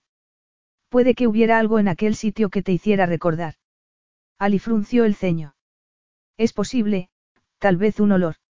O quizá una planta. Es posible, dijo Angelo. Podríamos ir a casa de Oliver y hacer el mismo recorrido para ver si pasa algo. Como no lo he pensado antes. Es una idea genial, Ali sonrió de oreja a oreja y fue como si un rayo de sol inundara a Angelo. Gracias. Cuando llegaron a la villa ya era de noche. Hacía una brisa cálida y el perfume de las flores impregnaba el aire. Ali había adorado cada minuto del día, la belleza de la isla, ver a gente. Pero sobre todo, había disfrutado de la compañía de Angelo. Habían dejado caer la barrera que se había erigido entre ellos y, aunque era evidente que no estaba a punto de tomarla en brazos, tal y como ella quería, si había llegado al punto de sentirse como amigos. No era tan bueno como ser amantes, pero, en cualquier caso, Angelo le hacía sentirse especial. Gracias por un día maravilloso, dijo. Y el pulso se le aceleró al mirarlo a los ojos. ¿Crees que Oliver estará en casa? Angelo vaciló, pero dijo. Es fácil saberlo, pero su teléfono sonó en aquel preciso instante y lo sacó del bolsillo. Antes, tengo que contestar esta llamada. No tardaré. Ali asintió y fue hacia la escalera, pero al llegar a su dormitorio no pudo dejar de pensar en Angelo. Había sido muy sincero con ella. Saber la culpabilidad que sentía por el papel que Alexa había jugado en su vida y hasta qué punto había condicionado su actitud cuando la encontró en la playa, le hacía sentirse mejor. Le atraía su actitud protectora hacia su familia, aunque considerara que se cargaba con demasiada responsabilidad. Era un hombre complejo y sorprendente. La promesa de que estaría a su lado si lo necesitaba le hacía sentirse más fuerte y dispuesta a enfrentarse a su pasado, aunque por otro lado demostraba hasta qué punto era vulnerable a él. Con Angelo a su lado se creía capaz de todo. Pero pronto tendrían que separarse. Además, ella no pertenecía al círculo de quienes le importaban verdaderamente. La ternura con la que había hablado de su familia le había hecho sentir celos, no era eso una locura. Cuanto más tiempo pasara a su lado, más le costaría ocultar sus sentimientos. Recorrió la habitación de un lado a otro y la luz de la lámpara arrancó destellos a las sandalias azules y moradas que Angelo le había comprado en Capri. Eran preciosas y Alice sabía instintivamente que no eran el tipo de objeto caro que ella se habría podido comprar. Las adoraba. Tragó saliva para contener una emoción que la sobrecogió. No adoraba solo las sandalias. Adoraba a Angelo. Ali había intentado no pensar en ello, pero huir de la verdad no servía de nada. Ni decirse que no era posible sentir algo tan fuerte en tan poco tiempo. Enamorarse de un hombre que seguía sintiendo algo por su ex esposa solo podía causar dolor. Porque, a pesar del daño que le había causado, Alexa seguía siendo importante para Angelo. Tenía que recuperar la memoria y marcharse. Salió precipitadamente de la habitación. Cuando bajó las escaleras oyó la voz de Angelo en el despacho. Aunque fuera a acabar pronto la conversación, Ali no quería esperarlo. Debía actuar sola. Al cabo de unos minutos el ama de llaves de Oliver la acompañó a la terraza y encendió las luces del jardín. El señor Branston estaba ocupado con una videollamada, pero por supuesto que podía esperarlo en el jardín. Ali resistió el impulso de echar a correr cuando el ama de llaves la dejó. Por contra, caminó despacio, respirando profundamente y siguiendo el recorrido que había hecho con Oliver. Se detuvo y aspiró el perfume a jazmín que impregnaba el aire, pero no pasó nada. Con los nervios a flor de piel, dio unos pasos hacia el reloj de sol que ocupaba el centro de la pérgola. Nada. Tal vez había sido la conversación con Oliver lo que. Se detuvo bruscamente al sentirse envuelta en un intenso perfume. Se le dilataron las aletas de la nariz y sintió el vello de la nuca erizarse. Aspiró el familiar aroma y, al bajar la vista, vio una planta de lavanda. Bastó verla para que la asaltara una miríada de recuerdos inconexos, lugares, voces, rostros, risas. El calor de su hogar. Sonrió aliviada, sin ápice del temor que la había atenazado. Vio a su tío Ben en el tractor, con su sombrero agujereado. Largas filas de lavanda moradas bajo el sol del mediodía, pájaros en las ramas de los árboles, telas de araña brillando como joyas en el rocío del amanecer. El reconfortante cacareo de las gallinas mientras picoteaban la hierba, el olor a humo de la chimenea las mañanas de invierno y el jersey de lana tejido a mano con el que salía a pisar la tierra cubierta de escarcha. Aunque fueran maravillosos, el bombardeo de recuerdos hizo que se tambaleara y Ali tuvo que sentarse en un banco. Cerró los ojos y oyó la lluvia sobre el tejado de la vieja granja. El canto de las ranas, el ladrido de Belle diciéndole que se apresurara. El rumor de la nana que sabía desde pequeña. De pronto el bienestar se desvaneció y la alegría quedó eclipsada por una heladora desolación. Alice oyó gemir al tiempo que la atravesaban fragmentos de recuerdos. Y entonces rompió a llorar. Capítulo 13. Angelo encontró a Ali en el jardín, cerca de donde la había visto con Oliver. Estaba sentada de espaldas a él, pero pudo ver que encorvaba la espalda y tenía la cabeza inclinada. Angelo aceleró el paso. Se había alegrado de hablar con su hermana, que había pasado una crisis los días precedentes, pero lamentó no haber acompañado a Ali. Ali, la llamó. Y al sentarse a su lado se dio cuenta de que estaba llorando.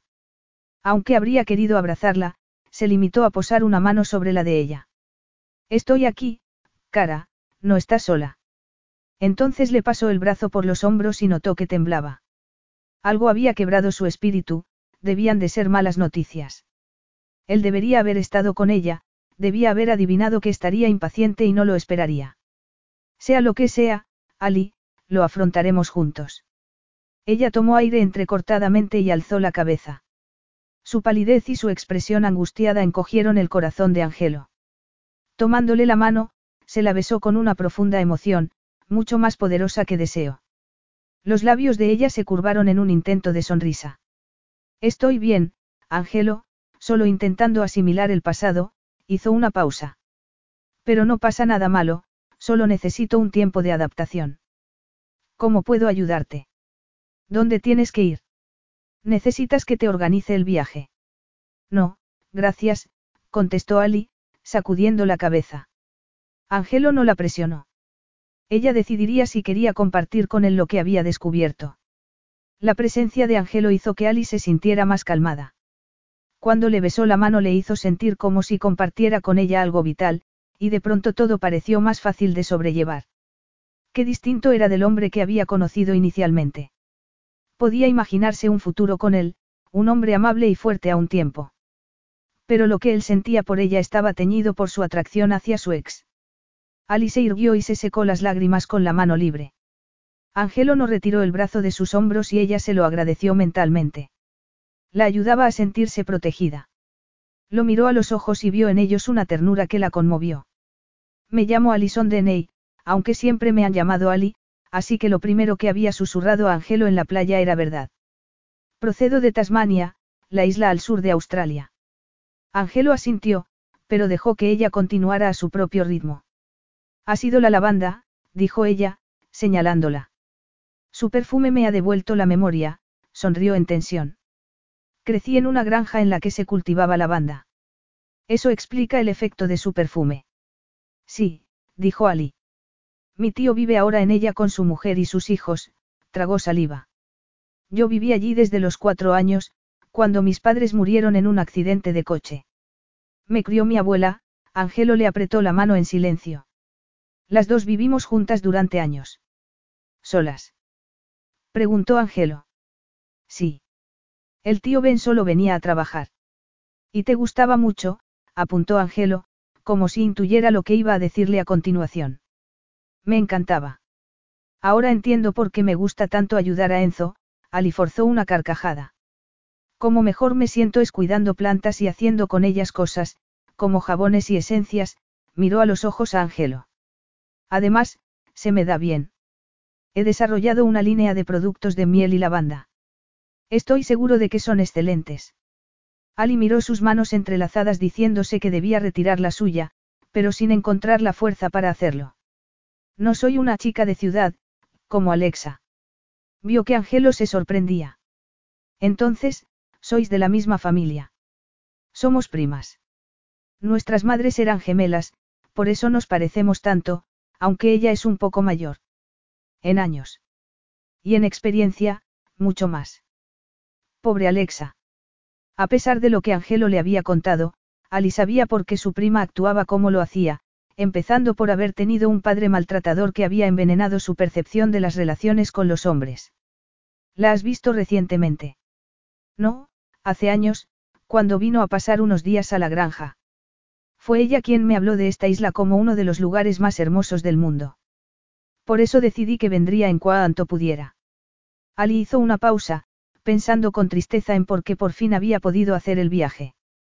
Creo que vino al poco de que os divorciarais. Necesitaba consuelo y la abuela siempre lo daba. Ali tragó el nudo que le atenazaba la garganta. Alexa estaba en una encrucijada, miró a Angelo. Su impresión era que no estaba contenta con la mujer en la que se había convertido. Ahora trabaja para una organización que ayuda a víctimas de violencia sexual. Angelo enarcó las cejas. Se ve que ha cambiado mucho. Es probable. Ali esperó a que Angelo le interrogara sobre la mujer que jugaba un papel tan importante en su vida, pero su siguiente pregunta la sorprendió. ¿Recuerdas algo más, verdad? Angelo la miró con ternura. Tiene que ver con tu abuela. Ali inclinó la cabeza. Murió, dijo, sintiendo un dolor en el pecho. Estaba conduciendo el tractor un día que yo había ido al pueblo. Me dijeron que sufrió un ataque al corazón y que murió antes de que el tractor cayera por un terraplén. Ah, tesoro.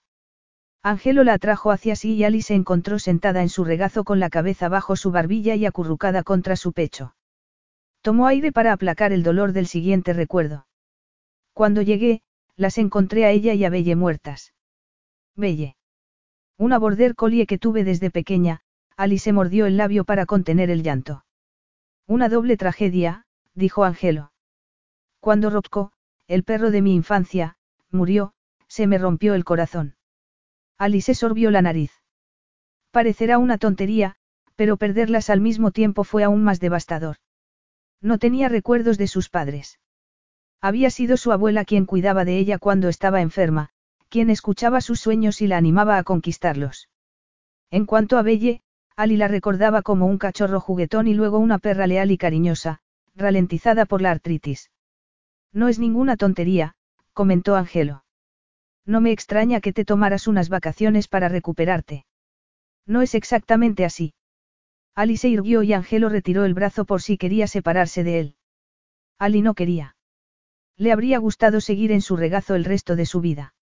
Pero se obligó a ponerse en pie y percibió que él hacía lo mismo a su espalda. ¿Qué más pasó, Ali? A pesar de su determinación por ocultar su angustia, Angelo parecía intuirla. Tuve que abandonar la granja. La abuela y el tío Ben tenían la propiedad a medias y cuando la abuela murió, Ali tomó aire. El tío Ben había perdido dinero en una inversión. Se endeudó y perdió su casa. Necesitaba un sitio en el que vivir con su familia. Así que te echaron de la granja. Preguntó Angelo indignado. No me echaron. Era lo más lógico. Además, no habría sido lo mismo vivir allí sin su abuela. No te correspondía una parte de la propiedad, puesto que ayudabas a mantenerla. Angelo se colocó delante de Ali con gesto sombrío y la actitud determinada de un hombre de negocios dispuesto a defender su posición. Y una cálida sensación al ver que era un verdadero aliado. Pero si quería recuperar la paz de espíritu, tenía que alejarse de él lo antes posible. De otra manera, no lograría dejar de desear lo que no debía. Heredé unas pocas hectáreas de la explotación. El tío Ben no me la puede comprar por ahora y yo no le estoy presionando, Ali sonrió con los labios en tensión. Y la idea de compartir la granja con él y su familia no es nada tentadora. Angelo se limitó a mirarla con el ceño fruncido. Ali se apresuró a añadir. No pienses que quiere engañarme. Me pagará en cuanto pueda. Entretanto, la abuela me dejó un poco de dinero. Por eso he podido viajar. Desde aquí iba a viajar a Francia, a visitar los campos de lavanda y las perfumerías. Pero antes quise visitar el lugar del que Alexa me había hablado con tanto entusiasmo. Angelo asintió. Fue una buena idea tomarte unas vacaciones después de todo lo que habías pasado. Ali abrió los brazos. Originalmente iba a ser más que eso. Siempre soñé con hacer mis propios perfumes y pensaba usar la granja como trampolín. Sin la granja había tenido que cambiar de planes. Cuando volviera a Australia tendría que buscar trabajo y casa. Y puesto que no tenía estudios, suponía que sería un trabajo mal remunerado. Así que aquel viaje había representado su última oportunidad de conocer mundo. Miró al hombre que había pasado a significar tanto para ella. Angelo quería protegerla, pero eso era todo. Su primera pregunta cuando supo que había recuperado la memoria había sido dónde quería ir y si podía ayudarla. Solo sentía lástima por ella. Con el corazón en un puño, alzó la barbilla y dándole la espalda, dijo. Nos vamos. Preferiría no coincidir con Oliver. Angelo sirvió una copa de vino con los dedos entumecidos. Tenía los músculos tensos y sus movimientos eran torpes, porque ver a Ali sufrir tanto le había dejado trastornado. Toma. Te sentará bien. Ali lo miró desde el sofá en el que se había sentado al llegar. Tomó la copa y bebió. Angelo quería abrazarla, consolarla. Solo habían pasado una noche juntos y, sin embargo, sus brazos la echaban de menos. Se volvió bruscamente y se sirvió una copa, avergonzado por su dependencia de ella. Lo que él sintiera daba lo mismo. Quien importaba era Ali. Hacía menos de media hora, Ali había querido aceptar el consuelo que sus brazos podían proporcionarle, pero seguiría queriéndolo si le daba tiempo y espacio, una vez se recuperara del shock. ¿Cómo puedo ayudarte, Ali? Necesitaba sentirse útil. Era un hombre de acción. Ella lo miró con los ojos nublados. Asió la copa con fuerza. Has dicho que me ayudarías con el viaje. Angelo sintió que se le desplomaba el corazón. Claro. Cuando pase un tiempo y estés en condiciones de... Ali sacudió la cabeza. No tiene sentido retrasarlo. Al ver que apartaba la mirada Angelo se preguntó si era porque su presencia se le hacía insoportable. Él había creído que aquel día habían alcanzado un nuevo nivel de comprensión y amistad. Pero su comportamiento indicaba que no podía perdonar la deplorable forma en la que él la había tratado. Me gustaría que te quedaras hasta recuperarte completamente. Me encantaría. No. exclamó Ali con voz aguda. No necesito que cuides de mí. Lo que necesito es marcharme. Su tono le confirmó que Ali quería escapar de él, y no podía culpar a. Dejarla ir era un error. Angelo lo sentía en las entrañas. Pero también recordaba cómo su hermana lo acusaba de ser demasiado protector y que Ali había sido de la misma opinión. Su deseo de protegerla y su egoísmo no debían luchar contra lo que era palpable en el rostro de Ali, la necesidad de librarse de él. Si eso es lo que quieres, dijo, aunque fuera como clavarse un puñal en el pecho. Ya es hora de que retome mi vida. Una vida que lo excluía a él. Inicialmente había querido perderla de vista, pero ya no quería que se fuera. No solo porque quisiera protegerla, sino porque quería, más. Era la primera vez que le pasaba. Con Ali quería una relación duradera. Todo en ella le gustaba, su tenacidad, su determinación, su simpatía, su sentido del humor. Además, no podía dejar de pensar en su cuerpo y de anhelar volver a hacer el amor con ella. Ali era exactamente lo que quería en una mujer, aunque nunca lo hubiera sabido.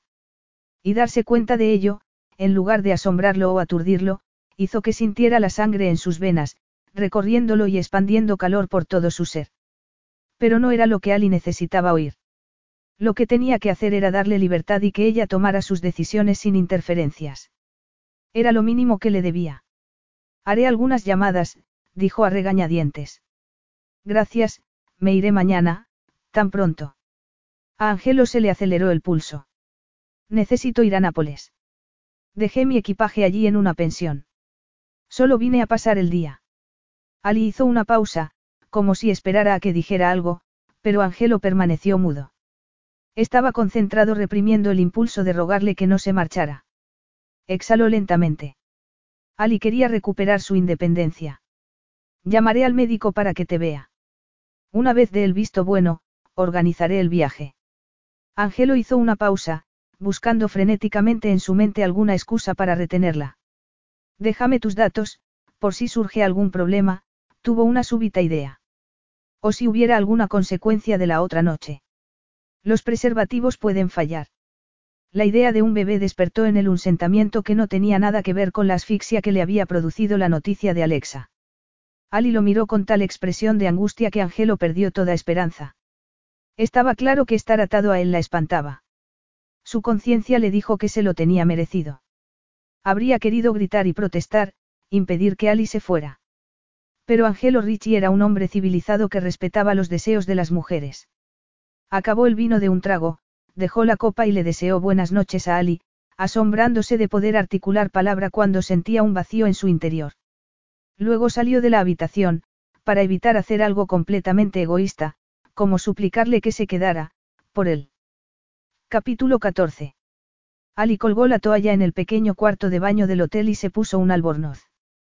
Era su última noche en la Provenza, donde había pasado una semana visitando pintorescos pueblos, campos de lavanda y una fábrica de perfumes. Había sido estimulante y triste, porque le había recordado a los planes que había hecho con su abuela para el futuro. Cuando volviera a Australia, su vida sería muy distinta. Sacudió la cabeza y se pasó el peine por el cabello mojado. Su presente parecía estar marcado por la obligación de abandonar aquellos lugares que le hacían desear lo que no podía tener. Ángelo. El nombre se coló en su mente como la brisa perfumada de la banda de los campos que la rodeaban. Se había separado de él hacía nueve días, pero la nostalgia no remitía. Había anhelado quedarse junto a él, pero en cuanto Ángelo habló de cuidar de ella como otra más de sus responsabilidades, supo que no podía hacerlo. Ángelo la consideraba una obligación, no alguien cuya ausencia se le hiciera insoportable. Tienes que darte tiempo, se dijo. Tenía que impedir pensar en él.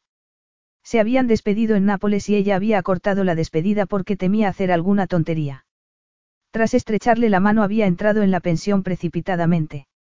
Desde entonces, había pensado en él cada minuto. Había creído ver su coche en las calles de Nápoles. En la estación de tren, su corazón se aceleró al creer que lo había visto. Pero eran los hombros y la cabeza de otro hombre. Nada ni nadie había intentado impedir que se subiera al tren. Se miró en el espejo e hizo una mueca al ver sus ojeras y sus labios fruncidos. Tendría que maquillarse. Era su última noche y estaba decidida a ponerse un bonito vestido y cenar en un restaurante acogedor que había al otro lado de la plaza. Fingiría que era una turista más, disfrutando de sus vacaciones. En lugar de una mujer con el corazón roto. Una llamada a la puerta la sobresaltó. Al abrir, contuvo el aliento al tiempo que se le aceleraba el corazón. Ángelo. Aunque en la tenue luz del pasillo no fuera más que una silueta, Ángelo era inconfundible. Ali tragó saliva intentando comprender qué estaba pasando y diciéndose que debía de tratarse de un sueño. Estaría alucinando. Ali. Oír su nombre en boca de Ángelo le provocó un instantáneo calor en el vientre que le hizo pensar en noches cálidas y apasionadas, y en el inmenso amor que sentía y que no podía expresar. Abrió los ojos desorbitadamente y las rodillas le flaquearon. Se asió con fuerza a la puerta. ¿Puedo pasar? Ángelo dio un paso adelante y Ali supo que algo no iba bien. Tenía el rostro surcado por arrugas de tensión, el pecho hundido. Ali se echó atrás para dejarle pasar. Pero cuando cerró la puerta, Ángelo se limitó a observar la habitación. La energía que irradiaba provocó un hormigueo en la piel de Ali, como si su cuerpo despertara al tenerlo delante. Ángelo. Consiguió decir. ¿Qué haces aquí? Él se volvió y la miró largamente. Ali sintió una presión en el pecho que le impidió respirar, su corazón latió desbocado. No estoy embarazada, dijo instintivamente, aunque fuera demasiado pronto para saberlo, pero convencida de que era la única razón por la que él podría querer contactar con ella. Sería tan importante para él asegurarse de que nada los vincularía en el futuro. No. Ali se dijo que debía haber imaginado su tono de desilusión. Alzó la barbilla. Por eso has venido, no. Podía haber alguna otra razón. Quizá quería saber cómo localizar a Alexa. Ali suspiró profundamente y vio que el gesto atraía la mirada de Angelo a su cuerpo. Entonces se dio cuenta de que el albornoz se había abierto. Ruborizándose, se lo ajustó y apretó el cinturón. Angelo alzó la mirada lentamente y Ali la sintió como si su mano la recorriera sensualmente desde el vientre hasta los senos y la garganta. Nerviosa, empezó. Yo no. Ese no es el motivo de que haya venido, dijo Angelo con una voz rasgada que inquietó a Ali. Te mandaré el teléfono de Alexa desde Australia. Aquí no lo tengo. Angelo la miró desconcertado. ¿Para qué querría su teléfono? Ali se cerró el cuello del albornoz. Pensaba que. Angelo enarcó las cejas. Pensabas que quería hablar con ella. Sonaba horrorizado o solo se lo imaginaba. Alice encogió de hombros. Sé que sientes algo por ella. Efectivamente.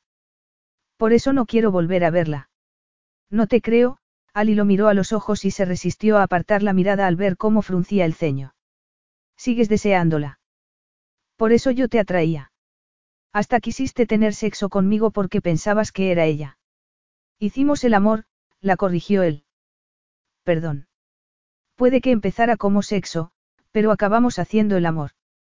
Ali frunció el ceño, aturdida. No entiendo a qué. Créeme, tesoro, hay una diferencia, Angelo dio un paso adelante sin apartar la mirada de los ojos de Ali. El sexo es puramente físico, pero hacer el amor, abrió las manos, es mucho más y tiene mucho más significado. Angelo tragó saliva y Ali se dio cuenta de pronto de que parecía incómodo, en tensión. Por su parte, no quería dar ningún valor especial a sus palabras ni a lo que pudieran implicar. Muy interesante, Angelo, pero puedes decirme qué haces aquí. Ali sabía que solo podría fingir que su presencia no le afectaba durante unos minutos, así que tenía que actuar con rapidez. Él sonrió como si lo hiciera a su pesar. Siempre tan directa, amore mío, se puso serio y continuó, he venido por ti. No puedo permitir que te vayas. No intenté retenerte porque pensé que necesitabas tiempo y espacio para asimilar todo lo que te había pasado. Pero necesito que escuches lo que tengo que decirte. Ali observó su rostro contorsionado y se preguntó si podía creer lo que había oído. Se parecía demasiado a las fantasías que había imaginado como para que fuera realidad. El orgullo acudió en su auxilio. No soy una sustituta de Alexa. Ni una de tus muchas obligaciones o responsabilidades. No necesito ni tu protección ni tu sentimiento de culpa. Angelo echó al cabeza hacia atrás como si lo hubiera abofeteado. ¿Crees que me siento obligado a cuidarte? Tú mismo me dijiste que tendías a ser muy protector. Pero yo no pertenezco a tu familia, Angelo, dijo ella con la voz teñida de dolor. No tienes que ocuparte de mí. Angelo la miró y Ali sintió que la invadía la melancolía. Si quiero cuidar de ti, Ali, pero sé que eres fuerte e independiente y que no necesitas que te proteja, Angelo bajó la voz. En cuanto a que seas una sustituta de Alexa, jamás. Puede que creyera que eras ella, pero ese no fue el motivo de que me atrajeras, y mucho menos, de que te hiciera el amor. Ali lo miró perpleja y al ver que se masajeaba la nuca se preguntó si tendría los músculos tan tensos como ella. Lo que me atrajo de ti fue que eras distinta a ella, tu personalidad, tu mente, tu generosidad. Por eso me importas y por eso quiero estar contigo. ¿Te importo? Ali apretó el albornoz con tanta fuerza que le dolieron los dedos. Mucho, Ángelo resopló. He ensayado durante todo el viaje lo que quería decirte, pero ahora no me sale. Alivió por primera vez en su mirada inquietud y desesperación, y una oleada de calor la recorrió por dentro. Él dio un paso hacia ella. Lo que había entre Alexa y yo fue breve y superficial, tomó aire y continuó, aquella noche te hice el amor a ti, Ali. Y para que lo sepas, te encuentro infinitamente más atractiva que a tu prima. Puede que fuera tu primera vez, pero también la mía, por primera vez hice el amor con una mujer con mi mente, mi cuerpo y mi corazón. Angelo hizo una pausa y Ali le oyó respirar como si hubiera hecho ejercicio o como si los sentimientos lo desbordaran. ¿Qué era exactamente como ella se sentía? Nunca había sentido una conexión así con ninguna mujer. Nunca. Perpleja, Ali le vio llevarse la mano al pecho y el de ella se derritió. Ríete si quieres, pero es verdad, la voz de Angelo la acarició, dejándola temblorosa y aturdida. He rechazado cualquier relación emocional porque temía que me debilitara. Me aterrorizaba sufrir como lo hizo mi madre al morir mi padre. Por eso solo he mantenido relaciones cortas y no porque estuviera demasiado ocupado, Angelo hizo una pausa antes de añadir, contigo no he podido evitar enamorarme en una semana. Y eso no va a cambiar. Alice humedeció los labios, preguntándose si alguna vez conseguiría articular palabra. El corazón le golpeaba el pecho y sentía una bandada de pájaros en el estómago. Todo ello se combinó en una voz estridente. No va a cambiar. Angelo negó con la cabeza. Jamás. Puede que sea un recién llegado al amor, Ali, pero estoy seguro. Esto no es pasajero. Es para siempre. Angelo hizo una pausa y Ali vio su pecho moverse agitadamente. La cuestión es si tú sientes algo por mí. Sé que es muy pronto y que todavía estás adaptándote a haber recuperado la memoria, y que no tengo derecho a presionarte. Alice se echó en sus brazos y, poniéndose de puntillas, se abrazó a su nuca para hacer que acercara su boca a la de ella. Vio que Angelo abría los ojos de sorpresa y luego no hubo nada más que su sabor, su lengua, su aroma cítrico, su cuerpo pegado al de ella, sus muslos abriéndose para darle espacio. Ella enredó los dedos de una mano en su cabello mientras que deslizaba la otra por su pecho. Ali. Ella sonrió contra sus labios. Entonces sintió las manos de Angelo en las caderas antes de que rompiera el beso y diera un paso atrás. No te vayas. exclamó ella sin importarle si sonaba desesperada. No me voy a ninguna parte, dijo él, mirándola con una expresión risueña que llenó a Ali de alegría. Pero no quiero meterte prisa. A mí. Tenía que tratarse de una broma. Llevaba esperando aquello desde que se habían separado. Estoy loca por ti, Ángelo. Sin ti estoy perdida. No porque no sepa arreglármela sola, sino porque dejé parte de mí contigo, y no pensé que fuera a recuperarla. Amore mío. Ángelo usó la voz que hacía pensar a Ali en chocolate caliente, en caramelo líquido. Por favor, Ángelo, enséñame. Ángelo no la detuvo cuando se pegó a él y lo empujó hacia la cama. Sonriendo, la abrazó y la tumbó a su lado. Rodando, se colocó encima. Es como si hubiera llegado la Navidad, bromeó ella. Yo siento lo mismo. No puedo creer mi suerte. Pensé que tendría que convencerte para que me escucharas. Pero no ha hecho falta, Ali le desabrochó un botón de la camisa. Se sentía efervescente como las burbujas del champán. Llevas demasiada ropa. Se puede remediar, musitó Angelo, quitándose la chaqueta y abriéndose la camisa. Ali suspiró y extendió las manos sobre su pecho. Puedo decirte todas las razones por las que creo que debemos seguir juntos. Le susurró él al oído provocativamente. Luego. Ali bajó la mano hacia la cintura del pantalón y Angelo exhaló entre dientes. En unos minutos estaban desnudos. Hija de antes, y se miraban fijamente mientras sus cuerpos se acomodaban. Ali recorrió los costados y la espalda de Angelo. Me encanta tocarte. Angelo frotó su nariz contra la de ella, luego le salpicó de besos los párpados, las orejas y los labios. Me has robado las palabras, preciosa Alison. Ella suspiró y contuvo el aliento cuando él le pasó una mano por el vértice entre los muslos. Ella basculó las caderas, presionándose contra él. Amore mío. Me encanta cuanto me deseas. Te adoro. Ali le tomó el rostro entre las manos con ternura. Él la miró con una expresión en los ojos que hizo que Ali quisiera perderse en ellos. Se estremeció al sentirse inundaba por el deseo, la gratitud y el amor. Y lo más increíble fue ver esas mismas emociones reflejadas en el rostro de Angelo. Se unieron lentamente, mirándose a los ojos, adentrándose en uno de los más insondables misterios de la vida. Mientras se movían lentamente sus caricias se hicieron más apremiantes, los movimientos se aceleraron y sus respiraciones se convirtieron en jadeos y gemidos cuando fueron propulsados juntos hacia la más deliciosa dicha. Y en medio de todo ello, del goce carnal y del éxtasis, Ali tenía la certeza de estar llegando al lugar del mundo al que pertenecía. Un rato más tarde, yacían adormecidos y abrazados. Te amo, Angelo, dijo ella. Al ver que él la miraba especulativo, preguntó, ¿no me crees?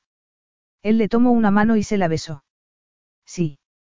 Pero acabas de recuperar la memoria y necesitas tiempo para asimilar tu pasado y quién eres, para estar segura. Estoy segura, Angelo.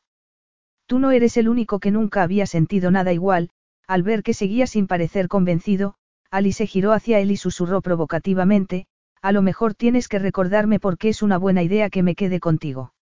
Y deslizó la mano por su pecho hacia abajo. Angelo se la retuvo. ¿Necesitas que te lo recuerde? Preguntó con ojos chispeantes. Como sabes, tengo problemas de memoria, dijo ella, haciendo un mohín. No querrás que me olvide, ¿verdad? Desde luego que no, la expresión de Angelo pasó de la ternura a la voracidad en una fracción de segundo. Un instante después, cerraba sus labios alrededor de un pezón de Ali, que se arqueaba contra él exhalando el aliento bruscamente. Miró al hombre que le había robado el corazón y el alma y dijo jadeante. Vas por buen camino. Él la miró con picardía y respondió. Tienes razón. Necesito asegurarme de que no olvidas que debemos permanecer juntos. Tendré que recordártelo continuamente. Ali enredó los dedos en el cabello del hombre al que amaba. Me parece una idea excelente. Epílogo. Alice estaba en la amplia terraza al atardecer. Hacía una deliciosa brisa y podía sentir el calor de la piedra en las plantas de los pies. Aspiró profundamente el olor a lavanda de los campos que se extendían en la distancia, mezclado con el perfume de las rosas y las demás flores del jardín. Le encantaba contemplar el valle y las montañas en la distancia bajo la luz del atardecer. El regalo de boda de Angelo había sido aquella antigua villa en el continente con una plantación adyacente de lavanda. Su consideración y generosidad la habían conmovido profundamente. Angelo había cambiado su vida para acomodar los sueños de ella. Después de dos años, la casa estaba completamente renovada, ella tenía su negocio y seguía disfrutando de los fines de semana en la isla. Angelo trabajaba más desde casa y cuando tenía que pasar varios días seguidos en la ciudad, ella solía acompañarlo. Ali no podía creerse lo afortunada que era. Se estremeció al imaginar que no hubiera conocido a Angelo. Las circunstancias que los habían reunido eran tan improbables. ¿Tienes frío? Una voz grave sonó a su espalda al tiempo que unos brazos le abrazaban la cintura. Ali sonrió, dejándose envolver por el calor de Angelo. Ya no. Se apoyó en Angelo y él posó su mano en su vientre levemente redondeado. Desde que Ali le había dado la noticia, Angelo acostumbraba a hacer eso, como si no llegara a hacerse a la idea de que fueran a ser padres. Ali se volvió en sus brazos. Angelo estaba espectacular con un traje negro y el primer botón de la camisa desabrochado. Pero lo más maravilloso eran sus ojos y cómo la miraban. ¿Qué hacías, amore mío? Pensaba en la suerte que tuve al ser arrastrada hasta tu playa. No fue suerte, fue el destino.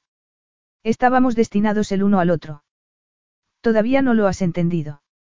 Así. Ali contuvo la risa. Pues te negaste a casarte conmigo durante todo un año. No solo había entendido por qué Angelo actuaba así, sino que le había resultado conmovedor. No quería que se sintiera presionada, quería que estuviera segura de que lo amaba. Incluso había ido con ella a Australia para visitar a su familia y a sus amigos. Angelo le acarició la espalda. Y no disfrutaste de que te cortejara. Es así como lo llamas. Yo creía que me estaba seduciendo. Angelo le dedicó una sonrisa que la acaloró. Como quieras llamarlo, tesoro. Cualquier cosa, con tal de que seas feliz. Tú me haces feliz, Angelo. Él la miró con una emoción que dilató el corazón de Ali. Y yo solo he descubierto la felicidad gracias a ti, amore mío. Angelo fue a besarla cuando se oyó una puerta de coche cerrarse y un murmullo de voces. Alguien los llamó y Angelo masculló en italiano una ristra de palabras que no podían ser pronunciadas en alto, pero que Ali, con su limitado conocimiento de la lengua, ya entendía. ¿Quién tuvo la idea de hacer una fiesta hoy? Ali rió. Tu cariño. Dijiste que debíamos invitar a nuestros amigos y familia para celebrar mi cumpleaños. Y si no me equivoco, Julia y tu madre ya han llegado. Y no sé si no oigo a Oliver. Branston. Angelo la estrechó contra sí. Siempre coquetea contigo descaradamente. Creo que a veces se olvida de que eres una mujer casada. Ali sabía que bromeaba. No sabes qué inventarte para no dejarme sola. Qué bien me conoces, tesoro. Angelo entonces la besó apasionadamente y Ali tuvo la certeza de que realmente estaban destinados a encontrarse. Solo eso podía explicar tanta felicidad. Fin.